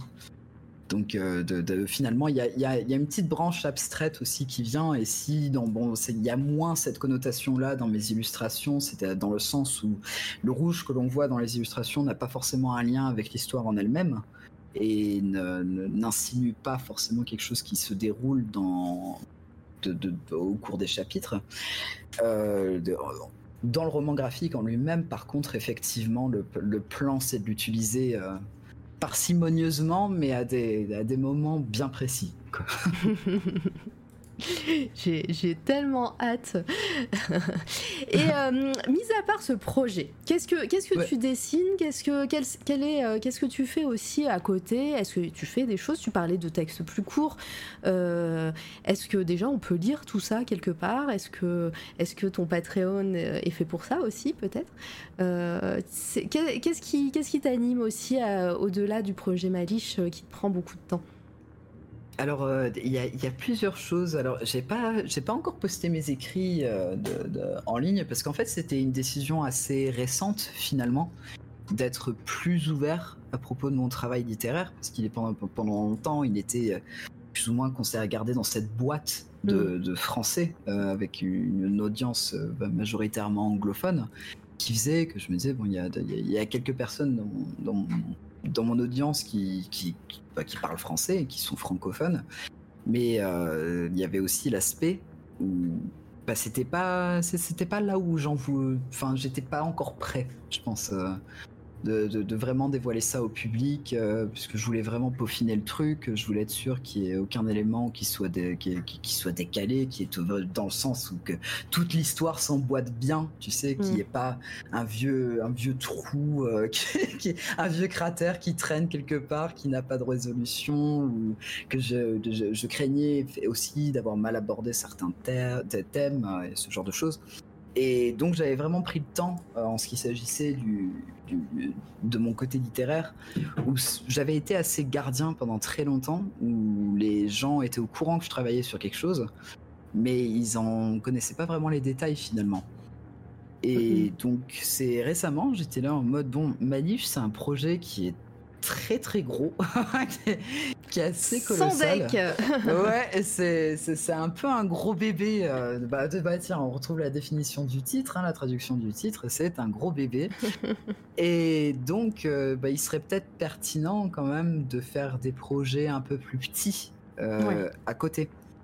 Et en fait, la manière dont ça, ça a commencé à se manifester, alors il y a un projet. Euh, bon, bon, je vais, je vais peut-être l'annoncer ici. Hein, ça serait, ça Allez, c'est le moment de l'exclu. Allez, c'est le moment.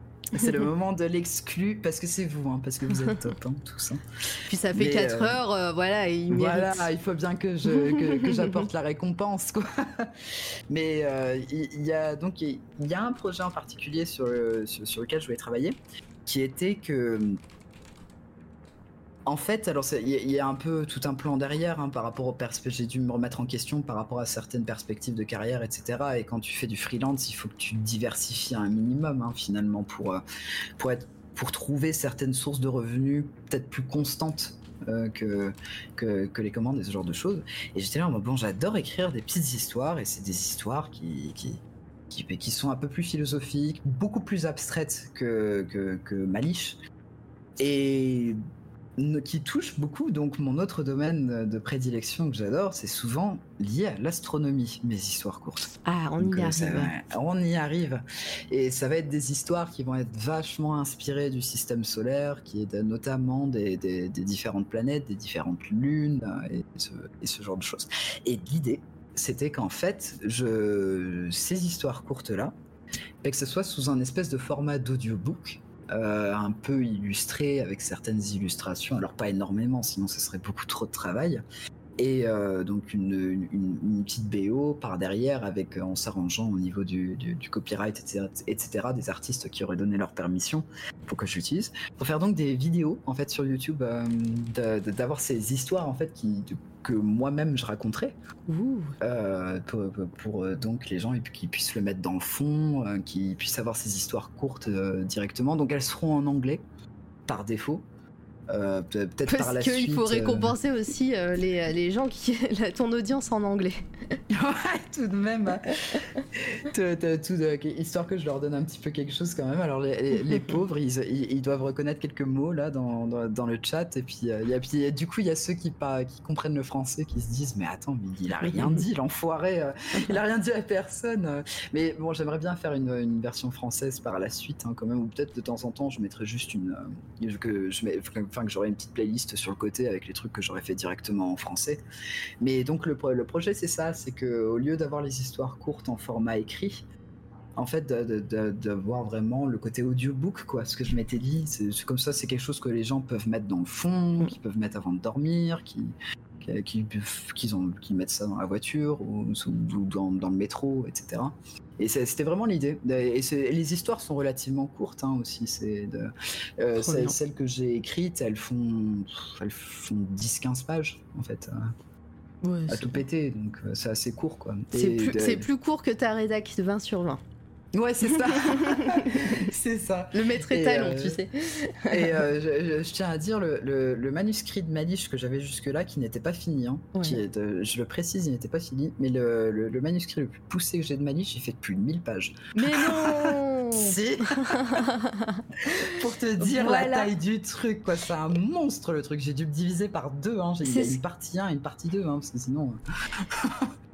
Mais et du coup, tu, comme tu le penses en, en roman graphique maintenant, euh, ouais. tu, tu, le penses en plusieurs volumes ou euh, parce que tu as divisé par deux, mais un roman graphique de 500 pages, c'est pas commun non plus. Oui, ouais, euh, non, c'est pas possible. Donc euh, tu, tu, tu, tu l'imagines en voilà en divisé ou euh, ou au contraire, bah tu ça sera peut-être plus, enfin tu le vois pas pour l'instant imprimé, donc ça sera peut-être diffusé numériquement et, et, là les gens pourront pourront le lire à leur rythme ah oui, le, le, alors le but, euh, ce, que, ce que je voulais faire par rapport à Malish, c'était que ce soit euh, complètement accessible sur Internet. En fait, je voulais que tout le monde puisse le lire, finalement, que n'importe mmh. qui soit, soit en mesure de le lire. Et donc en fait le but c'était qu'il soit publié sur mon site internet parce que les, bon les trucs de webtoon etc avec toutes les conneries qu'il y a par rapport à l'IA etc je, je fais plus confiance à personne. ne faites confiance à personne. On, voilà ah ouais, X-Files vous l'avez dit euh, il, y a, il y a 30 ans euh, c'est l'anniversaire d'ailleurs donc euh, voilà vous, vous étiez prévenus et maintenant voilà. Et, euh, donc, euh, je m'étais dit, bon, au moins, mon site, c'est mon site. Je, fais ce que je veux avec mon site. Et donc, donc je, je vais le mettre dessus. Euh, et donc, ce sera complètement gratuit. Il n'y aura pas de paywall ni quoi que ce soit. La seule, il y a deux seules différences. C'est sur mon Patreon, pour le tir le plus bas, il y aura juste le fait de pouvoir avoir les chapitres en avance, mais mmh. sinon tout le monde pourra les lire, il n'y a pas de souci. Et ceux qui voudraient soutenir mon travail plus loin par la suite, euh, je voulais faire des éditions spéciales un peu en PDF euh, à l'avenir où il y aurait peut-être plus de, enfin qui irait, pas peut-être, hein, c'est ce que je veux faire, qui est plus de détails en fait, qui est des, des, des, annexes en fait de, par exemple de croquis, de, de, de, de planches, euh, des, des, fiches de personnages, euh, des pendant les, les espèces d'intercalaires de chapitres aussi que qui est peut-être un, un, petit paragraphe de l'or avec une petite illustration de l'or et, et, ce genre de choses. Donc une version un, un peu plus peaufinée, un peu plus détaillée. Euh, pour ceux qui le veulent par la suite, mais l'histoire en elle-même, par contre, elle serait, elle serait complètement accessible euh, pour tout le monde. Donc, euh, pour l'instant, l'objectif n'est pas la publication, en fait. En tant que telle, le, le, la publication physique, papier, traditionnel, finalement. Je m'étais dit, bon, les réseaux, ça permet aussi de, plus expérimenter par rapport à ça, et c'est vrai que ça permet une certaine émancipation aussi. Alors, je prends plus de risques, hein, les, les lignes, les, les, lignes éditoriales, mine de rien, elles savent ce qu'elles font aussi. Alors je pense sur, sur des fois elles se plantent, mais euh, elles font des études de marché, etc. Moi j'y vais un peu en freestyle, je, je, fais un peu ma tête de mule et je me dis mais moi j'ai envie de faire ça, donc je vais faire ça. Normal. Donc, euh, euh, donc voilà. Donc, et, et c'est vrai que ça, c'est un processus donc, qui est surtout soutenu par les, les plateformes d'abonnement. En fait, de, sur mon Patreon, en fait, ce qu'on retrouve dessus, c'est de- de- de- il y a des illustrations exclusives qu'il n'y a que sur Patreon. Il va avoir des petites BD courtes aussi qu'il n'y aura Oh. que sur Patreon, parce que ça, c'est un autre projet que j'ai comment, je vais commencer à faire. C'est de faire des petites BD courtes en fait par rapport à Malish pour introduire un petit peu l'univers, pour introduire certaines dynamiques de personnages, certaines idées euh, qui sont pas forcément des scènes euh, de, du roman graphique en elle-même, mais qui explorent certains angles, qui explorent une certaine atmosphère et ce genre de choses. Et donc sur Patreon, effectivement, il y, a- y aurait l'idée d'avoir des comics qui sont que pour, euh, pour, pour- les abonnés selon le tir. Et puis bon, il y a tous mes processus. etc. aussi qui se retrouvent là-dessus. Donc c'est un effort que je fais un peu conjointement avec, euh, avec la plateforme d'abonnement, quoi. Parce que Mm. au, au plus, euh, de, de- au plus j'arrive à bien gérer la plateforme d'abonnement, au plus j'ai le temps de travailler sur ma niche finalement. C'est pas faux. Euh, très bien de citer X-Files, c'est très bon goût. Bah oui, attends, mais Basilic Végétal, je fais partie du podcast, du podcast référence sur X-Files. je, lance les grands mots. Avec Guigui qui était là et le, coin pop et, euh, Manu qui était là, Emmanuel Pedon qui était aussi dans le chat tout à l'heure, on fait un podcast tous les mois euh, sur toutes les saisons d'X-Files pour fêter les 30 ans de, la, série, les 30 ans qui ont eu lieu la semaine dernière, il me semble. Et c'est trop bien. euh, ouais, et, euh, et voilà, on est déjà là euh, le, le 13 ou le 14. Je sais plus quand est-ce que c'est sorti, Guigui, s'il est en, en l'heure que me, me corrigera. Mais le podcast de la première partie sur la saison 6, euh, enfin la première partie de la saison 6 d'X-Files est en ligne sur, sur le cadran pop. Et cadran pop, oui, non, non, sur le coin pop. Et, et puis, et puis on fait ça tous les mois, donc c'est très cool. Et, et c'est des gros podcasts euh, euh, pendant. euh, regardez, je vais vous mettre ça dans le chat. Boum. Euh, on fait des gros podcasts de plein de plein d'heures. je, commence à plus savoir parler en français. Euh, voilà. Si vous voulez suivre, bon là j'ai mis saison 2 parce que c'est ce qui est sorti en premier, mais il y a, un épisode sur le pilote et les épisodes sur la saison 1, 2, 3, 4, 5, 6. Et on continue nos enregistrements. On a, on a enregistré la première partie de la saison 7 récemment. Euh, et voilà, et on va continuer jusqu'à la saison 11. On va parler aussi euh, de goodies, on va parler de, de la série euh, dérivée Les Lone Gun- Gunmen et tout ça. Donc c'est intense, mais c'est super cool et on s'amuse bien. Voilà. Pas encore rattrapé le dernier épisode, mais trop hâte. Ah, bah, c'est cool, merci. Et, et, donc, et donc voilà. Sur, euh, sur euh, donc c'était la petite parenthèse promo, j'en reparlerai dans les, dans les coups de cœur au pire. Eh ben, j'ai mon prochain podcast aussi. Bah ouais.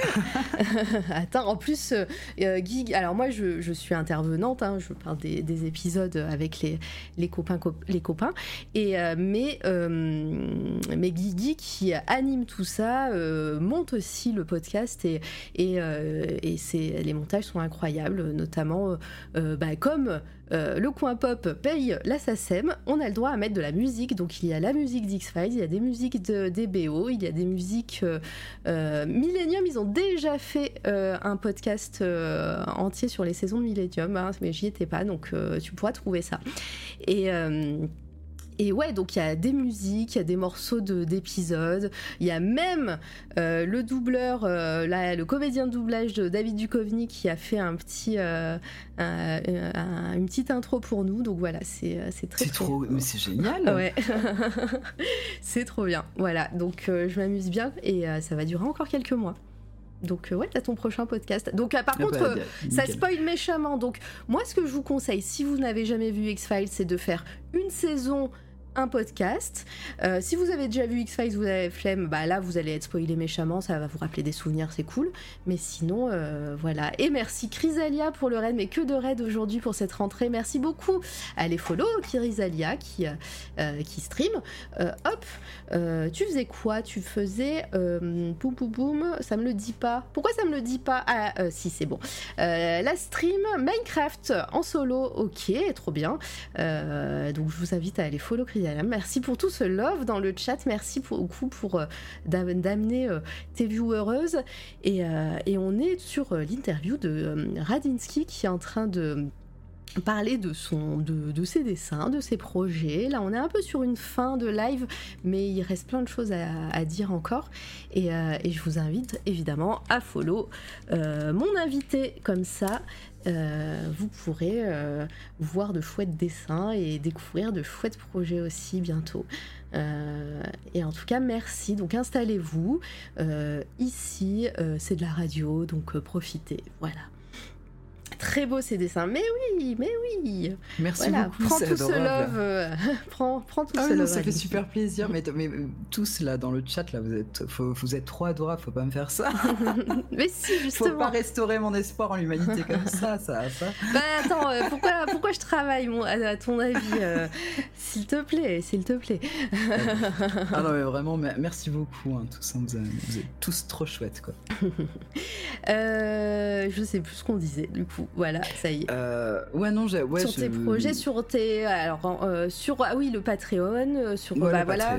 Tu auras, auras, plus de, de possibilités de de, de, de, bosser sur tes projets quand tu auras bien. Euh, géré le voilà.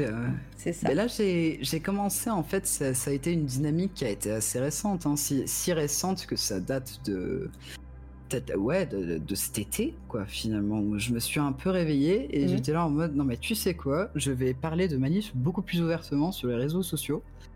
Et euh, j'avais décidé j'étais là en mode ok de, les gens sur mon serveur euh, vous, vous, êtes tous mal barrés parce que maintenant Manif va devenir votre problème. Et du coup j'ai commencé à faire péter euh, les, les, petites fiches de l'or etc ah tiens c'est bête euh, j'ai pas pensé à inclure dans dans, les œuvres, tu sais, les petites illustrations que j'avais fait de l'or, mais on peut retrouver ça sur mes réseaux, euh, sur mon Tumblr et tout, euh, sur, sur Blue Sky aussi, j'ai tendance à les mettre. Mais euh, ouais, donc, donc je faisais des, je faisais, je fais des petits récapitulatifs de l'or avec des petites illustrations, ce genre de choses. Je fais des, je fais des petits sondages et puis j'ai pris le temps d'un peu plus, un peu plus expliquer l'univers en tant que tel, en étant là, en mode bon, ok, ce, ce, personnage là, ce, ce Gus, il s'appelle comme ça, il fait ça, son but c'est ça, il est intéressé par ça, etc. Et euh, j'étais j'étais super touché parce qu'en fait tout le monde était super réceptif en fait et c'est je pense qu'il y avait une part de moi qui qui craignait une, euh, une, une, mauvaise réception du, du truc, juste là en mode mais c'est barbant ton truc, tout le monde s'en fout. ah oui, mais après il y a euh, toujours une peur comme ça. Après, comme tu le dis, ça fait des années que tu euh, que es sur les réseaux, donc tu commences à. Enfin, quand je dis que tu commences, mais tu as quand même une, une petite audience, pas mal. Donc, ouais, et puis tu travailles depuis aussi des années sur ce projet, donc. et tu l'as dit toi-même, hein, tu as mis beaucoup de toi là-dedans. Donc. Mm ouais, ce stress est, normal et, surtout bah, euh, de, diffuser ça à quand même autant de personnes, même si euh, c'est du travail de, construction de communauté, mais euh, ça ne doit pas être rien. Ah oui, effectivement. Et puis, euh, de, quand, quand j'ai vu la réception, en fait, ça m'a donné d'autant plus envie de travailler dessus. Du coup, parce qu'on mm. a, de, bon, c'est un, feedback social. Hein, les, humains fonctionnent un peu comme ça. Tu, on, on t'applaudit, tu te dis, ah, mais ça s'est passé trop bien, ça valait le coup, mon truc. Alors, tout, tout comme l'anecdote que je racontais avant, hein, à mon avis, je, je suis pas certain. Alors, bon, je suis têtu, mm-hmm. mais je suis pas certain que je me sois. que de, s'il n'y avait pas eu la prof en seconde qui m'avait vraiment invité à poursuivre l'écriture, etc., je suis pas certain que de, le faire en fait. Euh, c'était pas c'était pas donné que, que bah, je le fasse à l'avenir. T'as eu une validation de quelqu'un euh, qui, euh, qui, bah, qui, qui avait son, sa petite importance pour toi à ce moment-là, qui connaissait un petit peu son métier sûrement aussi, et, mmh. et si, si elle aimait bah, la littérature et l'écriture et qu'elle te dise en plus, bah, qu'elle te récompense via la note, bon ça c'est une autre histoire, mais qu'elle te dise, ben non mais en fait faut pas que tu t'arrêtes parce que c'est vraiment bien et qu'il y a il y a un bon terreau là pour quelque chose de plus. Et euh, enfin, ouais, je, pense que cette rencontre et ce déclic, comme tu en parles, c'était important. Ah ouais, non, effectivement. Hein. Et donc, et, donc euh, peut-être qu'il y a eu un petit, peut-être un déclic moindre, mais c'est vrai que là, je sens que je suis en train d'entrer. J'évoquais euh, l'image des chapitres hein, artistiques mhm. que j'ai pu avoir dans, dans ma vie. Là, je sens que je suis en train d'en ouvrir un autre actuellement. Les, les, les, œuvres sur lesquelles je suis en train de travailler on prenne une dimension différente. Là, il y a eu encore eu un changement qui est, qui, qui, qui est plus ambitieux, plus complet, euh, avec des compositions qui ont plus de détails, qui ont plus de paysages et ce genre de choses. Toujours, très centré sur l'humain, etc. aussi, mais euh, mais effectivement, il y a un côté plus complet qui commence à se dessiner dans mes dans mes compositions où il y a, la caméra qui recule un petit peu. Euh, Oh là quelque là. part. Ouais. Ah, c'est beau ça J'ai l'impression de faire un Xavier Dolan, tu sais, comme, comme dans, dans Mummy, tu sais, quand il, quand il ouvre là, le, les dimensions du cadre. Mais euh, c'est vrai, en fait, maintenant que j'y pense, c'est une, image qui est très apte. Il y a la caméra qui recule un petit peu. Et, donc, en fait, les compositions sur lesquelles je suis en train de travailler actuellement, il y a eu, quelques ébauches euh, que, que, que j'ai postées euh, peu sur Patreon parce qu'on peut voir un peu mon processus en avance, en fait, euh, dessus. Euh, c'est des, des illustrations qui sont peut-être un peu plus surréalistes. Euh, en fait, euh, il y a- le mouvement du surréalisme m'a un peu plus euh, inspiré, en fait, euh, ce- ces derniers temps. Et, Ça euh, t'a inspiré, oui, c'était quelque chose qui était en, euh, qui était, c'était hum, des thèmes et un, un, euh, des choses que, que tu avais avant mais que tu n'avais jamais euh, testé ou c'est parce que tu as découvert ce mouvement et, et que bah, ça t'a parlé et donc tu te dis ah ouais en fait ça collerait bien à l'univers que, que je veux que je veux dire quoi. Alors en fait, effectivement, c'était un mouvement, je pense, plutôt vers la première terminale. Je m'étais, je m'étais Mhm. familiarisé avec euh, le, le surréalisme un peu plus. Et c'était un mouvement que je trouvais très intéressant. Et puis, d'ailleurs, mon... euh, Petite anecdote, hein, mon, mon pseudonyme. Radinsky, c'est en fait euh, moi qui ai pris le vrai nom de Man Ray et qui, ai changé, qui a changé quelques lettres. Et c'est devenu Radinsky. D'accord. Et donc euh, de Man Ray qui était un, qui faisait par- Ouais. qui était apparenté au mouvement du surréalisme. Donc en fait, euh, peut-être que c'était juste une, une graine sous-jacente en fait qui traînait, euh, qui traînait un petit peu de- depuis toutes ces années. Et puis au fur et à mesure de, de- de l'expérience que j'ai pris au niveau artistique, etc. Je me suis probablement, j'ai probablement commencé à me sentir un peu plus confiant. Mm. De, de partir dans des, dans, dans des travaux peut-être plus complexes, plus, plus, plus recherchés et ce genre de choses. Et euh, c'est là où ouais, le surréalisme commence à venir, ce qui est très particulier, parce que c'est vrai que il y a une dimension surréaliste à Malish, mais qui n'est pas censée être littérale. En fait, elle n'est pas censée être prise au premier degré. Et pourtant, euh, de- de l'autre côté, très terre à terre, etc., je me suis dit, bon, il y a toujours un côté un peu sec, alors que là, c'est vrai que mes œuvres avancent vers quelque chose de, beaucoup, beaucoup plus abstrait, quoi, avec euh, des couches et des couches euh, d'in- d'intention que j'avais mis derrière. euh, par rapport à certains messages que je voulais faire passer et, tout ça quoi. Donc, mais je pense que ouais, c'est, je pense pas que ce soit quelque chose qui se, qui serait arrivé si euh, s'il n'y avait pas eu donc cette petite période où je m'étais familiarisé justement avec le surréalisme euh, et c'est juste ça arrivé euh, euh, pas mal d'années plus tard quoi finalement. Ce qui est ce qui est rigolo. hein. bah non, mais c'est comme quoi. Moi, j'ai- j'aime beaucoup l'image de la graine dans le cerveau euh, qui a, qui a Mm. besoin de, de pousser, de fleurir, tout ça. Donc, euh, non, non, ça, ça, ça marche et je trouve que ça, ça, ça marche bien avec pas, pas mal de moments de vie pour pas mal de gens. Donc, euh, voilà, comme là, tu, Ouais, viens de la, tu, tu viens de le, de le prouver. Euh, et euh, ça marche aussi. c'est trop mignon. Et, euh, et tu parlais tout à l'heure donc bah, du, du freelance, de projets peut-être autres. Tu parlais de peut-être pro- proposer des couvertures de bouquins, des choses euh, comme ça, travailler pour des autres personnes.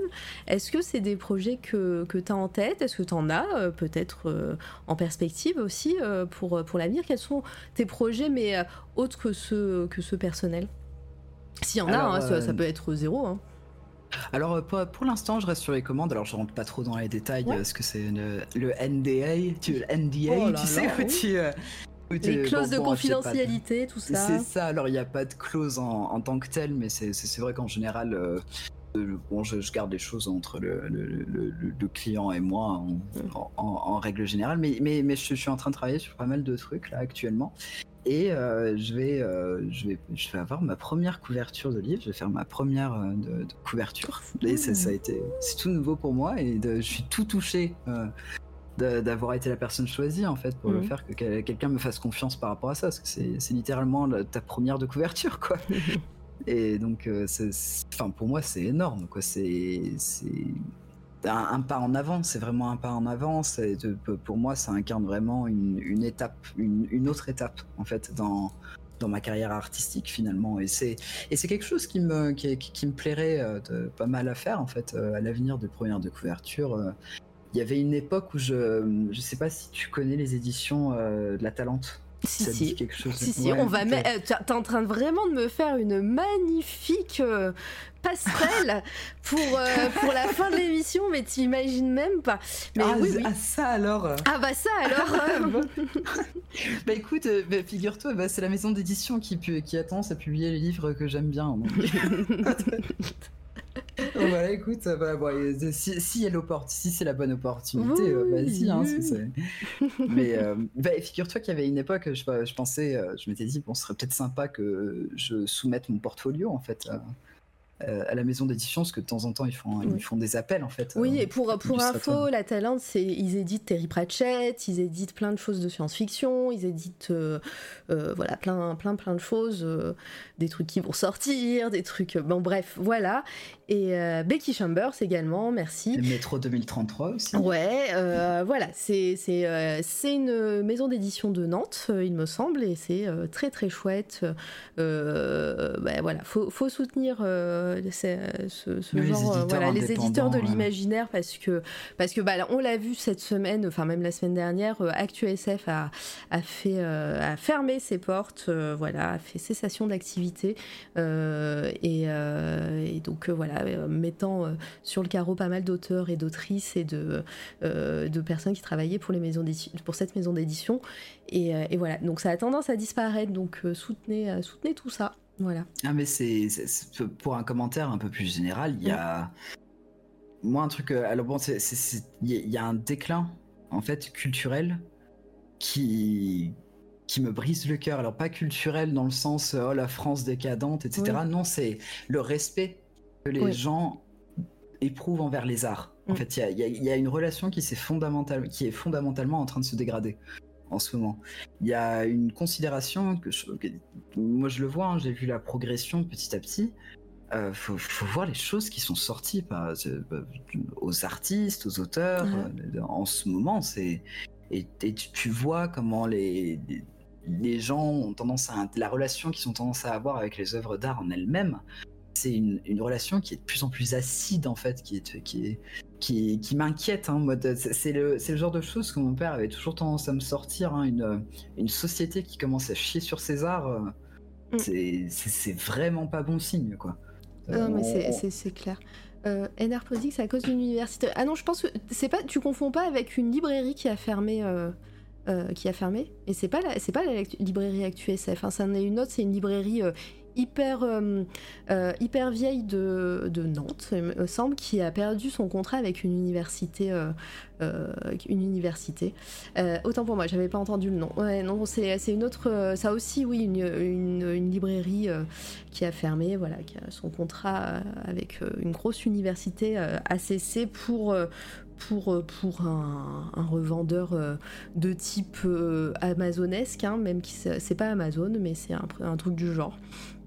Et, euh, et donc euh, voilà, il y a plein de choses qui ont fermé là euh, en, ce, en cette rentrée. Pardon, du coup, ouais, oui, oui, non, mais clairement, ça se dégrade. Euh, j'ai presque tendance à dire, euh, on, peut trouver un peu d'espoir du côté, mais c'est, tellement de niche et tellement euh, si peu mis en, val- en, va- en avant et en valeur, mais du côté des fanzines, de- des, des artistes, des artistes plus, c'est ce mot de, l'enfer, mais plus underground et plus dans l'intimité de, de- du- des collectifs artistiques, souvent dans les villes. Voilà, il faut, faut vous renseigner sur ce, de ce côté-là, parce que là, il y a plein de choses qui se font, beaucoup, beaucoup d'œuvres militantes aussi, euh, et, euh, et ça fait du bien. Euh, voilà, c'est- donc euh, un jour peut-être que je vous, euh, je vous env- je, je vous donnerai plein de sources euh, que j'ai moi de mon côté, mais euh, mais voilà, j'ai j'ai pas de nom ici. Partout dans les éditions, même chez les grosses maisons. Mais oui, oui, non, mais c'est c'est c'est pour ça. euh, Ouais, c'est dramatique, hein, c'est super inquiétant, je trouve. hein, parce que de... ce qui, il y a cette espèce de dynamique déjà un peu interpersonnelle forcément dès que tu as une montée de l'extrême droite, euh, enfin l'extrême droite et l'art ça fait euh, ça fait 56. Ouais. Il chie sur absolument tout ce qui est artistique euh, parce que bah, de- de- les arts c'est l'émancipation des gens, c'est l'individualité, c'est l'humanisme, c'est- Enfin, ça représente toutes ces, de- toutes ces belles valeurs en fait euh, progressistes aussi. Mhm. Fondamentalement, les cercles artistiques sont extrêmement progressistes la vaste majorité du temps. Bon, il y a des petites exceptions, mais on les, on- personne les aime. Et il y a, il y a cet aspect aussi économique en fait de- et technologique. C'est, c'est- ça arrive en même temps que la montée de l'IA, etc. Et moi, je, je vois en tant qu'artiste, euh, purée, ça, ça va vite quoi. Et puis il y a des gens, ils, ils le disent très ouvertement, qui sont extrêmement contents de, de remplacer notre taf. Et moi, je me dis, mais pourquoi on. Enfin, il n'y a même pas de pourquoi, on sait tous pourquoi, hein, quelque part. Mais enfin, je trouve ça très ironique, forcément, que de qu'on se retrouve dans une position en fait où la- les avancées technologiques que- que- qu'on met en avant, c'est celles qui cherchent à retirer l'humain d'une des choses les plus humaines à faire, quoi, Mm. finalement. Alors que, de, par contre, lorsqu'il s'agit de, de- de diminuer la pénibilité pour l'humain, là, il n'y a plus personne. Par contre, ça intéresse personne. C'est- Ouais, euh, c'est clair. Ah là là. C'est- Ça, ça, on pourrait. Eh ben, on est reparti pour 3 heures, voilà. Euh, c'est la, minute, euh, c'est la minute débat euh, sur la situation sociétale actuelle. Non, mais- Avec beaucoup de choses à dire. Faut pas me lancer. Oh bah je peux te lancer, hein, Oui, aucun souci. y a- y a- aucun souci. Euh, chez, euh, chez mes parents, les villes est passé do- à droite. Ils ont remplacé le curateur de la médiathèque par un service qui fait des recommandations par IA. Et ils ont quasiment plus que des ouvrages d'extrême droite. Super Boum Ah, Ambiance, comme dit Litena, belle ambiance. Ouais, non, mais c'est insupportable. Et même, euh, de- moi, je le vois au quotidien aussi. hein, Il y a une, une atmosphère qui. T'as Oui. vraiment l'impression d'avoir passé un point de non-retour, en fait. C'était c'était quelque chose qui, bon, qui a toujours été là, déjà, mais. Il y avait une courbe en fait où ça, ça, ça a commencé vraiment à s'accroître et puis là c'est complètement décomplexé quoi. C'est C'est ouais, des voilà c'est c'est je moi j'en viens à- alors je sais enfin je parle un peu pour moi mais euh, euh, moi j'en viens au fait de faire de la- de l'anxiété des crises d'anxiété par rapport à tout ce qui se passe.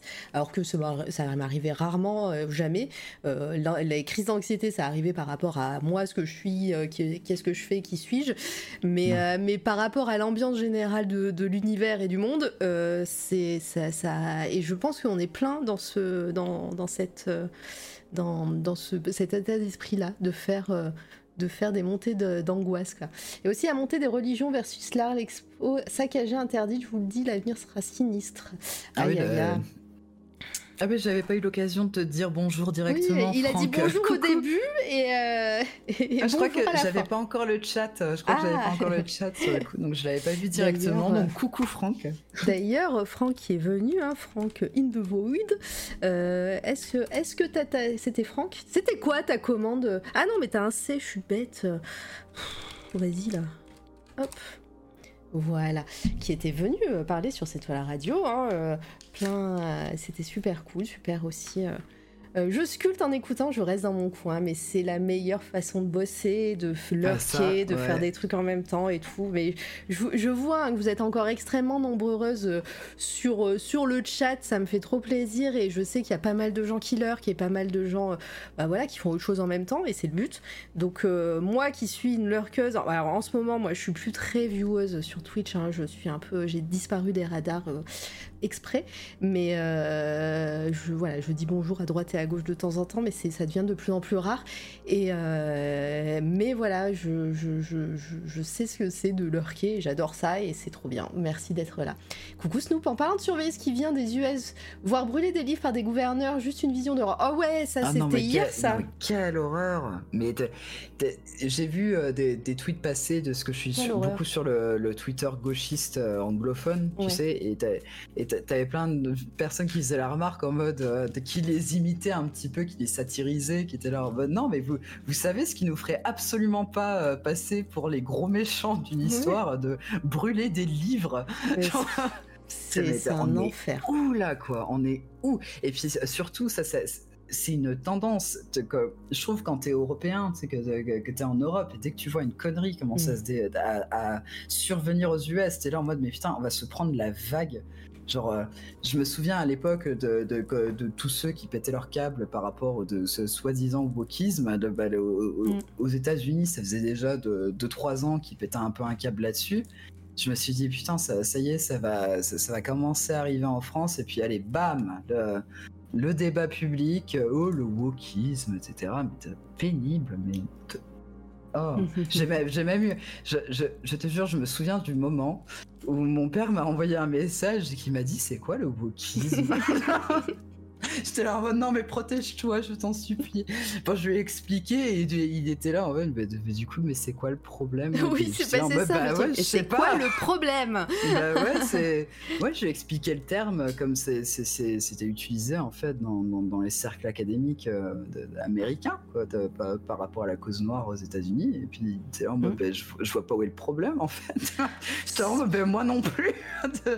Bah, il y a aucun souci avec le wokisme, au contraire, il faut, de- de- il faut que les, les sociétés prennent leurs responsabilités, quoi. Donc, Mhm. euh, je, je, je comprends pas. Enfin, Non, mais- bon.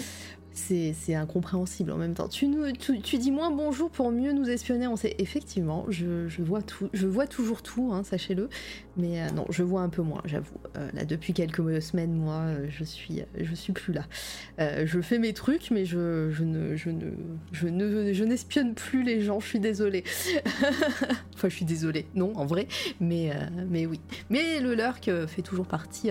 là, j'ai toujours 5 onglets d'ouvert pour savoir qui on va raid après. Mais euh, petit à petit, petit à petit, il y a... les gens viennent ici au final parce que ben, ça fait combien de temps? Ça fait 4 heures et 5 minutes Oh et là 40 là. secondes. Ça, on va, je je t'annonce qu'on ne battra sûrement pas le record parce que j'ai dit que c'était 5 heures, mais je crois même que c'était 5h30 le record. Donc, Ah oui, la, oui, la vache, effectivement. coucou Tionescar, hein, si, tu, euh, si tu nous écoutes. C'était c'était passionnant, mais c'était euh, c'était long. Euh, En tout cas, euh, oui, tout ça, ça, fait peur. Euh, pour revenir un petit peu à toi, euh, est-ce que tu penses qu'on a fait un bon tour quand même de ta vie, de ta carrière, de ce que tu fais, ce que, ce que tu es Est-ce que vous avez encore des questions dans le chat, sachant que c'est pas fini hein, Voilà, hein, il y a toujours une suite à, l'émission.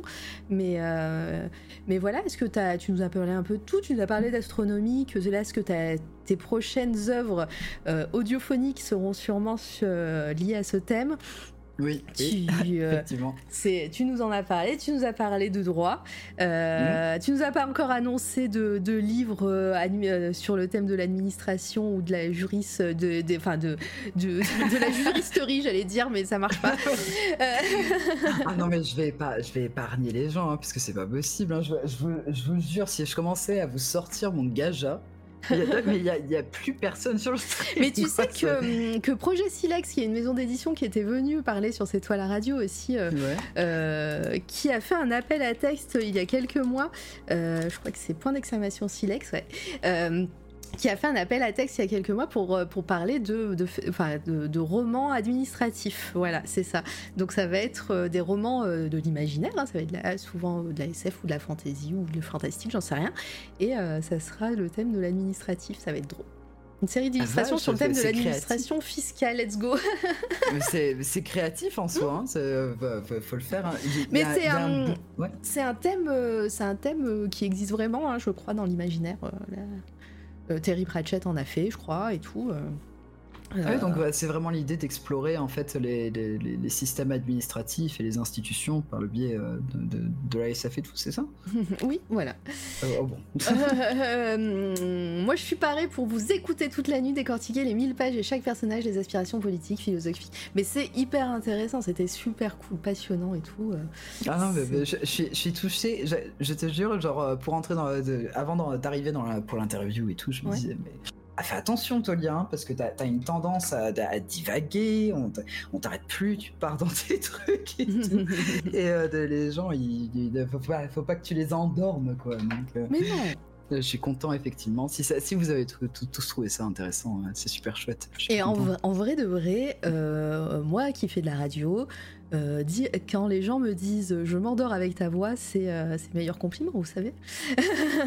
Ça, c'est vrai que c'est un très beau compliment. hein, quand t'as quelqu'un qui te dit Ah là là, je- ta voix, elle me, elle me détend tellement et tout, ça, ça me donne envie de dormir. euh, Ça, c'est vrai que c'est un beau compliment, ça aussi. oui, c'est vrai, Good Omens, euh, effectivement, tout ça. Mais, mais je parlais de l'œuvre aussi générale, enfin de, de son disque monde et tout. Je crois qu'il y a une, une grosse partie administrative ou les de- de- de- du guide du voyageur galactique, effectivement, tout ça. euh. divaguer, s'il vous plaît, mais, euh, mais oui, on, on va continuer un petit peu. Alors, peut-être pas Ouais, divaguer, mais on va, on va parler un petit peu des coups de cœur parce que bah, on change pas. hein. Euh, il Bah y oui, aura toujours cette partie dans, dans les interviews sur cette toile radio. En fin d'interview, on parle des coups de cœur artistiques du moment.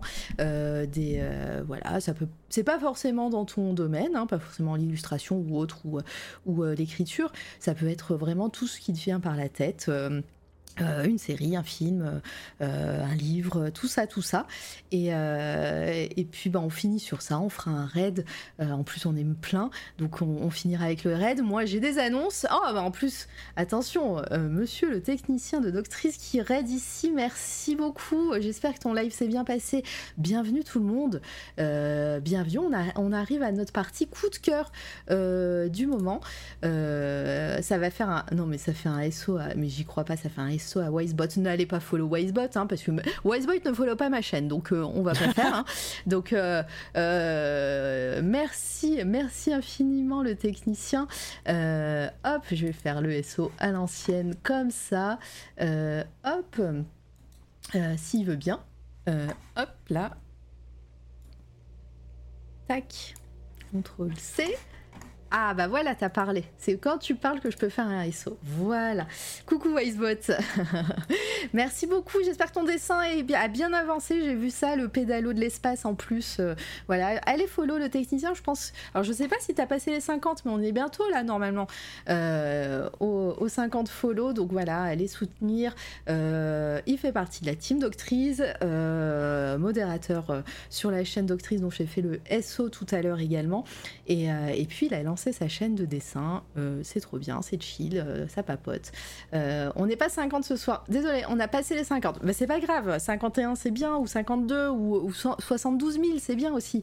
Tu vois, Euh, il, faut, il faut soutenir toutes, les, toutes ces chaînes et tout, tout ça. Euh, en tout cas, merci encore. Installez-vous. Euh, on est avec Radinsky. Euh, ses œuvres passent en ce moment même sur, sur votre écran. Je vous invite également à follow euh, tous ces réseaux parce que c'était passionnant. On a parlé euh, de plein de choses, de toute sa, de tout son parcours et de ses dessins et de, ses, de sa carrière, de, de politique, de, d'astronomie, de, de, de, de plein de choses. Voilà, et c'était très très chouette. euh, voilà, et, et encore merci. Donc voilà, je disais qu'on parlait des coups de cœur artistiques du moment. Donc euh, t'avais un nom que t'as dû garder normalement en, en, en tête. Euh, bah, je t'invite à... Bah, t'es- c'est- ma pote. euh, Alors, je vais- on va faut- aller voir, Parce que moi, je connais son nom. Je vais pas, je vais pas la doxer, la Oh, pauvre. oui, je sais pas si. Son nom d'artiste, Si elle a un que- Instagram ou... Alors, un- est-ce qu'elle a pas changé? Non, elle a pas changé. Alors, elle, euh, elle, son intitulé, c'est Calme Cré- Créature, mais sans le E à la fin. Yes, alors attends. Hop, je vais me faire une petite capture d'écran.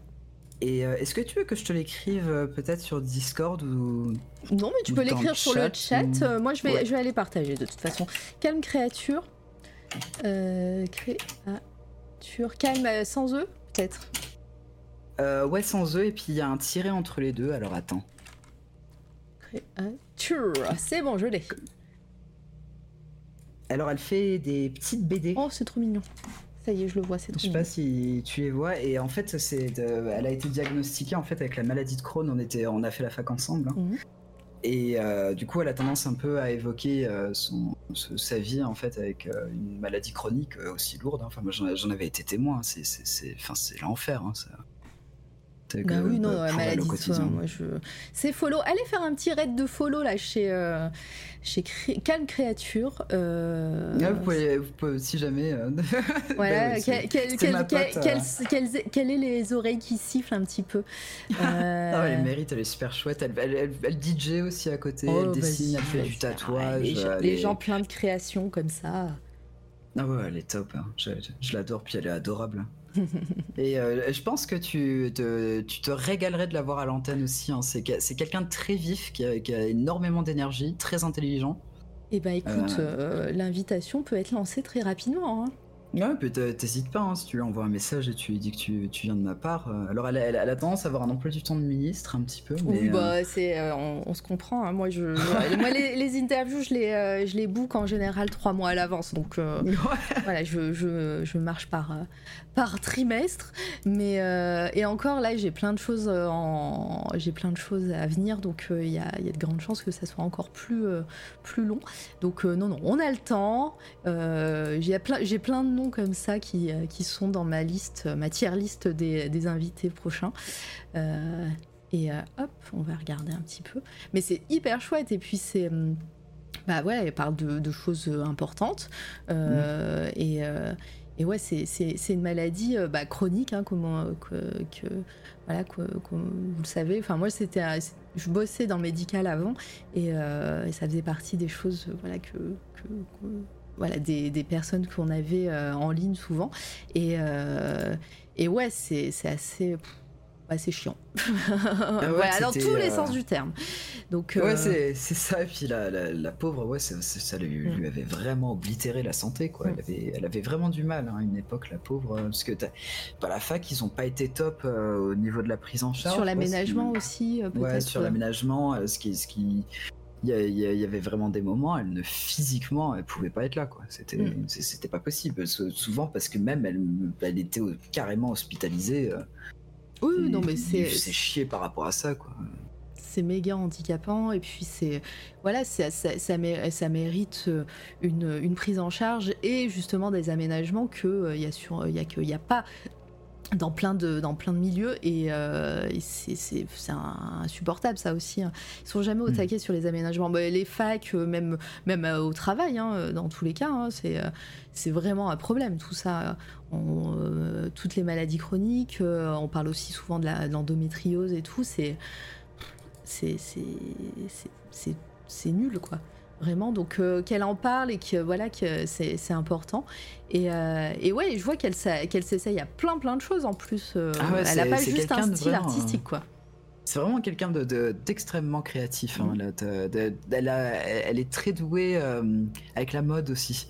Ah C'est, ouais. c'est- c'est quelqu'un qui, Ah, c'est des gens qui ont du flow. trouver, euh, Ouais, c'est ça. Elle, elle arrive à te, à te faire des combinaisons euh, avec, euh, de- en- pour s'habiller et tout. Elle fait elle a toujours des tenues trop trop cool. enfin, ça, ça me frustre parce que genre tu la vois, elle est trop bien habillée et toi à côté t'as l'air de rien avec ton jog, ton vieux t-shirt, tu sais. euh, là, là.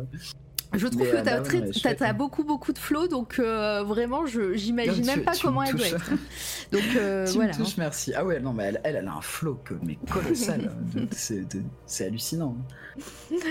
Euh, mais ouais, donc mais c'est une super découverte. Moi, c'est follow. J'espère que vous aussi dans le chat, je vous remets le lien. Euh, hop, CTRL V. Hop, voilà. Et, euh, et vous euh, soutenez. Et puis moi, euh, bah, clairement, ça fait partie des gens qui pourraient venir sur cette toile radio avec grand plaisir. Et, de toute façon, à Ah ouais, chaque tu- fois que tu- les gens me font découvrir des, pense, trucs- hein. des trucs, ouais, oui. Déjà, à chaque fois qu'on me conseille des trucs, je suis là, je fais bon, ok, c'est bon, c'est bon, ok. Je suis convaincue. Euh, Est-ce que tu as quelqu'un d'autre euh, ou une autre œuvre ou quelque chose qui t'a qui t'a plu récemment ou pas récemment Il n'y a pas de règle. Ben, tu sais quoi Je pense que.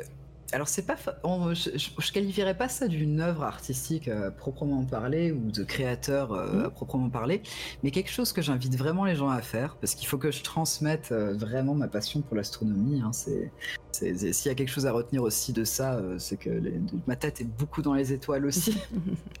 Et ça, ça commence à, à se, se voir euh, petit à petit les, les œuvres plus récentes. Il y a vraiment le thème de, de, de l'espace qui s'ancre euh, et qui veut pas partir non plus. Et je pense, si je devais faire une recommandation pour peut-être voyager un petit peu et puis se, perdre euh, au milieu des, des planètes, des, des, a- des, des astres, euh, etc., ce serait vraiment de télécharger de l'application de la NASA que Ah, je recommande vivement car il y a une section qui s'appelle euh, la, photo astronomique du jour. Et c'est toujours une photo absolument incroyable du système solaire ou des galaxies qu'on a, pu voir, etc. Et moi, et moi, tous les jours, je vais, je vais sur l'application de la NASA et je voyage un petit peu avec la photo du jour. Ouais, normalement, peut-être dans les galeries, tu vas le voir sur, euh, sur leur Ah, site. Déjà, je, je, je c'est ça, c'est la, page euh, Image of the Day. Yes. qu'ils ont, ouais, ils ont l'image du jour et puis ils ont la catégorie de la photo astronomique du jour. Je sais pas si. Euh, bah, en tout cas, c'est euh, photo. Attends, je vais voir. Close. Euh, image galerie. euh, hop. Ah non, c'est c'est là où j'étais, mais sur l'app. Ah Si tu t'y étais. Ah, pardon. Galerie. Dans... J'ai vu le, le petit intitulé. C'est peut-être dans voilà dans Astronomy Picture of the Day. Et ça, ce sera une catégorie donc euh, où tu auras que des photos euh, des, des galaxies, des planètes, Vas-y là. et tout ça. voilà. C'est les- c'est c'est l'équipage. Parce que ouais, il y a, les, il Bon, y a bah, la catégorie avec l'équipage et puis juste en fait quand tu vas sur la page avant, je pense que tu pouvais cliquer sur la photo de la galaxie. il me- il me Ah semble. yes. Bien ouais, je. Et ouais, voilà, du coup en fait c'est une rubrique, en fait tous les jours tu peux voir celle des jours qui sont venus avant, etc. Et puis il va toujours avoir un petit paragraphe explicatif euh, pour, euh, de- pour dire ce que c'est, où ça se trouve, etc. Et c'est... euh, je, je me tâtais, je me disais, bah, je recommande quoi? Et euh, en fait, bah, je me suis dit, j'avais peut-être recommandé un des trucs qui m'inspire le plus au quotidien, qui est de, de temps en temps, de ce que, bon pour moi, pour- moi, l'astronomie en règle générale, c'est un peu l'endroit dans lequel je vais quand euh, c'est un peu chaud euh, de- dans le climat social, dans le climat Mm. politique et ce genre de trucs, parce que je, l'astronomie, c'est fondamentalement un, milieu qui, qui va vers l'avant, qui cherche des solutions par, par rapport au monde dans lequel on vit. euh, et ce genre de choses. Donc, je voulais recommander ça, parce que ça, ça fait du bien au cœur aussi. C'est, il y a de très belles choses euh, là-bas et il faut, faut les garder en tête aussi, sinon, pour se battre pour ce que. Pour nous aussi, quoi. Ben ouais, c'est clair. Euh, c'est génial, un peu relou à trouver parce que NASA, tout ça. Euh, mais c'est incroyable. Euh, là, c'est un soleil qui, de- qui vient de se former, il me semble. Soyez curieux à propos de l'espace, ça rend humble, dit Aquila. Et Ah, en ça, plus, tu, complètement. ouais. tu peux les DL en méga grosse résolution. Et ben ouais, c'est mais c'est voilà, c'est magnifique de toute façon. et, euh, et ouais, bah, très très bonne très très bonne recommandation. Surtout si en plus ça fait partie de ton de des choses qui t'inspirent et qui te voilà, tu, tous les jours tu peux regarder. Donc euh, c'est euh, c'est un, c'est un- c'est un beau c'est un beau coup de cœur aussi euh, comme ça. Ah ouais, j'ai j'ai la petite notif de la- de l'appli, tu sais, quand ils ont posté la photo du jour, et je suis en mode ah hop. Puis Ouais, mais après, je l'envoie à mon père. Je Regarde la photo du jour. Puis il est en mode oh c'est beau. C'est c'est mignon. Euh, Est-ce que tu as autre chose à nous recommander ou, euh, ou pas ou, euh, qu'est- Qu'est-ce que je pourrais recommander d'autre Qu'est-ce qui me qui, me viendrait à l'esprit Je pense que je pourrais pas. Je pense que je vais recommander un jeu Vas-y. qui, euh, qui a un moment du jeu, un chapitre du jeu en particulier, on dirait vraiment Malice. C'est c'est rageant. genre, j'aurais aimé que les développeurs ils s'occupent euh, de, de mon truc, qu'ils fassent un truc de fou aussi. Et c'est Metro Exodus qui, Ah, euh, oui. qui, qui est un jeu que j'aime Qui a énormément. été gratuit sur l'Epic Game Store à une époque. Euh, et il y a Timbraeus qui vient de dire Bonjour Adinski, je suis arrivé Bonjour. Hello Hello, hello, c'est un peu la fin. Mais c'est pas grave, tu as 4 heures, 4 heures, de, voilà, à, rattraper. la rediff sera en live, en live, en ligne juste après. Je mettrai après sur les plateformes de podcast, SoundCloud, Spotify, iTunes, tout ça, tout ça. Et, et oui. J'ai vu aussi un autre truc tout à l'heure. on peut pas ping. Ah, bah, alors je suis en train de setup tous les trucs super cool avec Twitch Chat. Un jour ça arrivera, vous pourrez faire des trucs incroyables sur mon, sur mon stream, sachez-le, vous pourrez pinguer tout ce que vous voulez. Euh, voilà, donc sachez-le. Metro Exodus, boum. J'adore ce jeu. Et euh, pour donner euh, tout le monde un peu une idée, si vous voulez voir un peu le genre d'esthétique que, que mon roman graphique a, euh, ne cherchez pas plus loin. Il y a le chapitre de Novosibirsk. et c'est genre une horreur ce chapitre. Et euh, de, la, surtout la grosse première partie du chapitre. Non, quoique, non, mais tout, de, tout ce chapitre-là, vraiment le type d'atmosphère euh, que, que, je consacre dans mon histoire. Alors je quand j'y avais joué, j'étais là en mode mais trop bien, mais c'est enfin c'est visuellement en fait ce que ce que ce que je voulais représenter euh, bah, moi-même quoi. C'est vraiment mon, mon chapitre préféré du jeu et j'ai pleuré à la fin aussi. Ouais, voilà. Comme une grosse Madeleine, mais de toute façon moi je pleure pour un rien dans, les films, euh, trucs comme ça. Je suis un grand sensible. Euh, oh no, now you're really gonna get him going.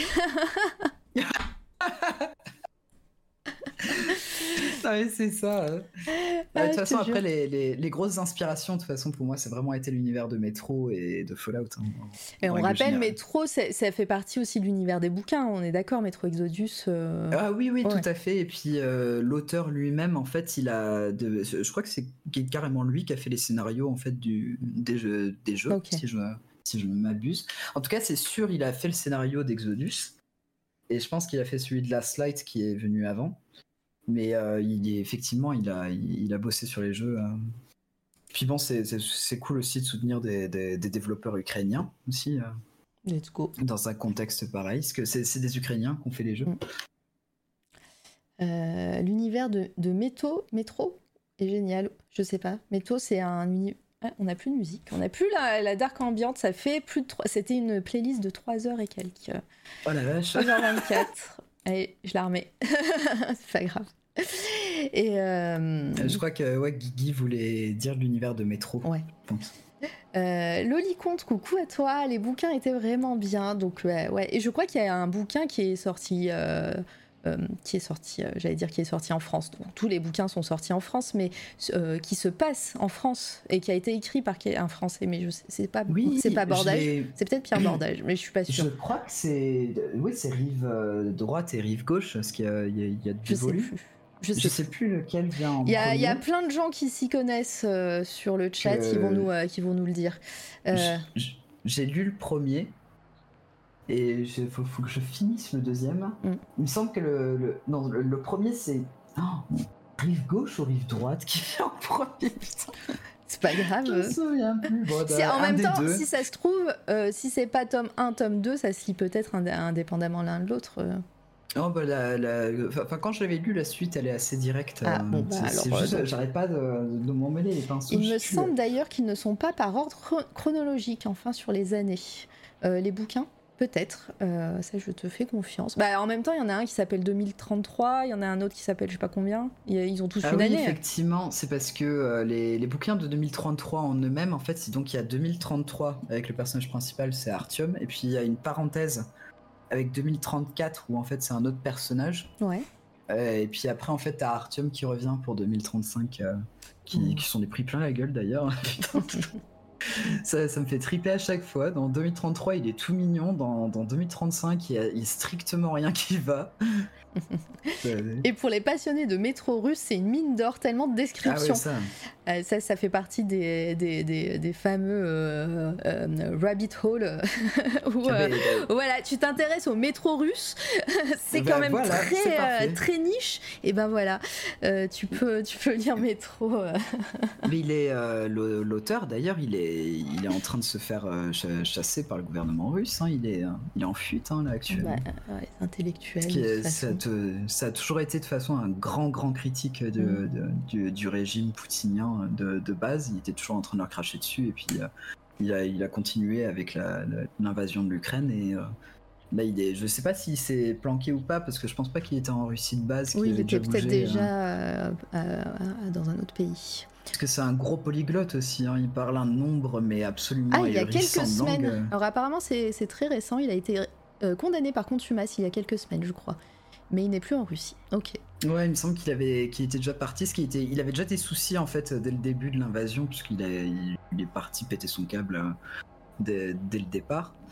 Et euh, du coup, ils l'ont, il, il commençait déjà à avoir des soucis, mais je, je suis pas étonné qu'il y ait plusieurs condamnations, hein, parce qu'effectivement, il a toujours été très, euh, très, clair par rapport à sa position. hein. De toute façon, quand, quand tu, quand tu lis le- les, ce qui est un peu entre les lignes de l'univers de Métro, par exemple, et ce genre de choses, c'est fondamentalement une critique aussi du, de, de- de la situation politique russe, quoi. Bah là, euh, pareil. Je, moi, je ne les ai pas lus, donc, mais, mais ça Ah, m'étonne c'est super sympa. C'est euh, un des. bah, j'avais lu le 2033. J'avais commencé. à- je l'avais lu en quoi? Bah, Au lycée, je crois. Euh, à l'époque, et j'étais là en mode non mais trop bien. C'est un vrai truc post-apocalyptique. Je suis tout content. mais, euh, mais voilà, mais le jeu en tout cas m'a toujours fait de l'œil et je crois. Alors je suis pas sûre que ça soit Metro Exodus. euh, Il y a plusieurs opus de, de jeux vidéo. Je Euh, sais oui, bah, euh, du coup, tu vas avoir euh, 2033, c'est le premier, Métro 2033, puis tu vas avoir Métro de, de Last Light qui Ouais. fait la suite, et puis Exodus, c'est le dernier. D'accord. Donc euh, c'est peut-être le premier qui, est, qui a été gratuit sur euh, le Epic Game Store. Faudrait, euh, faudrait voir. Ah, c'est possible. En tout cas, enfin moi des, des trois vraiment celui que j'ai préféré c'est Exodus. Je trouvais qu'ils ont ouais, ils ont tout défoncé pour Exodus à mon avis. Trop trop top. Très bien, bon bah super coup de cœur et pareil, ça, ça rejoint un peu tout ce que tu nous as raconté aujourd'hui. Euh, est-ce que tu veux euh, recommander autre chose ou est-ce que je prends le relais? Dis-moi. Ah, je, te, je te laisse prendre le relais quand même. hein. Comme ça, on va- on je, va je suis trop bavard sinon. On va, on conclure. Ça va pas être très long. Euh, en tout cas, merci tout le chat, merci à toi hein, de, de- de- de ta présence Bah, et, euh, merci de m'avoir. euh, et tout ça. Euh, je, je dirai au revoir évidemment quand, quand ça sera le moment. Euh, moi, je vais pas faire de coup de cœur. Puis demain, demain, il y a une autre interview. Je rappelle que ça sera. euh, alors attendez, on va aller sur mon profil euh, Instagram. Ça sera Kautar. Kauterzek, euh, plus connue ici euh, sur Twitch. Euh, elle, est passée tout à l'heure, elle a passé un petit, elle a fait un petit coucou euh, bah, avec le nom du Bob Noir, le Bob Noir. Ça sera demain à 15h. Regardez, c'est écrit en gros. Voilà, je fais, je fais avec les. Disponibilités des artistes évidemment. Donc c'est un, un horaire euh, dans lequel on n'a pas l'habitude mais c'est déjà arrivé. Donc bah, je compte sur vous. Et puis euh, et puis sinon il y aura toujours les rediffs donc vous inquiétez pas. C'était passionnant. Merci pour la super discussion. Ah bah, merci à vous. Merci Tim Braus euh, pour, euh, pour le follow. Euh, merci le technicien. Merci tout le monde. C'est pas fini à rester il y a des annonces. Il y a des annonces. Personne je, je- je fais, je fais le, je fais durer plaisir. Mais tout- en tout cas, voilà, moi je suis très heureuse de recevoir Kautar euh, demain. Euh, J'ai adoré son œuvre pour le Watt. Euh, je vais vous montrer un petit peu euh, ce qu'elle a fait. Hop, contrôle C. On sera là. Euh, hop. Voilà, je vous mets son Instagram pour aller faire un raid de follow parce que euh, c'est un scandale. Elle a 600 personnes, 674 personnes qui la suivent, c'est un scandale. Euh, Mais super beau son taf. non hein. mais c'est magnifique, c'est magnifique. Et elle avait fait ça pour le Watt, souvenez-vous, le concours de dessin euh, organisé par Paume et Marie, euh, qui s'est passé en avril, que j'ai présenté, j'ai présenté la, la, la chaîne Twitch, et c'était super cool, c'était trop bien. Et son dessin qui, a, qui a gagné, euh, je crois, je sais plus combien elle est arrivée, ou sinon elle a eu un coup de cœur, mais en tout cas voilà, il y a, il y a eu, euh, eu euh, consensus sur son travail, c'était moi un de mes coups de cœur. Jamais entendu parler du Watt. Et du coup, et c'est avec grand plaisir que je vais l'accueillir. C'est magnifique, c'est tout doux ce qu'elle fait. Et, et voilà, et j'ai hâte d'en savoir plus sur son sur son parcours. Vous pouvez voir un petit peu son. Voilà, je vous spoil un peu toutes les images qui vont qui vont défiler demain euh, ici même. Et, euh, et, voilà, ça va être trop chouette. On parlera de tout ça demain. Et puis, euh, puis voilà, j'aime beaucoup la douceur qui se, euh, qui, euh, qui, se retransmet dans ses dessins. Et puis euh, voilà, plein de thèmes qui vont être abordés, des thèmes qui sont aussi un peu chers à mon cœur. Donc voilà, c'est avec grand plaisir que je la recevrai. Et ça fait super longtemps parce que ça fait depuis le mois de quasiment le mois de, de, de, de mai que je que on a programmé tout ça. Merci Loli Comte pour ton follow, c'est adorable. Alors ça c'était pour l'annonce de demain. La vraie annonce, euh, j'ai fait un petit sondage euh, sur le chat, sur Instagram hier pour savoir si les gens connaissaient le mois de l'imaginaire euh, qui, qui, aura lieu au mois de octobre. le mois de l'imaginaire. c'est un événement sur tout un mois. Hein. Alors attendez, je vais vous mettre un petit peu le site internet officiel du mois de l'imaginaire. Il est là.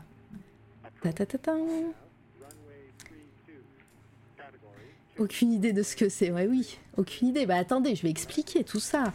Euh, hop, je vous mets le, euh, le lien du du site internet. Le mois d'imaginaire, c'est plein de maisons d'édition, dont La Talente, on en a parlé tout à l'heure, euh, qui, euh, qui se sont organisées, qui ont fait un groupe, qui ont fait une, une fraternité des, euh, des maisons d'édition qui éditent de l'imaginaire et qui organisent un petit peu leur contre-rentrée littéraire qui a lieu en septembre et, et là qui a lieu en, no en, novembre, en octobre. Pendant tout un mois, c'est la promotion de la littérature, de, de l'imaginaire et c'est super cool. Et donc, Rien à voir avec une carte de transport, non, non, rien à voir. Avengers Assemble, voilà, c'est un peu ça. Donc il y a vraiment plein, regardez toutes, ça, toutes, ces, toutes ces personnes, toutes ces maisons d'édition. Ce n'est pas à jour puisqu'il y a encore ActuSF, ce n'est pas à jour parce qu'il y a d'autres maisons qui se sont mises, notamment Glénat, il me semble, pour la BD. Euh, voilà, bref, il y a plein de, il y a plein de gens. Euh, des grandes maisons, des petites euh, maisons, des maisons indépendantes, des, des maisons euh, qui viennent de plusieurs groupes. Tout ça pour dire que pendant le mois de l'imaginaire, il y a une émission euh, qui a lieu euh, toujours. L'année dernière, c'était euh, Cornelius, un youtubeur, un book, book, booktuber. Voilà, je cherchais la, la terminologie qui a présenté cette émission qui qui, se, qui est sous forme de table ronde avec des thèmes, des thèmes précis, avec des invités.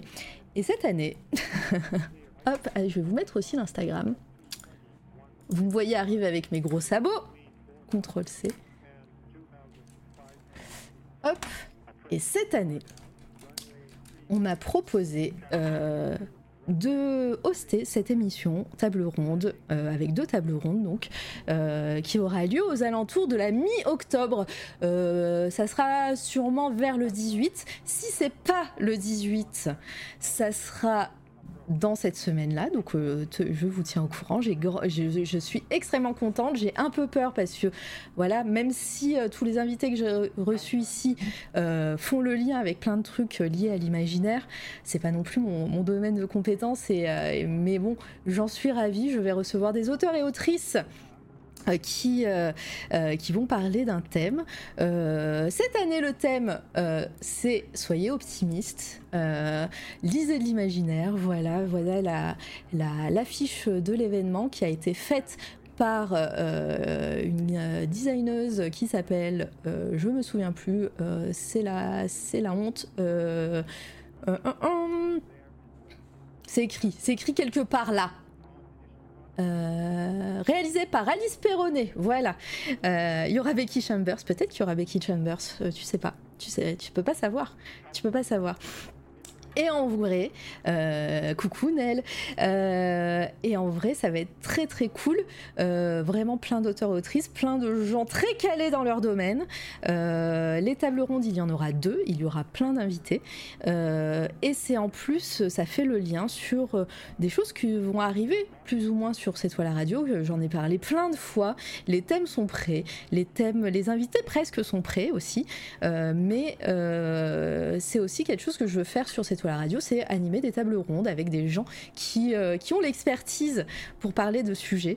Et, et c'est donc, et c'est donc trop bien. voilà, j'en suis ravie. Ça va lancer un petit peu ça. On va voir un petit peu si l'exercice me plaît de hoster, de modérer une table ronde, d'avoir des invités qui en a voilà, pas que un ou deux. Voilà, j'ai eu des fois trois ou quatre invités, mais bon, c'était c'était pas de la table ronde, c'était de l'interview, donc là c'est autre chose. Je lance donc un podcast horreur sur le mois de l'imaginaire. Je savais que c'est pas merveilleux, mais si. Mais voilà, c'est le mois de l'imaginaire et, euh, ça a été annoncé hier. Hein, c'était euh, c'est tout chaud hein, sur euh, dans les réseaux, donc voilà, le ça va arriver. Mais c'est si chouette. Oh mais merci, merci pour votre hype là. ah mais non mais c'est trop chouette, hein, tu vas t'éclater. ça va être trop bien. Et puis, euh, bah, quand on m'a proposé ça, euh, bah, j'étais, bah, j'étais un peu, euh, un peu super contente, hein, faut le dire. J'étais un peu surprise aussi, mais bon, j'ai pas trop hésité. J'ai, proposé d'autres noms aussi, mais j'ai pas trop hésité pour plein de raisons. Et, puis, je me suis dit, ça sera le crash test sur bah, c'est un peu le destin, tu sais. J'ai dit euh, que je voulais faire des tables rondes sur, euh, la chaîne, et là, ça va être, euh, ça va être le moment. Donc, ça sera. Quand je vous dis que je vais avoir une contrainte de temps, j'ai quand même grappillé une demi-heure, sachez-le, parce que normalement l'émission est censée durer deux heures. J'ai grappillé une demi-heure sur chaque table ronde, donc l'émission va durer trois heures. ah la vache euh, j'ai pas fait exprès non plus, mais les nouveautés vont aussi tomber à un bon moment. Bah, trop bien, trop bien. Euh, et, euh, et, voilà, donc.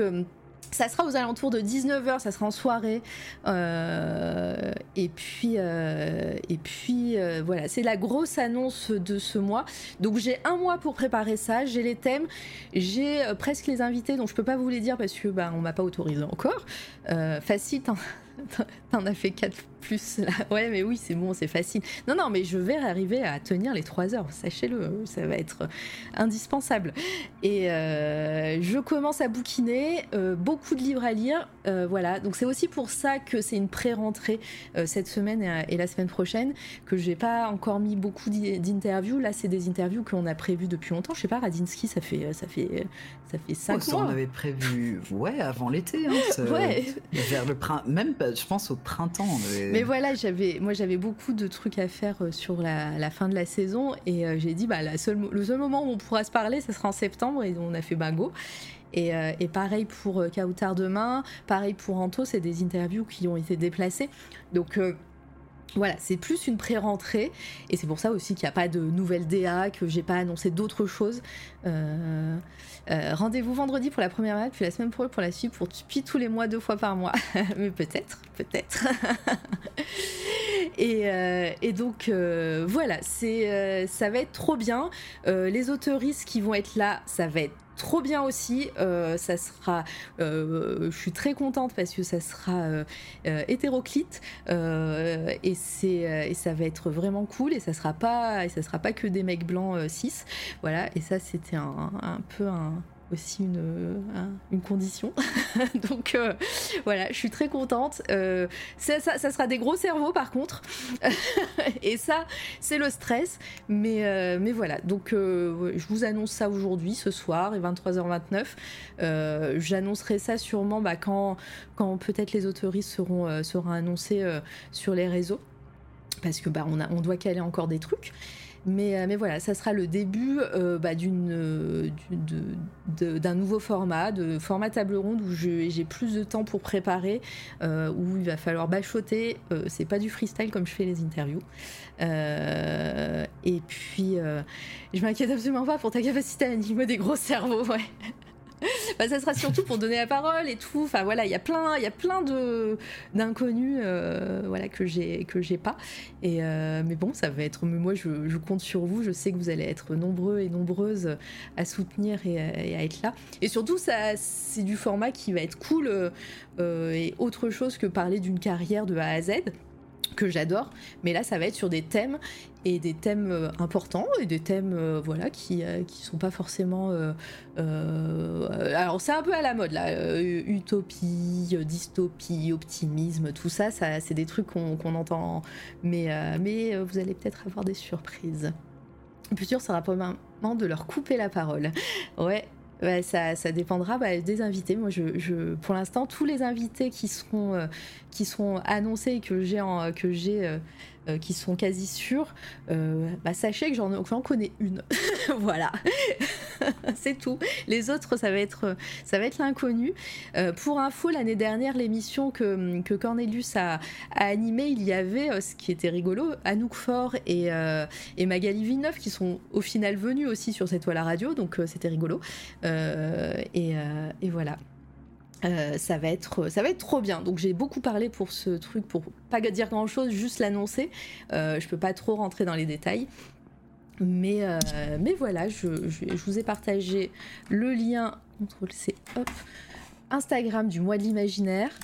Et puis, bah, et puis suivez-les sur Instagram et sur les réseaux parce que cette émission, ça va être un peu le, climax du mois parce que ça sera à mi-octobre. Mais en fait, le mois de l'imaginaire, c'est quelque chose qui se passe partout en France, dans les librairies, dans, chez, les, euh, chez, chez les influenceurs, influenceuses, chez les gens, les journalistes. et tout ça, c'est euh, pendant ce mois euh, où on parle bah, de, de, la littérature de l'imaginaire. Et puis, bah, ça amènera à la fin octobre et c'est le timing est parfait. Je sais pas si c'est fait exprès, mais ça amènera aux Utopiales, qui est le grand festival de, de, de, l'imaginaire, la resta des festivals de l'imaginaire, même si euh, un petit festival à Rennes commence à, à, monter et qui, euh, qui, qui s'appelle l'Ouest Surland, qui est super cool. Mais, euh, mais voilà, le, le gros le gros festival, c'est les Utopiales qui se passe à Nantes. Voilà, exactement. Ouais, mais tu vois, je t'ai pré-shot, le technicien. Après des années après dire la fin du monde, pendant que tout le monde fermait les yeux, m'attendant euh, que, que sous ses yeux. Attends, attends, attends, j'ai pas compris. Après des années après dire la fin du monde, pendant que tout le monde fermait les yeux, maintenant que c'est sous les yeux, on change. Tout à fait. mais, euh, mais voilà, donc euh, je suis contente. Euh, je suis aidée en off par plein de gens cool. je rencontre des gens cool. voilà, et c'est un renouveau pour cette toile à radio. Ça va être une prise de température aussi pour ça, parce que c'est du, c'est, un partenaire, c'est, du partenariat. Hein, je, vous le cache pas. Hein, c'est on m'a demandé de, de, le faire professionnellement. Donc euh, je... c'est un défi, on verra si ça fonctionne et si, euh, si ça peut être pérennisé, on verra bien. Donc euh, donc c'est cool. Du coup on a fait un crowdfunding pour faire venir aux Utop. Et, et ben c'est trop bien. Et ben il faut. Pour faire venir l'Itena. Attends, du coup, on fait un crowd pour faire venir l'ITENA aux Utop. Bah, ça serait trop cool. Euh, sinon, euh, faut faire sa demande d'accréditation. C'est en ce moment, c'est jusqu'au 13 pour les pros, jusqu'au 20 pour la presse, sachant que la presse, c'est blogueurs, blogueuses, euh, chaîne Twitch également. Donc voilà, je vous invite à, faire votre, votre demande d'accréditation pour les Utopiales. Et, puis ben, peut-être qu'on s'y retrouvera, on ne sait pas. Mais sinon, il y a d'autres choses qui vont arriver pour cette toile radio aux alentours de novembre, mais ça pareil, je ne peux pas en parler tout de suite. Mais je crois que j'ai beaucoup dit de choses. Je sais pas si j'ai été claire, mais en tout cas j'ai vu votre hype et ça me fait chaud au cœur. C'est le trajet logement qui pose souci. Je sais pas, je sais pas, je vous verrai ensemble.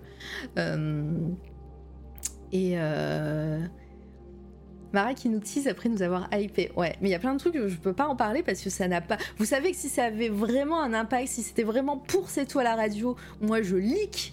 Euh, je leak tout. Euh, je, ne garde pas les secrets comme ça. Je fais du, euh, du teasing du teasing, mais, en général j'en parle à droite et à gauche. Mais là c'est pas c'est pas de mon fait, j'ai pas le droit, c'est tout. mais je vous tease, donc sachez qu'il y a des trucs qui vont arriver. En tout cas, le chat. Euh, merci beaucoup. Merci d'avoir été là, merci d'avoir écouté, merci d'avoir été nombreux et nombreuses, merci pour tous les raids, il y en a eu plein, les follow, les subs. Euh, je rappelle aussi qu'un giveaway arrive pour, le, pour fêter les 2000 follow. Euh, voilà, j'ai encore 2-3 deux, trois, artefacts à, collecter pour les mettre dans les colis pour, vos, pour gagner, pour faire gagner. Mais, euh, mais voilà, merci Radinsky d'avoir été là, c'est d'avoir attendu que je dise tout ça. aussi. y a, attends, il n'y a aucun souci, tu parles, t'as as bien raison de parler de tout ça. Il y a de quoi être content. Hein. Ah ouais, non, ouais, je suis, je suis assez, euh, assez contente euh, de ah tout ça, même si c'est un gros défi. Mais, Ah, tu peux être fier de toi, hein, tu le mérites. Hein. mais euh, mais c'est gentil. Bah, en tout cas, voilà. Je... Et je, je, me suis dit, c'est le destin qui veut ça. J'ai préparé plein de tables rondes de mon côté qui n'ont toujours pas encore de date précise. Et, euh, et j'ai pas oublié, il y a plein de thèmes importants et je, sais qu'il que y a des trucs euh, sur lesquels il faut que je parle et que j'ai pas. Voilà. Je. Suis en train de me faire une expertise. Quand je te parlais de Rabbit Hole, je suis en train de me faire une expertise sur des sujets, je te, je te, je te raconte pas. Vas, tu vas y arriver, ça va le faire. Justement, c'est la passion du rabbit hole qui, qui, nous amène à, à, bien gérer le truc après. Il n'y a pas de souci, t'inquiète pas. Mais, euh, mais voilà, euh, c'était une chouette découverte ta chaîne pour moi. Bah, c'est avec grand, enfin, c'est avec grand, grand plaisir. Oui, ça me fait plaisir plutôt le compte. Merci beaucoup. Euh, et je suis, je suis ravie également. Et, et on va faire un raid. Euh, on va faire un raid, merci beaucoup. Euh, je vais voir un petit peu qui est en live. Je sais qu'il y a Mama Paprika. On va aller euh, chez la famille, si si la famille, on va aller voir Mama qui est en train de faire un jeu vidéo, Chance of Scénar, qui est un super jeu indé, je crois. je vais quand même vérifier qu'il n'y ait pas, hop, des gens, d'autres gens, si si la famille, tout ça. Hmm, je vérifie. Hmm. Peut-être que je vais changer d'avis, attention. Hmm, eh ben non, ça, on va pas changer d'avis. Ça va être Mama Paprika, qui est une personne formidable, voilà, qui euh, que j'aime de tout mon cœur et euh, qui va, euh, qui joue à des jeux vidéo, qui a fait Baton Kaitos hier, un de mes jeux préférés de GameCube, qui est ressorti sur Switch. J'en ai pas, j'en ai pas parlé dans mes coups de cœur parce que je l'ai pas recommencé, mais ça sera à venir bien sûr et ça sera fait sur ma chaîne perso. Attendez, je fais un autre truc. Je fais un petit euh, shout out à moi-même puisque euh, vous pourrez venir sur ma chaîne perso Maravega. Pardon, j'ai une nouvelle carte de tout. Mmh. Pardon. Voilà, j'ai bu un coup. Euh, tellement de teasing. Ça sera fait, pas cette semaine, mais sûrement la semaine prochaine. Cette semaine, je suis absente à partir de jeudi.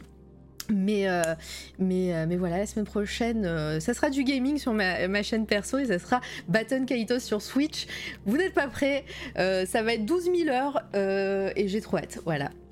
je fais pas des coups de cœur parce que j'ai trop de trucs à annoncer. Et ouais, et j'ai pas annoncé tant de choses que ça. J'ai annoncé le concours, j'ai annoncé le mois de l'imaginaire, c'était un gros morceau ça. Peut-être que j'ai oublié quelque chose, mais on se retrouve demain, de toute façon. On se retrouve demain ici même à 15h, 14h45 pour la petite intro avec, euh, la musique de Jabber. Hein.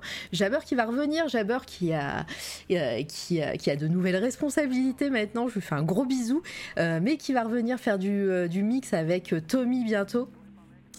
et, et, ça va être très cool, donc ça sera le lundi, hop, sur C'est toi la radio, mais pas tout de suite, ils vont faire leur rentrée un peu plus tard. Et, et voilà, on va aller faire un bisou à Mama Paprika. Merci beaucoup dans le chat. Je vous mets le lien si le, euh, raid ne fonctionne pas, ah, grâce à la nouvelle feature de Durs pour Twitch chat. Euh, voilà, euh, soutenez, les, développeurs aussi. Et puis, et puis voilà, bisous le chat. Merci Radinsky, à très vite.